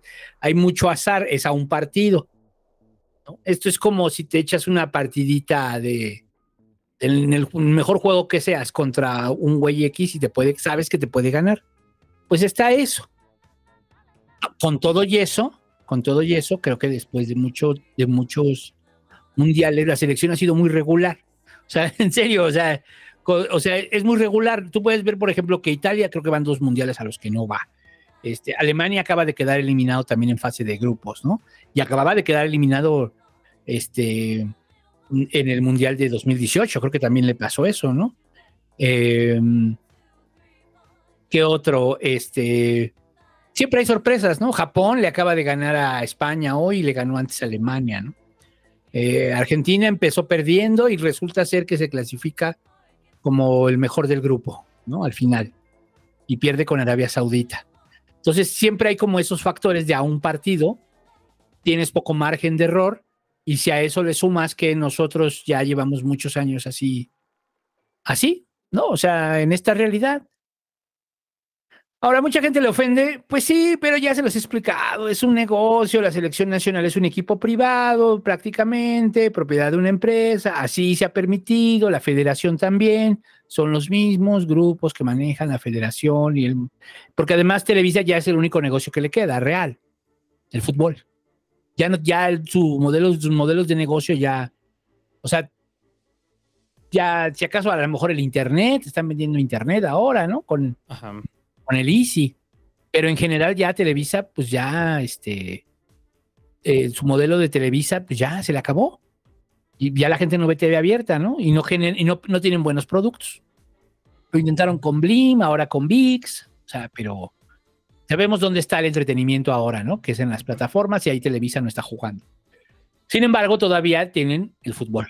El fútbol, el fútbol nacional prácticamente en su totalidad, le dan parte del negocio a TV Azteca, pero ellos son los que deciden quiénes son los, o sea, los, los quiénes son los este, directivos en la federación, quiénes son los, este, eh, quién lleva la primera división, quién lleva lo de mujeres, quién, o sea, ellos, ellos deciden quién lleva las elecciones nacionales, este, el técnico, y es, es un modelo de negocio que a ellos les funciona, a ellos les funciona a usted lo frustra, pero a ellos les funciona, ¿no? No, no es necesario. ¿Para qué? O sea, la pregunta es, ¿por qué ¿por qué necesitarían que México, digamos, ganara más, fuera más ganador? Pues a lo mejor porque habría más atención de la gente y le, y le pero pero pues ponen a los cuates, son negocios de amigos, o sea, es todo un rollo como que nos preocupamos de más. Ajá, pero cada cuatro años es lo mismo. Pues sí. La pues sí. esperanza nacional. Ahora sí, vamos, México. A mí me dio mucha risa porque terminó el partido contra Arabia Saudita y yo me agarré 20 minutos para verlo. Mientras me comía un rico chile relleno. Termina el partido y así, no, ya perdimos, que a la verga, ¿no? Y de repente sale Inés Sáenz, ¿no? Todos somos México, todos somos una ilusión y un país. Claro. Sí, güey. O sea, eso es, eso es lo que están vendiendo, ¿no? Y ahora Ese, con ese ATT. comercial, ese comercial ya no iba ahorita, era antes. Ajá, exacto. Pero pues es que no hay sorpresa. O sea, por eso yo decía con el pedo este de los pronósticos, pues es que siempre es la misma historia. Y yo pensé en el mundial pasado, ¿no? Igual como estábamos con Corea, ¿no? Fue así como de, siempre es lo mismo. Y haciendo sumas para ver si, si pasamos o no pasamos. Ese es el fútbol que tenemos y ya. Ya, Sí. Pues ya, o sea, sí. Es eso. Y por lo menos antes, o sea, en otros mundiales terminaba la participación de México porque ya sabes que los eliminaban. Y dices, ah, bueno, ya, te eliminaron. Vamos a ver más fútbol, ¿no? Pero en este caso, pues ya no, por lo menos en mi caso, desde que ya no quiero ver, o sea, que no pienso ver el mundial, pues es como de, los vi estos por morbo, quería ver más o menos, pero lo demás como que, Sí. pues no, no, Qatar, no, no, sigo con mi rollo de que, no sé, Qatar. Pues sí, Qatar en sí mismo, ¿no? Qatar, sí. Pues yo creo que ya Qatar es tocar fondo, ¿no? Ya con Estados Unidos, en el mundial de, cuando hacen el mundial de Estados Unidos también, hay que decirlo, o sea, también fue obviamente un negocio, ¿no? Pero decías, bueno, Estados Unidos tiene un chingo de estadios, fútbol americano, de béisbol, de otras madres, entonces no hay pedo, ¿no?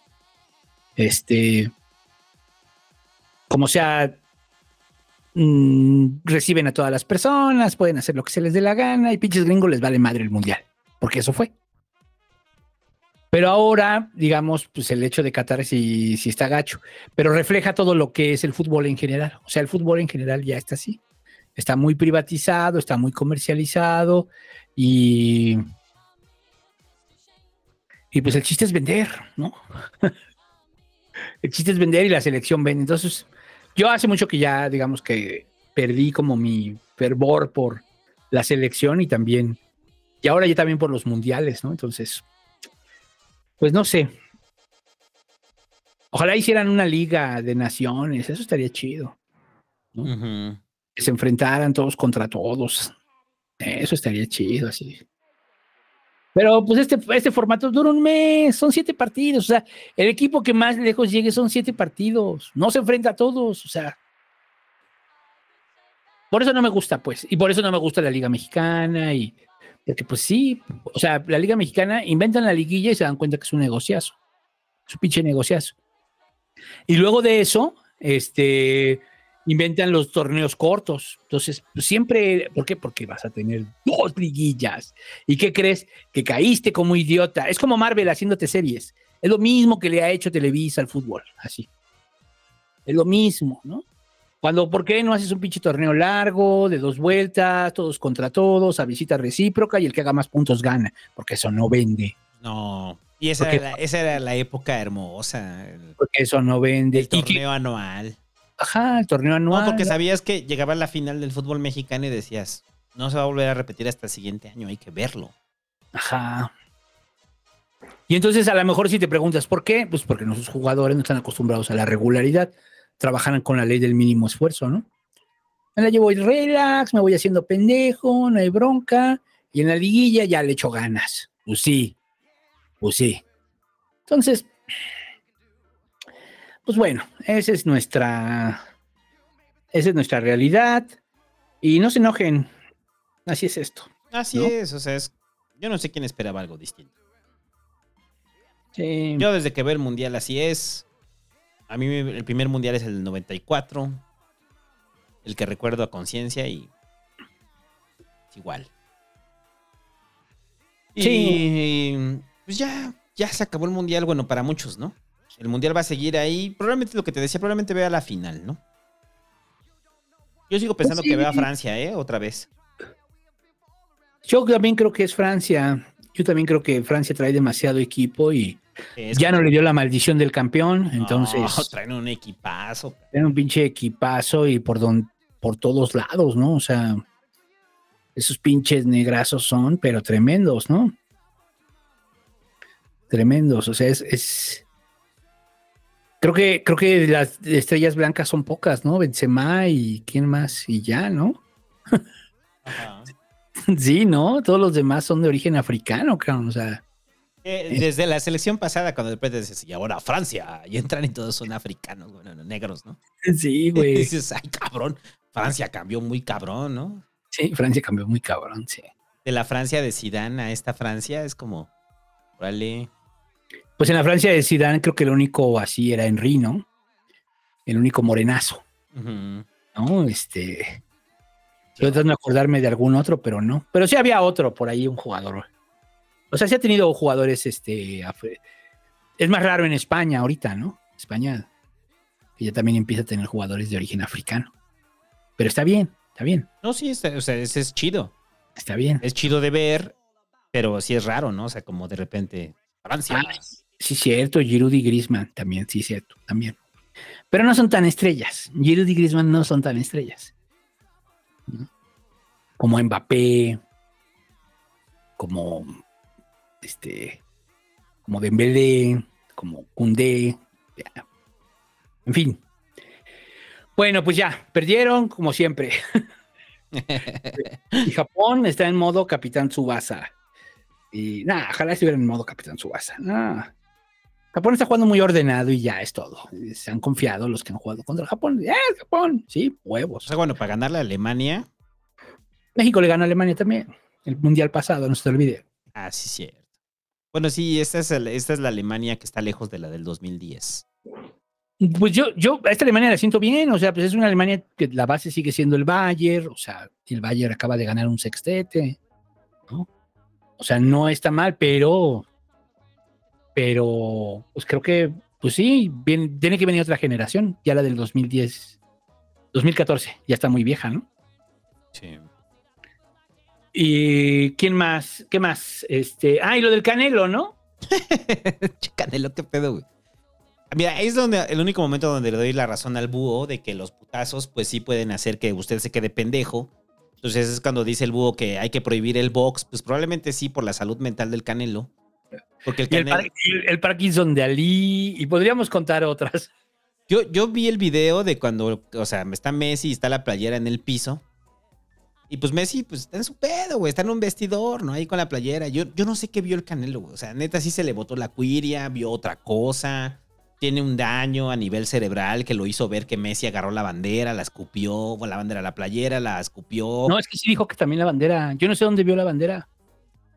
No, pues es que el Canelo confunde la playera de la selección con la bandera, ¿no? Entonces. Ese es el pedo, ese es el pedo. Ve la playera de la selección y le hace. Bandera de México, legado en estos héroes. Canelo, le estás, estás este, cantándole a la playera de la selección, ¿no? Y. Pues es la playera de la selección, no es la bandera de México, güey. No está agraviando al país, está agraviando a la selección, me parece. Hasta, ah, mira, aún así, si Messi hubiera escupido sobre esa playera, se hubiera cagado, se hubiera orinado en ella, güey. Yo no tendría pedos, ¿no? O sea, es la playera de la selección, no es la bandera de México. El problema es que Canelo cree que es la bandera de México, ¿no? O sea, o sea, es la, bande- es la playera de la selección Canelo. No pasa nada. O sea, si Messi se quiere cagar en ella, está en su derecho de cagarse en ella, ¿no? Pero Canelo se volvió loco. Y luego toda la gente, todos los argentinos, entre ellos el Kun Agüero, le dijeron a Canelo, oye Canelo, yo te respeto, pero creo que estás exagerando. Y Canelo así de, te voy a romper tu madre a ti. Y a ti también te voy a romper tu madre. Y entonces Canelo se subió a un avión a Buenos Aires. Y, así, y mientras iba bajando, salió del avión y dijo, a ver quién es el primer pendejo al que le voy a romper su madre, güey. Y fue y noqueó a un güey ahí de la barra. Así, ¡ah! Y después dice, pero yo soy uruguayo. Eres lo mismo, eres pendejo. Entonces, en mi visión de película, le inyectan algo a Canelo que lo hace crecer 20 metros como King Kong. Y se va a Buenos Aires y escala el obelisco. Y llegan los argentinos a tratar de detener a Canelo y Canelo los está destruyendo, no sé. Entonces, eh, pero bueno, ya se disculpó Canelo, ¿no? Ya, ya, ya, ya, ya, ya recapacitó y se dio cuenta que está loco. Mira, ahí, pero, creo que tú vas a estar Hobbit aquí. Entonces lo quieres ir al Hobbit. Hobbit, cuando te peleas con gente en Twitter, güey, y que te empiezas a volver loco, te ves como el Canelo, güey. Oh, eso sí dolió. Así te ves, güey. O sea, puedo ver la mirada del Canelo en ti. Entonces, la próxima vez que te quieras pelear con gente en Twitter, reflexiona, Hobbit. Piensa en el Canelo, güey. O sea, el Canelo también en ese momento. Estaré viendo como el Canelo en este momento. Entonces, reflexiona, Hobbit. Reflexiona. Te ves como el Canelo, güey. Y el Canelo, pues ya, ya pidió disculpas, ¿no? Después de que le quería pegar a todos, ¿no? Ya hicieron que pidiera disculpas, güey. Ya. Como que andaba de mala copa, ¿no? Ese día. O sea, yo imagino que empezó a chelear temprano, dijo, vamos a ver el partido, la chingada, perdieron, vale, vale.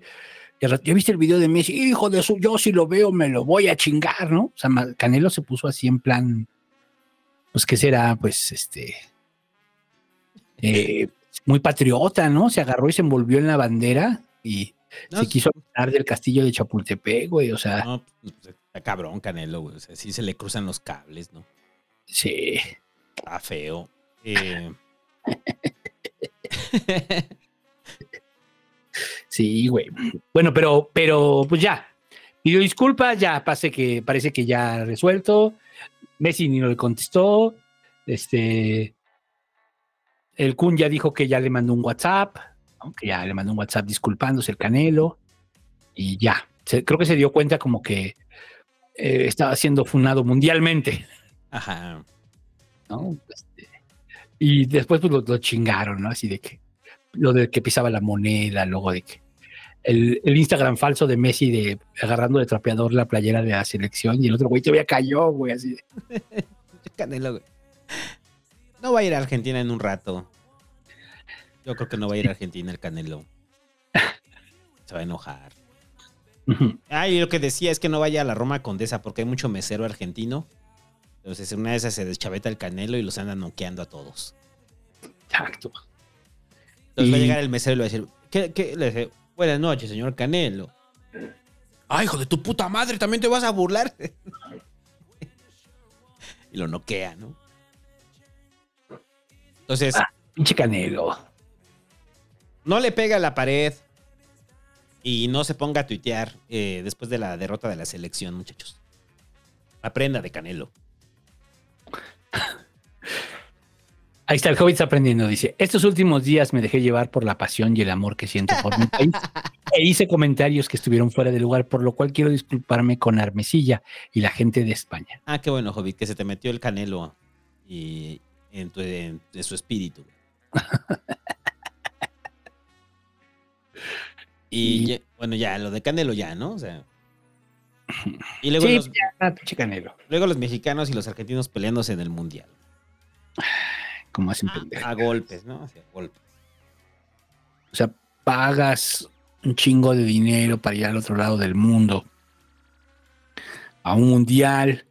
Y lo primero que se te ocurre es. Vamos a partirnos la madre con los argentinos. ¿Por qué? Porque están agraviando a mi equipo. ¿Por qué? Porque se están burlando de nosotros, porque... Ya, ya. Además tienen derecho de burlarse, güey, o sea...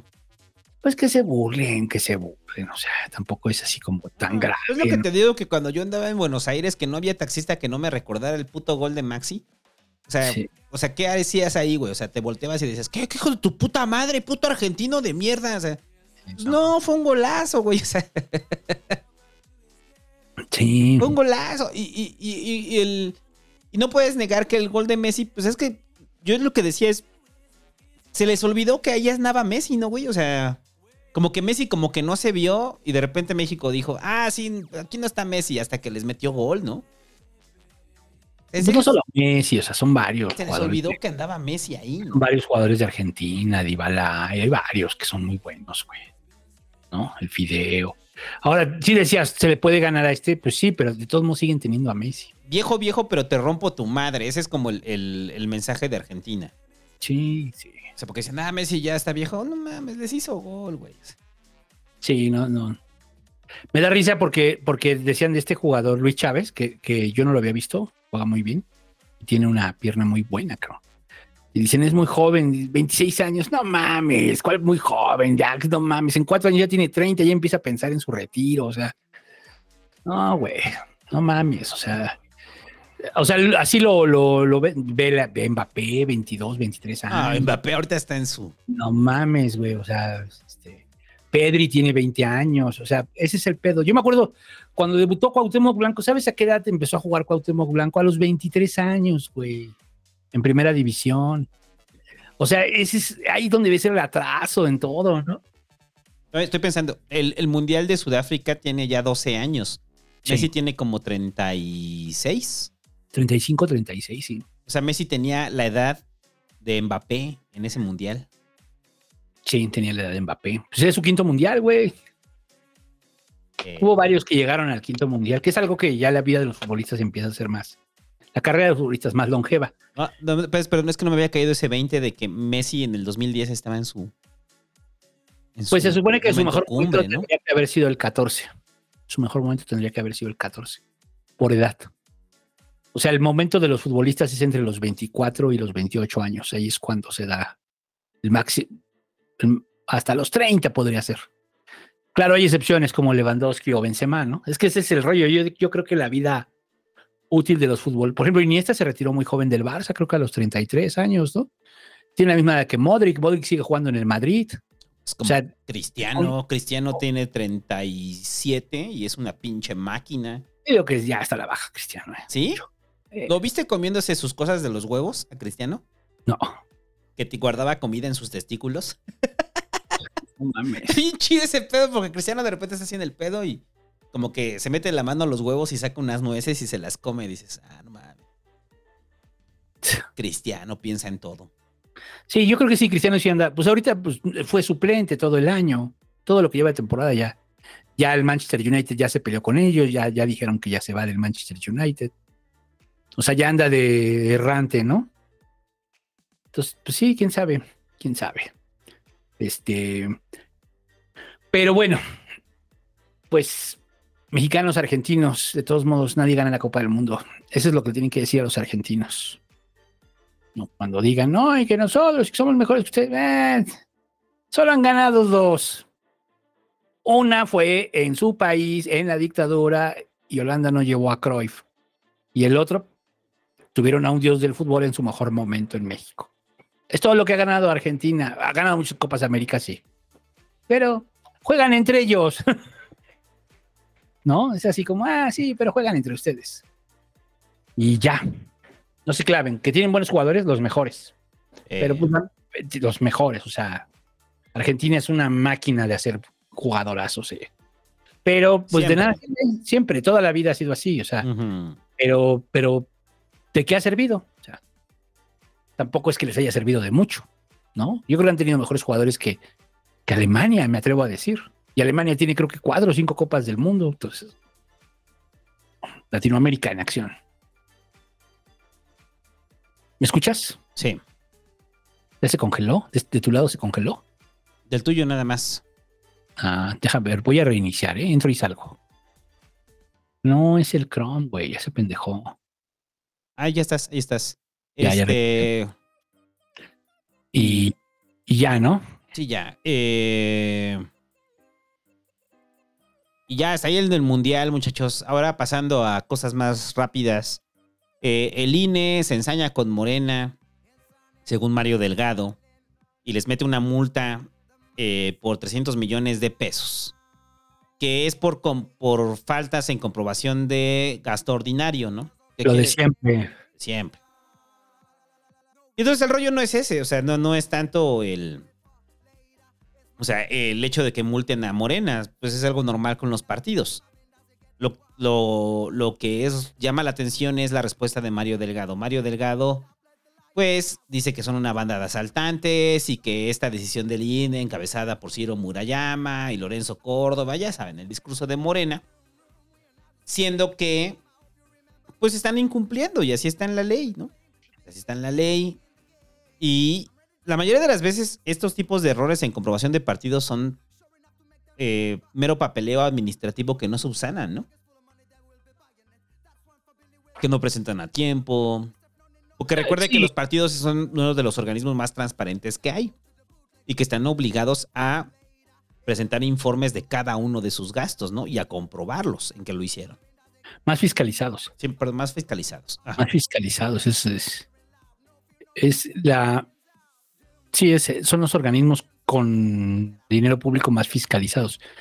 Pero, pues sí habla de que ahí, pues, la comprobación les falló, ¿no? O sea, sueltan el dinero, no lo comprueban y entonces el INE, pum, te multa. No me compruebas 5, te multo con 10. ¿No? Así funciona. No, no me compruebas 5, te multo con 5. Entonces te multa, ¿qué hace? ¿Cómo te multa? Te lo quita de tu prerrogativa mensual. Te lo va descontando. Si lo puedes pagar de un putazo, lo pagas de un putazo. Si lo vas o si no, te lo descuentan en mensualidades, pero lo pagas porque lo pagas. Y eso fue lo que pasó. A todos los partidos los, los multan, a todos pero algunos en mayor medida que a otros. Y en Morena, pues duele más, ¿no? Son los que más tienen varo. Ajá, exacto. Les duele eso, les duele más porque tienen mucho dinero de prerrogativa. Pero aquí la van a impugnar, ¿eh? Y la van a llevar al Tribunal Electoral. Que recuerde que el Tribunal Electoral ya varias veces ha fallado a favor de Morena. Y les ha eh, repuesto el recurso con el que se les había castigado, ¿no? Ajá. O sea, no acaba aquí. El, punto es el escándalo que hace Mario Delgado y pues putear, ¿no? Putear. Claro, pues es buen momento. Entonces dice, nos cambiaron las reglas y este y, y nos están haciendo una comprobación amañada. Ajá. Pues claro, claro. Pero no reconocen que la cagaron también, porque es muy probable que la cagaron. Ahora, si son 300 millones, pues está cabrón, ¿no? O sea, no han comprobado 300 millones. ¿Qué es lo que les están Es correcto. Es correcto. Y, ya, eh, el asunto de la Barbie, eh, que, la, que el gobierno de Estados Unidos liberó a la Barbie y que no se sabe el paradero de la Barbie, ¿no? Que lo liberaron por acuerdos que tenían la Barbie con el gobierno de Estados Unidos, porque recuerde que la Barbie empezó a señalar, o sea, se fue de rata. Y el peje ya se puso al pedo, ¿no? O sea, dijo de que pues tienen que establecer dónde eh, está la Barbie, porque tiene delitos por los cuales lo tienen que juzgar aquí en el país. Y mientras tanto, pues nadie sabe dónde está la Barbie. Recuerda que la Barbie era, sicario del cártel de Sinaloa y salió supuestamente unos documentos en los cuales eh, dicen que la detención de la Barbie estuvo orquestada por parte de la extinta Policía Federal y como parte de un acuerdo con los Beltrán Leiva para deshacerse de la Barbie. O sea, ella era incómodo, ¿no? ¿Lo dudas? Después de todo lo que ha salido de García Luna. No, no, lo creo, lo creo firmemente, ¿no? Este. Pero mm, el pedo de que si lo hayan soltado, sí está cabrón. O sea, sí es así como, ah, qué cabrones, ¿no? Ya, primero fue. Bueno, es que lo de Cienfuegos fue, fue, fue acordado, ¿no? Pero lo de la Barbie está cabrón, güey, que lo hayan soltado así y no le hayan avisado a México. O sea, sí les han de haber avisado, pero en el último momento, no entiendo. Ajá. Sí. Porque si no, pues era traértelo para acá. No sé. No sé por qué Estados Unidos también le entra tanto a juzgar personas de México. Por más crímenes que ellos consideran. O sea, crímenes aquí, güey. Crímenes aquí. ¿No? Allá se están drogando porque quieren. Crímenes aquí. Aquí se están matando. Entonces, pues no mamen. Pero bueno. Y pues yo creo que la Barbie ya está de fugas difícilmente. Igual y si lo agarran, pero. Lo van a agarrar. No, yo creo que pues, es que parte del acuerdo con el gobierno gringo, ¿no? Se va la fuga y ya, se acabó. Mm. Pero que como testigo protegido. Ajá. Es el pedo, güey. Sí, porque a ellos les vale madre. Dicen, ah, oye, que mató tantos en México. Ah, sí, pero pues aquí no. Nos interesa más bien que nos dé un capo más choncho. En este caso, García Luna. sí. sí. Bueno, y ya, y por último, Sandra Cuevas y... y la salud mental. Y la salud mental. ¿Qué pedo con Sandra Cuevas? Atienda su salud mental. Estas épocas, sobre todo las épocas decembrinas, sucede de todo. Eh, hay malos entendidos. Si usted se excede en la fiesta de fin de año, probablemente se arrepienta en enero de haber terminado vomitado en el baño. Y son épocas de nostalgia, de depresión, de añoranza. Las fiestas siempre nos recuerdan aquellos eh, vínculos que hemos perdido con los años y amores y sobre todo nos recuerdan que tener un oso de peluche como su mejor amigo no está bien. Eh, sobre todo si usted tiene 36, 37 años, eso está bien para los niños. Pero Sandra Cuevas al parecer está obsesionada con la Navidad, no solo con la Navidad, sino con la Navidad de Liverpool. Se fue a comprar el Liverpool, ¿no? Un stand. Se compró un stand completo de Liverpool y pues ya está ahí desde el Cascanueces, eh, pasando por los Renos, Santa Claus, y pues solamente Sandra Cuevas con su osito al cual viste también como lo viste ella, ¿no? Entonces yo sé que debe de haber un simbolismo sobre ese oso que representa para Sandra Cuevas. Entonces Sandra Cuevas lo besa, lo viste y lo trata como un niño. Recuerda, un oso de peluche es un niño. y usted puede ver la, mirada de una persona trastornada cuando ve a Sandra Cuevas eh, tomándose esas fotos navideñas.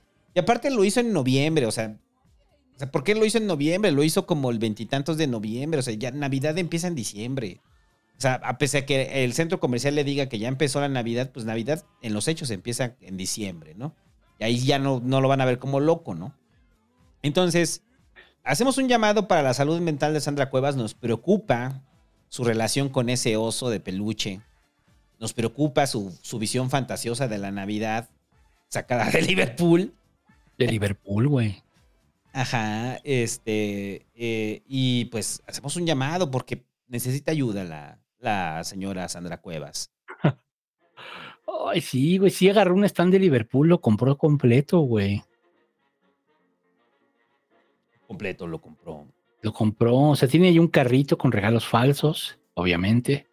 Tiene ahí un soldado de Navidad, su árbol, que es artificial. Este, no mames, un buzón así de Polo Norte, ¿no? Y una, carta gigante de Santa Claus que dice tu Santa, porque además todo, todo en inglés, ¿no? Ah, sí, claro. O sea, se ve que esa. Sandra Cuevas es su amiga que, que tiene como fantasía pasar la Navidad en Nueva York porque vio las películas de mi pobre angelito, ¿no? O porque ha visto muchas películas gringas sobre la Navidad en Nueva York, ¿no? Sí, cabrón. O su amigo que también está obsesionado, ya saben, con pasar la Navidad ahí en la Quinta Avenida, ¿no? O sea, es que es la Navidad de Macula Kulkin, la que está poniendo ahí Sandra Cuevas, ¿no? Sí, sí, es así, es, muy así. Ay, no sé qué decir, no sé qué pensar. Perturba, a mí me perturbó. Yo vi la foto y me.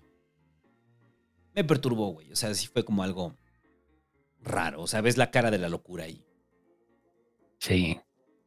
O sea, la cara de la locura no solamente. A ver, pensemos en todo conseguir el stand, conseguir las cosas. Y aparte decidir que era una buena idea hacerlo en noviembre y tomarte una foto y subirla a redes. Pero yo lo, o sea, pero qué tendría que haber sido dónde, o sea, en Instagram, porque no, no tendría que subirla. Mira, no, no, hay problema. Hay gente peor que sube esas cosas en redes. El problema es que es la alcaldesa de la Cuauhtémoc. Sí, ese es el. O sea, el problema, o sea, el problema no es Sandra Cuevas. El problema es que es la alcaldesa de la Cuauhtémoc. Sí, si fuera un Instagramer cualquiera, una, una, ¿cómo le llaman? Este influencer cualquiera, bueno. Ajá. Lo entiendes, ¿no? Su chamba, ¿no? O sea, se lo puedes pasar a Juan Pazurita, ¿no? Ajá, claro, pero pues ella. Ajá, pero bueno, entonces la cara de la locura de que podemos ver ahí. Mira, yo sí lo veo un poco como locura que ella se deja llevar, pero lo veo más como campaña, o sea, como se abre la campaña de Navidad. Mm, le, damos le doy el inicio a la Navidad, yo declaro que se empieza la Navidad, pero además como de campañita, ¿no? O sea, como, como de estas revistas, güey, como en las revistas, ¿no? Pues te digo, así se me hace. Entiendo, entiendo, es política, bla, bla, bla, no lo debe de hacer, se ve loca, sí. Pero más bien lo entiendo así, como un acto de publicidad. Yo, creo, que sí, yo creo que sí está loca. Lo del oso de peluche es como el reflejo claro. O sea, porque yo no sabía lo del oso de peluche, güey. Entonces es como de, ¿por qué una señora, bueno, una mujer funcional de 35, 36 años, creo que tiene Sandra Cuevas, eh, tiene esta fijación con un oso de peluche? Sí, ¿tú crees? ¿Tú crees realmente? O sea que ella, pues sí, puede ser, no sé. No, sí, o sea, se lo puedes pasar con un perro, un objeto animado, un animal. Es un peluche, güey. Es un peluche. Entonces, alguien decía que tiene al plomero torturándolo en el sótano de su casa. es probable, es probable. Que en esa foto hay alguien que está torturando a Sandra Cuevas y dice, nos la vamos a pasar muy bien. Mira, me encanta esta pregunta de Eric, Eric Leonardo. Dice, ¿por qué ocultará los dedos de los pies? Eh, ¿Estás esperando una respuesta, este, un análisis psicológico del santo o eres fetichista de pies y te emputa que oculte los pies, los dedos de los pies?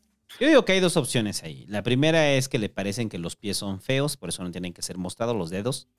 Y la segunda es que tiene hongos en las uñas de los dedos. yo voy por esa, tiene hongos. Sí, porque yo padecí hongos en las uñas de los dedos y si no quieres mostrar tus dedos. Sí. Bueno. ¿Y qué más? Nada. Se acabó.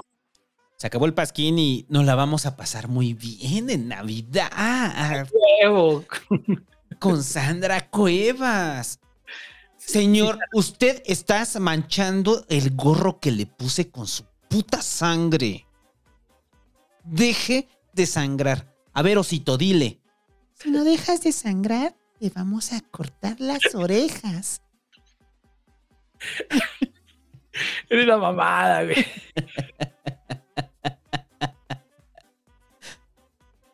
Pues sí, sí, está bien.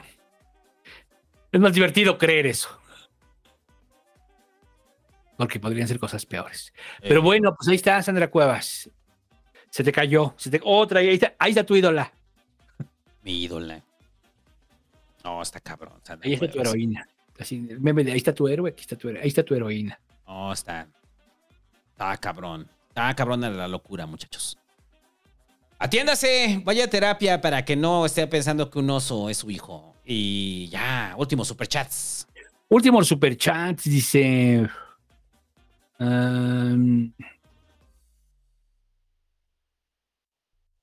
Francisco.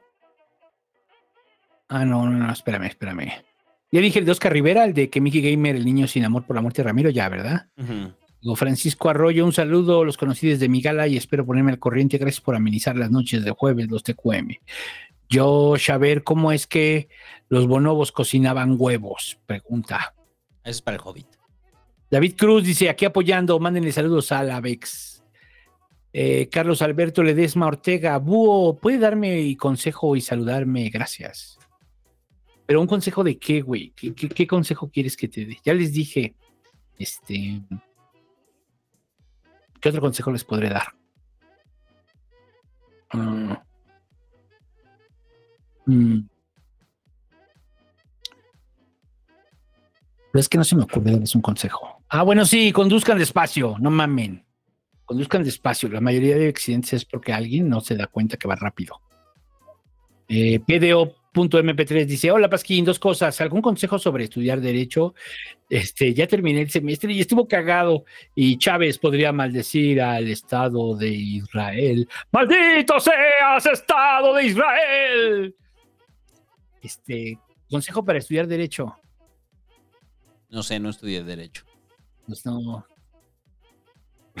¿Cuántos que nos preguntan? Lisi, pues es que eso es con Ramiro. Lisi, pasando a saludar.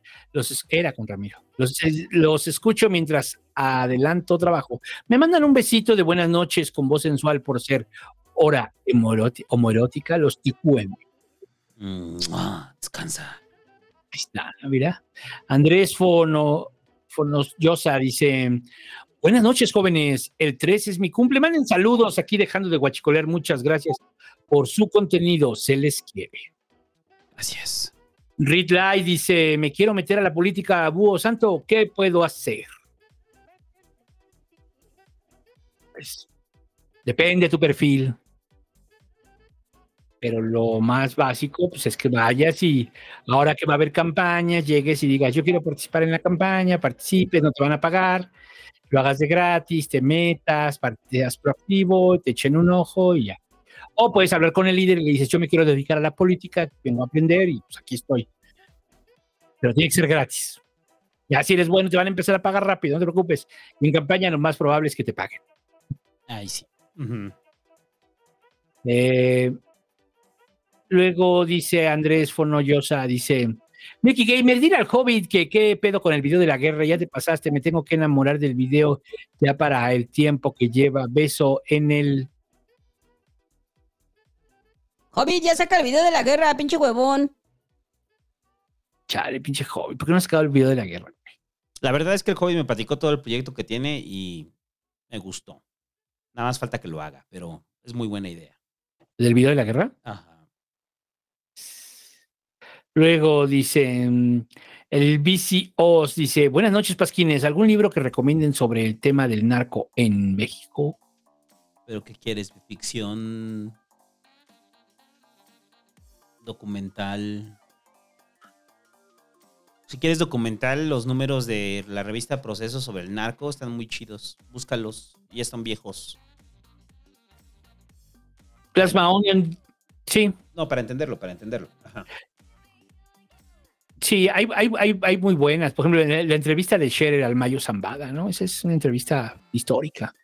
Eh, y, y, lo mejor es que, o sea, cuando dicen ahí como libro, un libro que comprende, que comprende todo el narco, no, pues vete a hacer, vete a hacer tu chamba de, de investigación ahí. Y el proceso lo ha documentado muy bien.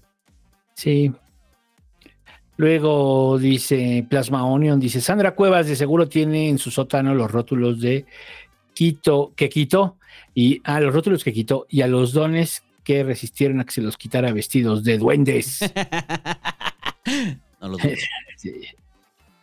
eh, José Luis Balam dice: ¿Algún consejo para hablar con otras personas? TQM.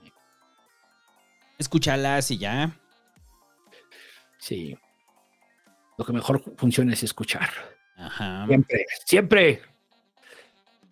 Y ya, vámonos, vámonos, ya es bien tarde, güey. Vámonos. Eh, y eh, recuerde, eh, para todos los que escuchas Patreons, aún tienen tiempo de comprar en preventa las, la Tragar Sapos.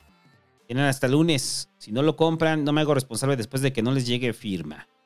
Y sus separadores. Y vámonos, porque ahora sí, ya es diciembre, muchachos, ya estamos a 2 de diciembre. Y como Sandra Cuevas, pues nos lo dijo, eh, nos lo dejó claro, pues ya es momento de celebrar la Navidad. O sea, ya, ya, ya, vas a poner tu árbol. Bueno, tú pones árbol, güey. Ya, ya está. Árbol. Sí, ya. Sí, toda una aventura así de de, película gringa, ¿no? Consiguiendo el árbol en el mercado de Jamaica. Sí. Y a mí como la Navidad me deprime, muchachos. Este... El santo odia la Navidad. Odio la Navidad. No, no la odio, me da igual, pero este... Pero ¿sabes qué sí me deprime? La Navidad de Cepillín. Es así como me deprime. Es la peor. Y ahora sí, para que se deprima con esas épocas navideñas, nos dejamos con la Navidad de Cepillín. Felices cuatro años de la 4T. Cuatro años de la 4T, cuatro años de lo mismo. Cuatro años de lo mismo. Y ya. Nos vemos la siguiente semana. Y además quedan dos pasquines y acaba el año. Y se queda con Cepillín, que canta Blanca Navidad. No se alcoholice mucho, por favor, y no se deprima, porque Cepillín tiende a producir eso. Y ya. ¿Algo más?